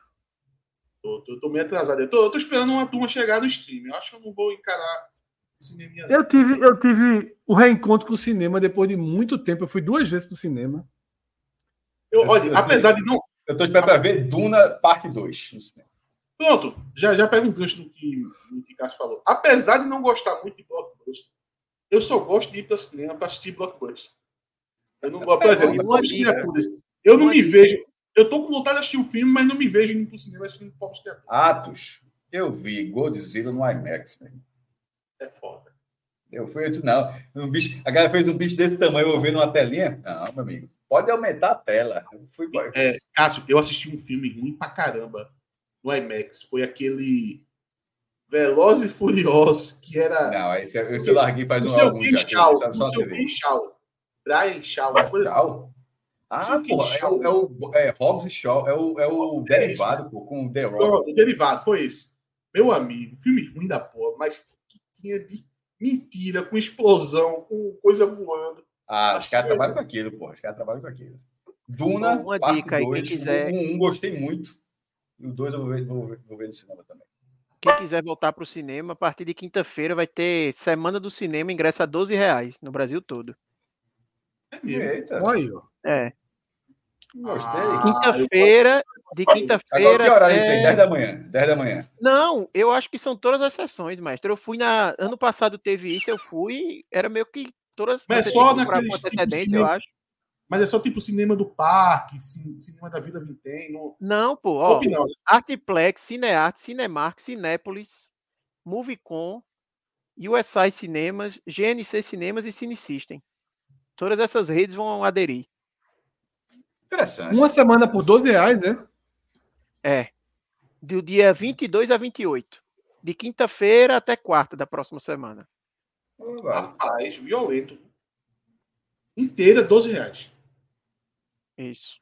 No ano passado teve até uma promoção de pipoca, pô, um combo de pipoca por 25. Meu amigo, pipoca pessoas. no cinema faz muito tempo. Muito Arthur, não, não, não, é aquele cinema que virou igreja, não, né? Do, do filme lá do Você chega lá e é uma. Não, pô, eu fui, eu fui no, daqui perto de casa, pô, no, no eu shopping. Eu tô acreditando em Arthur, não. Quem acreditar em Arthur, de, eu, eu não tô acreditando. Não acreditei. Um cinema bom que já falando de perto assim é o da Rosa Silva aqui. O, do, o que é perto do Náutico, que é bom pra é bonzinho pra caramba. Veja, eu fui aqui em São Paulo, eu fui aqui em São Paulo, foi de boa, velho. E não tava nem super lotado assim, velho. Eu até, eu até percebi, eu até fui assim e pensei, velho, realmente tava precisando de promoção, porque parecia negócio que não tava. A Lua Vitor confirma aí, disse que estão todos os cinemas nessa semana. de cinema. Gostei, 12 contos. Sim, rapaz, eu tinha uma coisa para falar para tu, ainda bem que eu lembrei. Falando psicopata aqui. Cássio estava tava falando sobre psicopatia no futebol. Arthur, que psicopatia é essa de tu ficar contando camisa de clube de futebol? Que lista infinita, meu amigo. Se você contasse de dois times, é uma coisa, de três ainda vai. O camarada contou de uns 50 times. Mas tu nunca na tua vida, não? Ó, em nenhum momento da tua vida. Aparecia, né? A gente conta em todas. Toda vez que a gente vai para João Pessoa, a gente conta. Tudo bem. Mas quantos times? Puxa, aparecerem. Olha aí. Todos os times da Europa? Não, a Europa não, pô. A Europa vira um só, pô. No, no de Arthur era Nápoles, Real Madrid, Barcelona. É, por isso, é, eu, até para fazer aparecer. A Europa, a Europa. Eu me surpreendi, inclusive, que apareceu muita camisa do Inter de Milão, porra. Tu abrisse, o Word, do, tu abrisse o Word do celular. Foi um bloco de notas do celular. Foi. Tu abrisse um bloco de notas do celular para fazer isso? Foi, foi. Tu abrisse, Fred? Não. Não, quando a gente foi, a gente contou. A gente, não, Rodrigo, Rodrigo colocou, Rodrigo colocou no Não, mas ele foi em Fortaleza, foi em Fortaleza. E a gente parou de contar porque ninguém, a gente parou de contar porque ninguém ia acreditar na gente. Arthur, foi quantos times? Foi quantos times? Muito. Deixa eu ver aqui. Oito? Não, muitos, muitos. Ah, Oito. Mas eu gosto da proposta. Eu gosto da proposta. Ah, mas do jeito que Arthur fez, foi demais. Mas acho que no momento da vida assim, é quando tu pega ali Abreu e Lima, quando tu pega ali Abreu e Lima e Garaçu, é esporte marme. Pelo amor de Deus. Não, toda vez que a gente vai para João Pessoa, quando tá saindo, eu conto. E eu sempre, eu sempre conto um do Náutico, que é sempre perto do mesmo lugar. É, é, é sério, é o mesmo cara. É o mesmo cara. Não, mas é sério. O cara tá sentado na calçada de casa toda vez. Uma vez que fez assim, eu tenho um tricolor ali, era uma coca 2 litros, porra. Isso é, isso é coisa do é, é, isso é conversa. Ó, uma tá, propaganda da Coca-Cola. Cássio viu cara de preto, camisa da Coca-Cola. Irmão, é Coca-Cola, pô. A gente, tá, a, gente tava, a gente tava indo na. A gente vai para a, a Recife ela cruza a Broi Lima, né? Ou seja, ela passa bem da cidade, bem, bem estranho. E toda vez que a gente tá indo para lá, vai num carro só.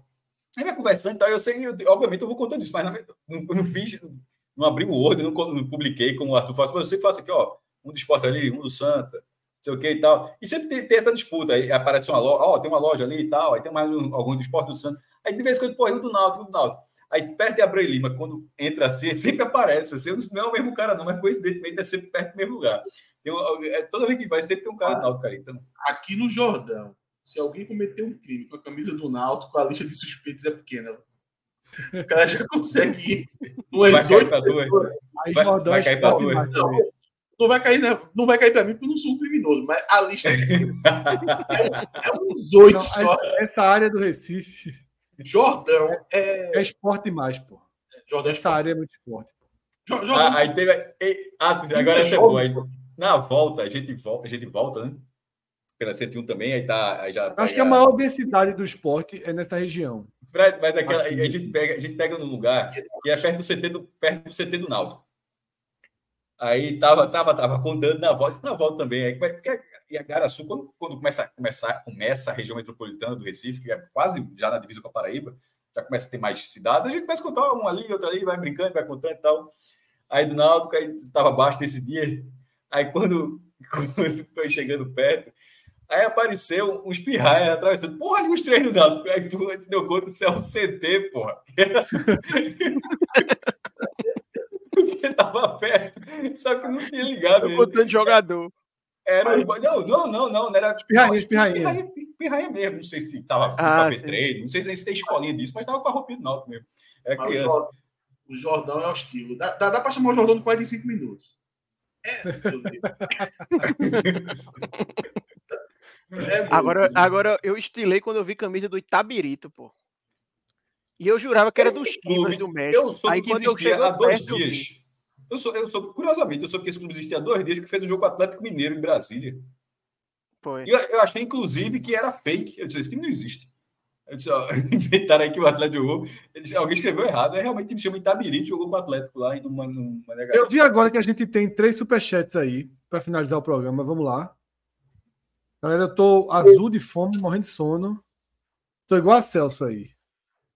Luiz Marcelo Souza sentencia. Tudo tá, tudo tá igual aí, pô.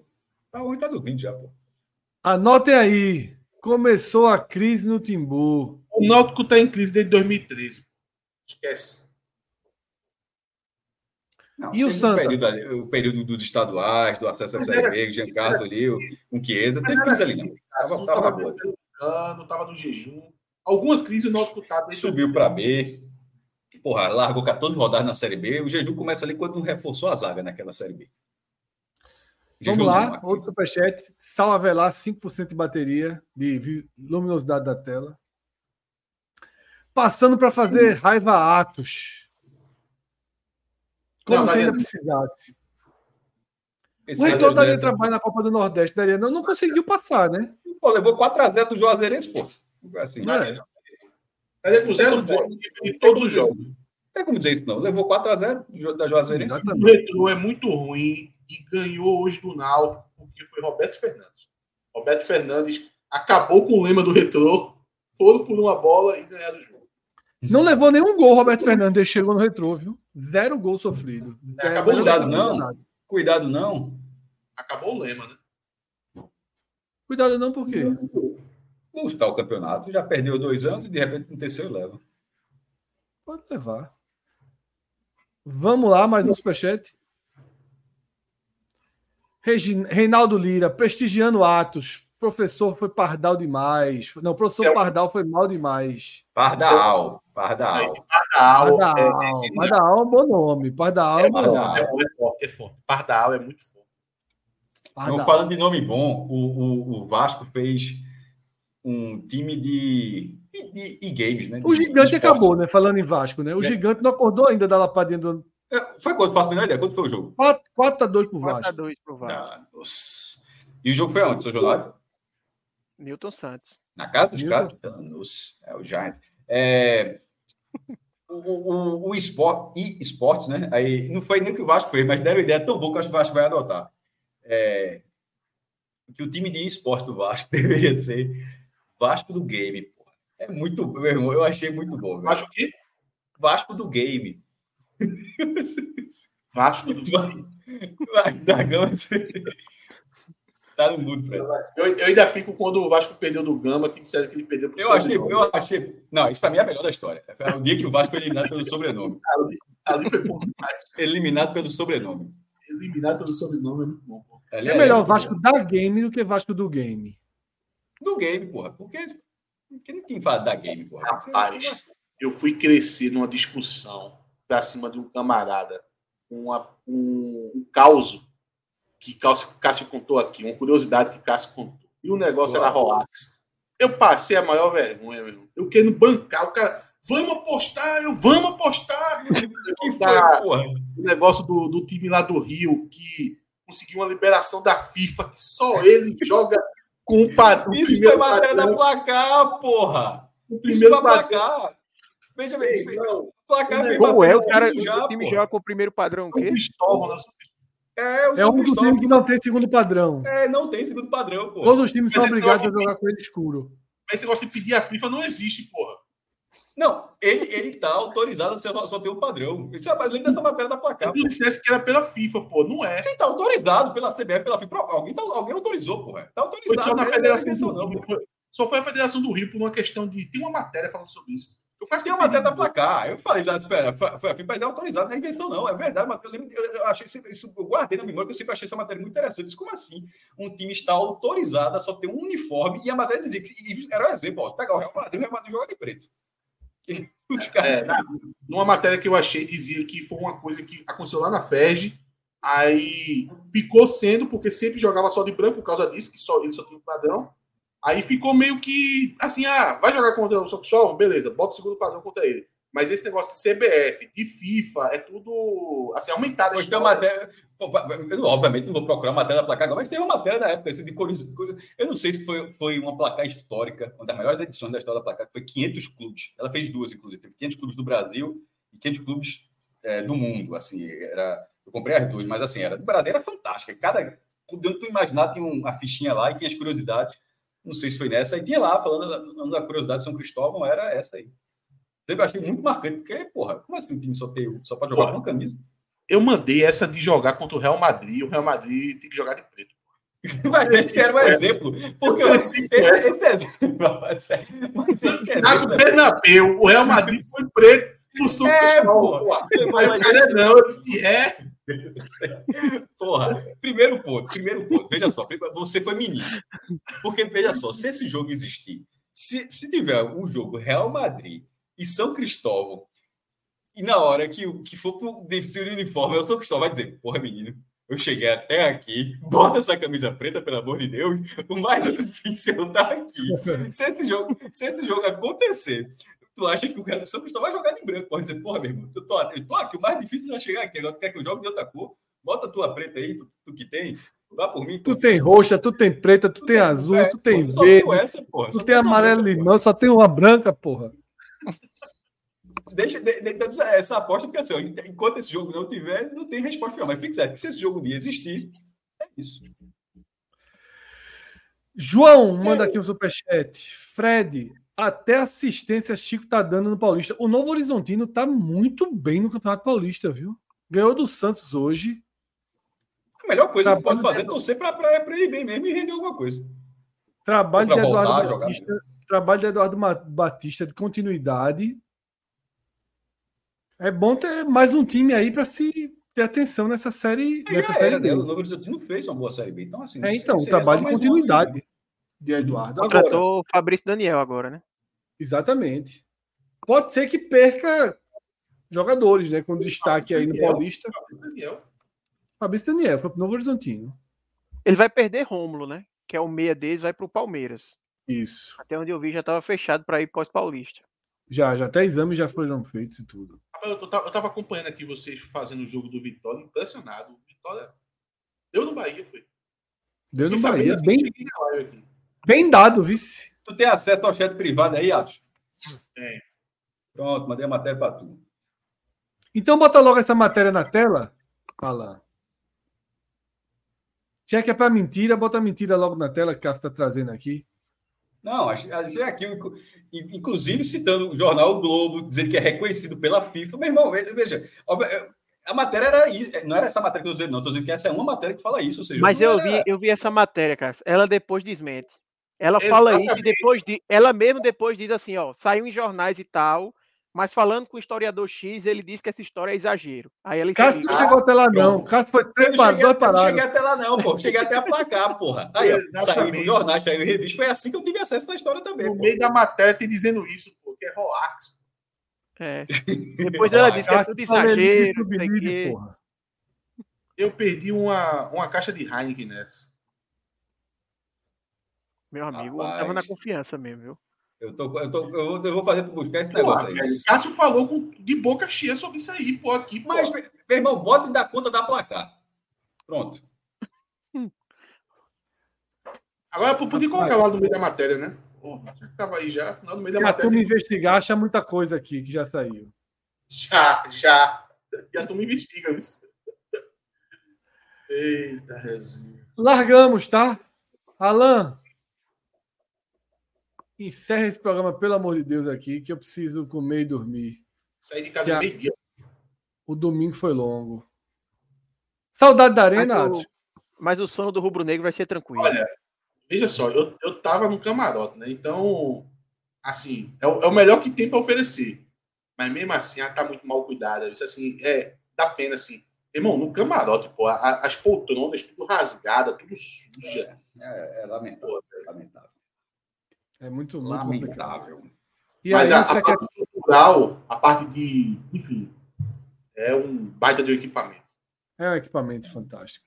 Mas, eu gosto muito de ir para jogo lá. Eu levei 1 hora e 15 para chegar. Eu acho bonito até chegar. É, mas a galera, meu irmão, 28 reais. 28 reais de estacionamento. É assalto. Eu paguei 20. Mas foi, foi só um jogo com 3. A turma já tá falando, já tá 28 preço. É assalto. Assim. É, é, mais caro que os ingressos. Eu cheguei no estacionamento, o cara não queria deixar entrar porque tá uma confusão, não libera o, o subsolo. Aí eu fui, Laércio Guerra. Libera o homem. Tirou na hora, meu amigo. Carteirada da porra. Pô, isso não é uma traição à pátria ao Rubra, não. É. Nada, porra. Enquanto o Náutico briga com eles, ele tá pra me levar pro retrô, pô. Eu vou fazer o retrocast e tudo mais, pô. Tô pra lá, vou abandonar. Ó, Sai, conta uma história que eu, vou falar isso e vou vazar. Não posso nem dar muito detalhe da história, mas há muitos anos, muitos e muitos anos mesmo, bateu uns 20 anos, essa faixa aí. Aí tinha um estacionamento no, no Recife Antigo, um lugar desse. Aí, no Porto, um lugar na área, na área do Porto e tal. E porque era muito ruim parar, parar o carro e tal, aí chegando lá, todo muito jovem, todo é, poucos anos de carteira ainda, não sei o quê. Aí tinha um amigo que o pai trabalhava lá. E que se chegasse falasse, do jeito que, que, que Ato falou isso, se chegasse falasse o nome, é, entrava. Aí, e algumas vezes deu certo tal. Aí uma vez um foi e chegou lá e não entrou. E aí deu uma confusão muito grande. Porque o cara simplesmente na cabeça do cara falou o sobrenome errado. O cara usou o sobrenome da mãe do cara. Então, assim, zoa só. Vamos aqui. Vê se você quer. Chega grande assim, ó. Beltrano. Aí o guarda. Que pô, assim. Beltrano. Não, pode chamar de... Não existe Beltrano aqui, não, porra. Aí, deu... aí o cara querendo entrar de uma figura que não existe porque o sobrenome, ele usou o nome errado. E, e aí depois se entendeu lá e, e acabou. Era, era bom demais. Parava o carro parava o carro lá dentro, na paz danada, e era tudo na tranquilidade. No Castelão deu certo, né? A gente foi entrar no Castelão e foi barrado e tal, aí tinha um nome aí que tinham dado pra gente, soltou o nome e abriu, viu, a porta. Abre as portas, impressionante, tem certo. É, mas e pra fechar é forte, fechar isso Mas depois descobriu que o nome era forte demais que a gente tinha, pô. O nome era é, de secretário, era forte é. demais. Vivemos desse nome uns dois dias lá em Fortaleza. Mas a, a, a, cultura da pro... a cultura da proibição é foda, porque a gente queria fazer o negócio todo certinho, parar. Não, não pode, não pode. Aí na hora que pôde, aí a gente fez. Aí a gente desceu do carro e disse: caralho, meu irmão. Tipo, era uma besteira para fazer isso, um negocinho diferente, do nada. Aí já, não, não pode. Bota ali, pô, resolve ali, tá na frente, o cara chegou até aqui, tá vendo que tá certo, em vez de passar três telefonemas para o cara voltar e responder sim, mas enfim, deu certo. Mas a cultura de proibir é foda. Ô, ô Fred, o, o nome era mais forte que o necessário. Tipo, dá para usar até um nome intermediário. Mais forte, exatamente. Podia ter sido duas casas abaixo que a gente tinha entrado. Usou já tinha entrado já. já. Mandaram, mandaram o nome, o cara disse: precisa disso tudo, não, pô. Pois é. A agressividade é essa, pô. Não precisa ser agressivo, não, pô. Tem calma. Se quem tá no gramado com a credencial, fale logo. Mas a moral da gente do Castelão, até hoje eu não entendi de onde, de onde saiu. Nossa cabine é simplesmente a melhor cabine do Castelão. Foi foda. Em toda final mas tá, bom de, mas tá bom de ir para uma cabine pior. Tá. Não, esse ano nem que. Se, se for bater lá de novo com a mesma. Não, se for Fortaleza e Bahia, pode dar aquela mesmo. Mas se o time em questão. Não, for... não, não. Não, se você entendeu, você entendeu. Entendi. Aí vai ter que mudar muita coisa. Não, eu, eu, eu, veja, se o, esporte, se o esporte for de novo, eu acho que tem que ir de carro. Tem que mudar muita coisa. Vai para a torcida, vai para a torcida do time. É, tem que mudar não... tudo. René se for Fortaleza e Bahia, se for Fortaleza e Bahia, vai ser um, uma mega final, né? Vai ser uma mega final. final. Vocês vão para os dois. Tem, Acho que sim. Certamente. foi para a final sul-americana do Fortaleza, porra. É, mas olha só. Mas dois jogos é dois jogos. Você tem que para um lado aqui, o outro lado lá. Não, mas vai, vai, vai. Tenta, mesmo tenta, assim, mesmo assim, eu acho que é mais barato do que o Uruguai. O Uruguai é pesadinho. Não é Uruguai, meu irmão. Mas pega direto. As parcelas, as parcelas estão cortando todo dia aí, a turma. Pô. Aqui, ó. Ah, letras estão abertas ainda, pô. Mas o Uruguai é caro demais, Jato. As letras aí. Só para Fortaleza e de lá já emenda direto para. Não, porra, não, é, não é quarto domingo, não. Eita, porra, é quarto domingo, porra. É o é, dia do carro elétrico. É o dia do carro elétrico. Faz a promoção do carro elétrico que vai fazer. Não, essa, isso que Atos falou é importantíssimo. Se for quarto domingo, realmente. Deixa eu ver aqui, um segundo. É direto, pô. As datas estão. Oxe, tem, que, tem que passar. Vai ser a primeira vez que vocês vão passar por Recife olhando para baixo. Tipo, opa, fica aí, que eu tô seguindo. Não, é 5 cinco e 6. Peraí. Desculpa, 5 e 9 do 6. 5, dia quarta-feira, 9 domingo. Oxe. É uma só viagem, é uma viagem só. É hostil, viu? A gente vai levar tu para contar camisa. Eu, agora, agora vai, eu deixar vai ter que contar, tem que, se for, tem que contar a camisa. Agora tem que compartilhar. Mas não vale no dia do jogo, né? No dia do jogo é proibido, porque ah, tá acabou, eu, vou, né? eu vou fazer uma pergunta agora. Eu vou fazer uma pergunta agora. Eu tenho certeza que Cássio vai pipocar. Eu tenho certeza absoluta, não tem chance nenhuma dele não pipocar. Você tá falando isso só para não pipocar, tá jogando essa corda aí. Não, porra, você deveria responder, você deveria responder. Vamos, vamos tentar. Se for desse jeito, Fortaleza, Salvador, tem que fazer a viagem. A gente ainda não sabe aonde que é primeiro, né? Pode acontecer das duas formas. Qual é o Uruguai e Argentina para poder seguir aquela lógica que você colocou lá no. Vai primeiro no Uruguai, depois vai na Argentina. Porra, é Salvador, porra. Salvador é qual? Buenos. É Argentina? Buenos Aires. É, rapaz. Veja só, não sei o que acho, não. É em relação a. Eu conheço pouquíssimo Salvador, sabia? Eu, conheço, eu já tive.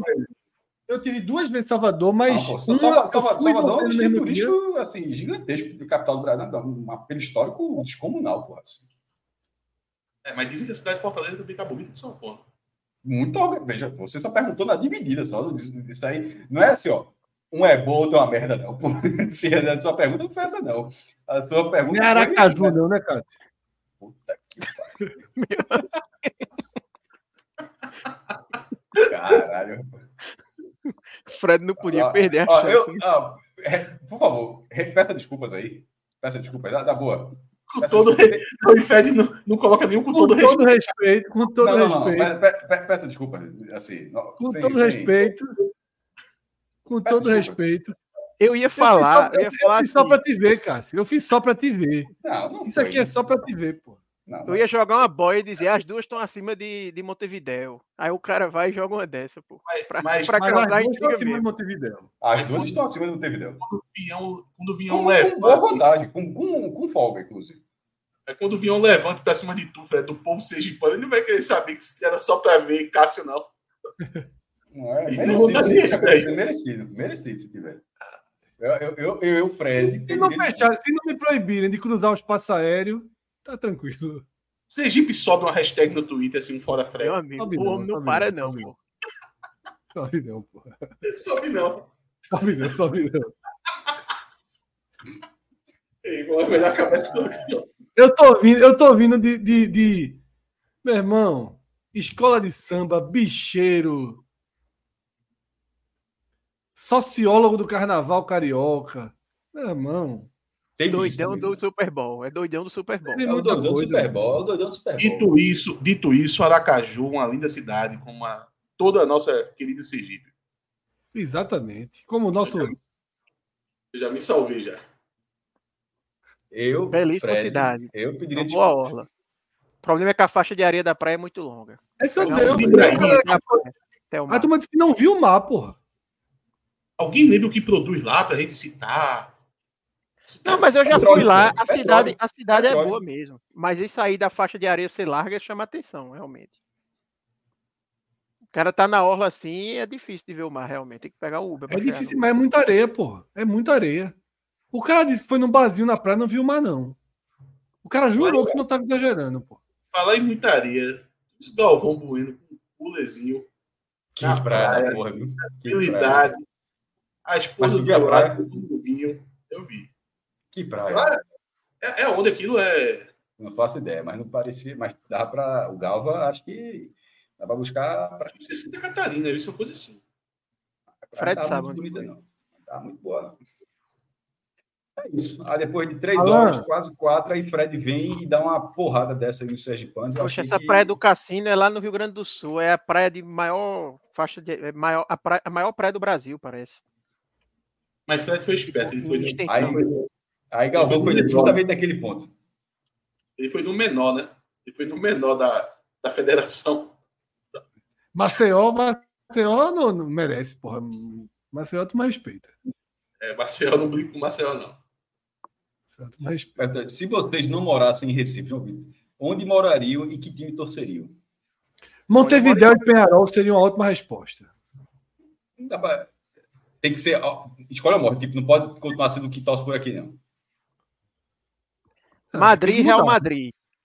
Aí tá bom, Madrid, Real Madrid. A porra, é, Boa! Peraí, meu amigo, eu já fui uma vez em Santa Cruz, tá bom já. Agora eu quero. Vamos lá. Vamos lá. Eu, eu... eu, vou, escolher, eu vou escolher outro time para sofrer. Não, outro time é. Apelação do caralho. Aí tu chega lá, o Atlético de Madrid arrasta três lá liga seguida. Que tu chegar lá. Madrid, Real Madrid, acabou, porra. É. O Madrid chega lá e começa a ganhar. Tem uns amigos meus que torcem pro Santa, pô. Aí o cara pega e escolhe Arsenal pra torcer. Pra torcer. Eu disse, peraí, pô. O cara vai escolher de novo, vai escolher sofrer. Não. Se eu pudesse escolher, eu escolhia Camaragibe Retu. Meu amigo Laércio. Oi, vou de, vou de, vou de retrô. Retrô, pronto. Ai, meu Deus do céu. Camaragibe e retrô pior é a cidade, né? O time ainda vai. Meu irmão, o objetivo é o quê? O objetivo é o quê? Tá perto é, demais é... para Cuiabá, viu, viu É, cuidado. Meu qual, qual o objetivo aqui? É, foi, assim, foi, foi, foi para diminuir, diminuir, diminuir territórios. Diminuir tá muito território. pesado. Tá muito pesado. Mas Jordão, Jordão não há para Camaragibe, não. Abre, não. Chance nenhuma.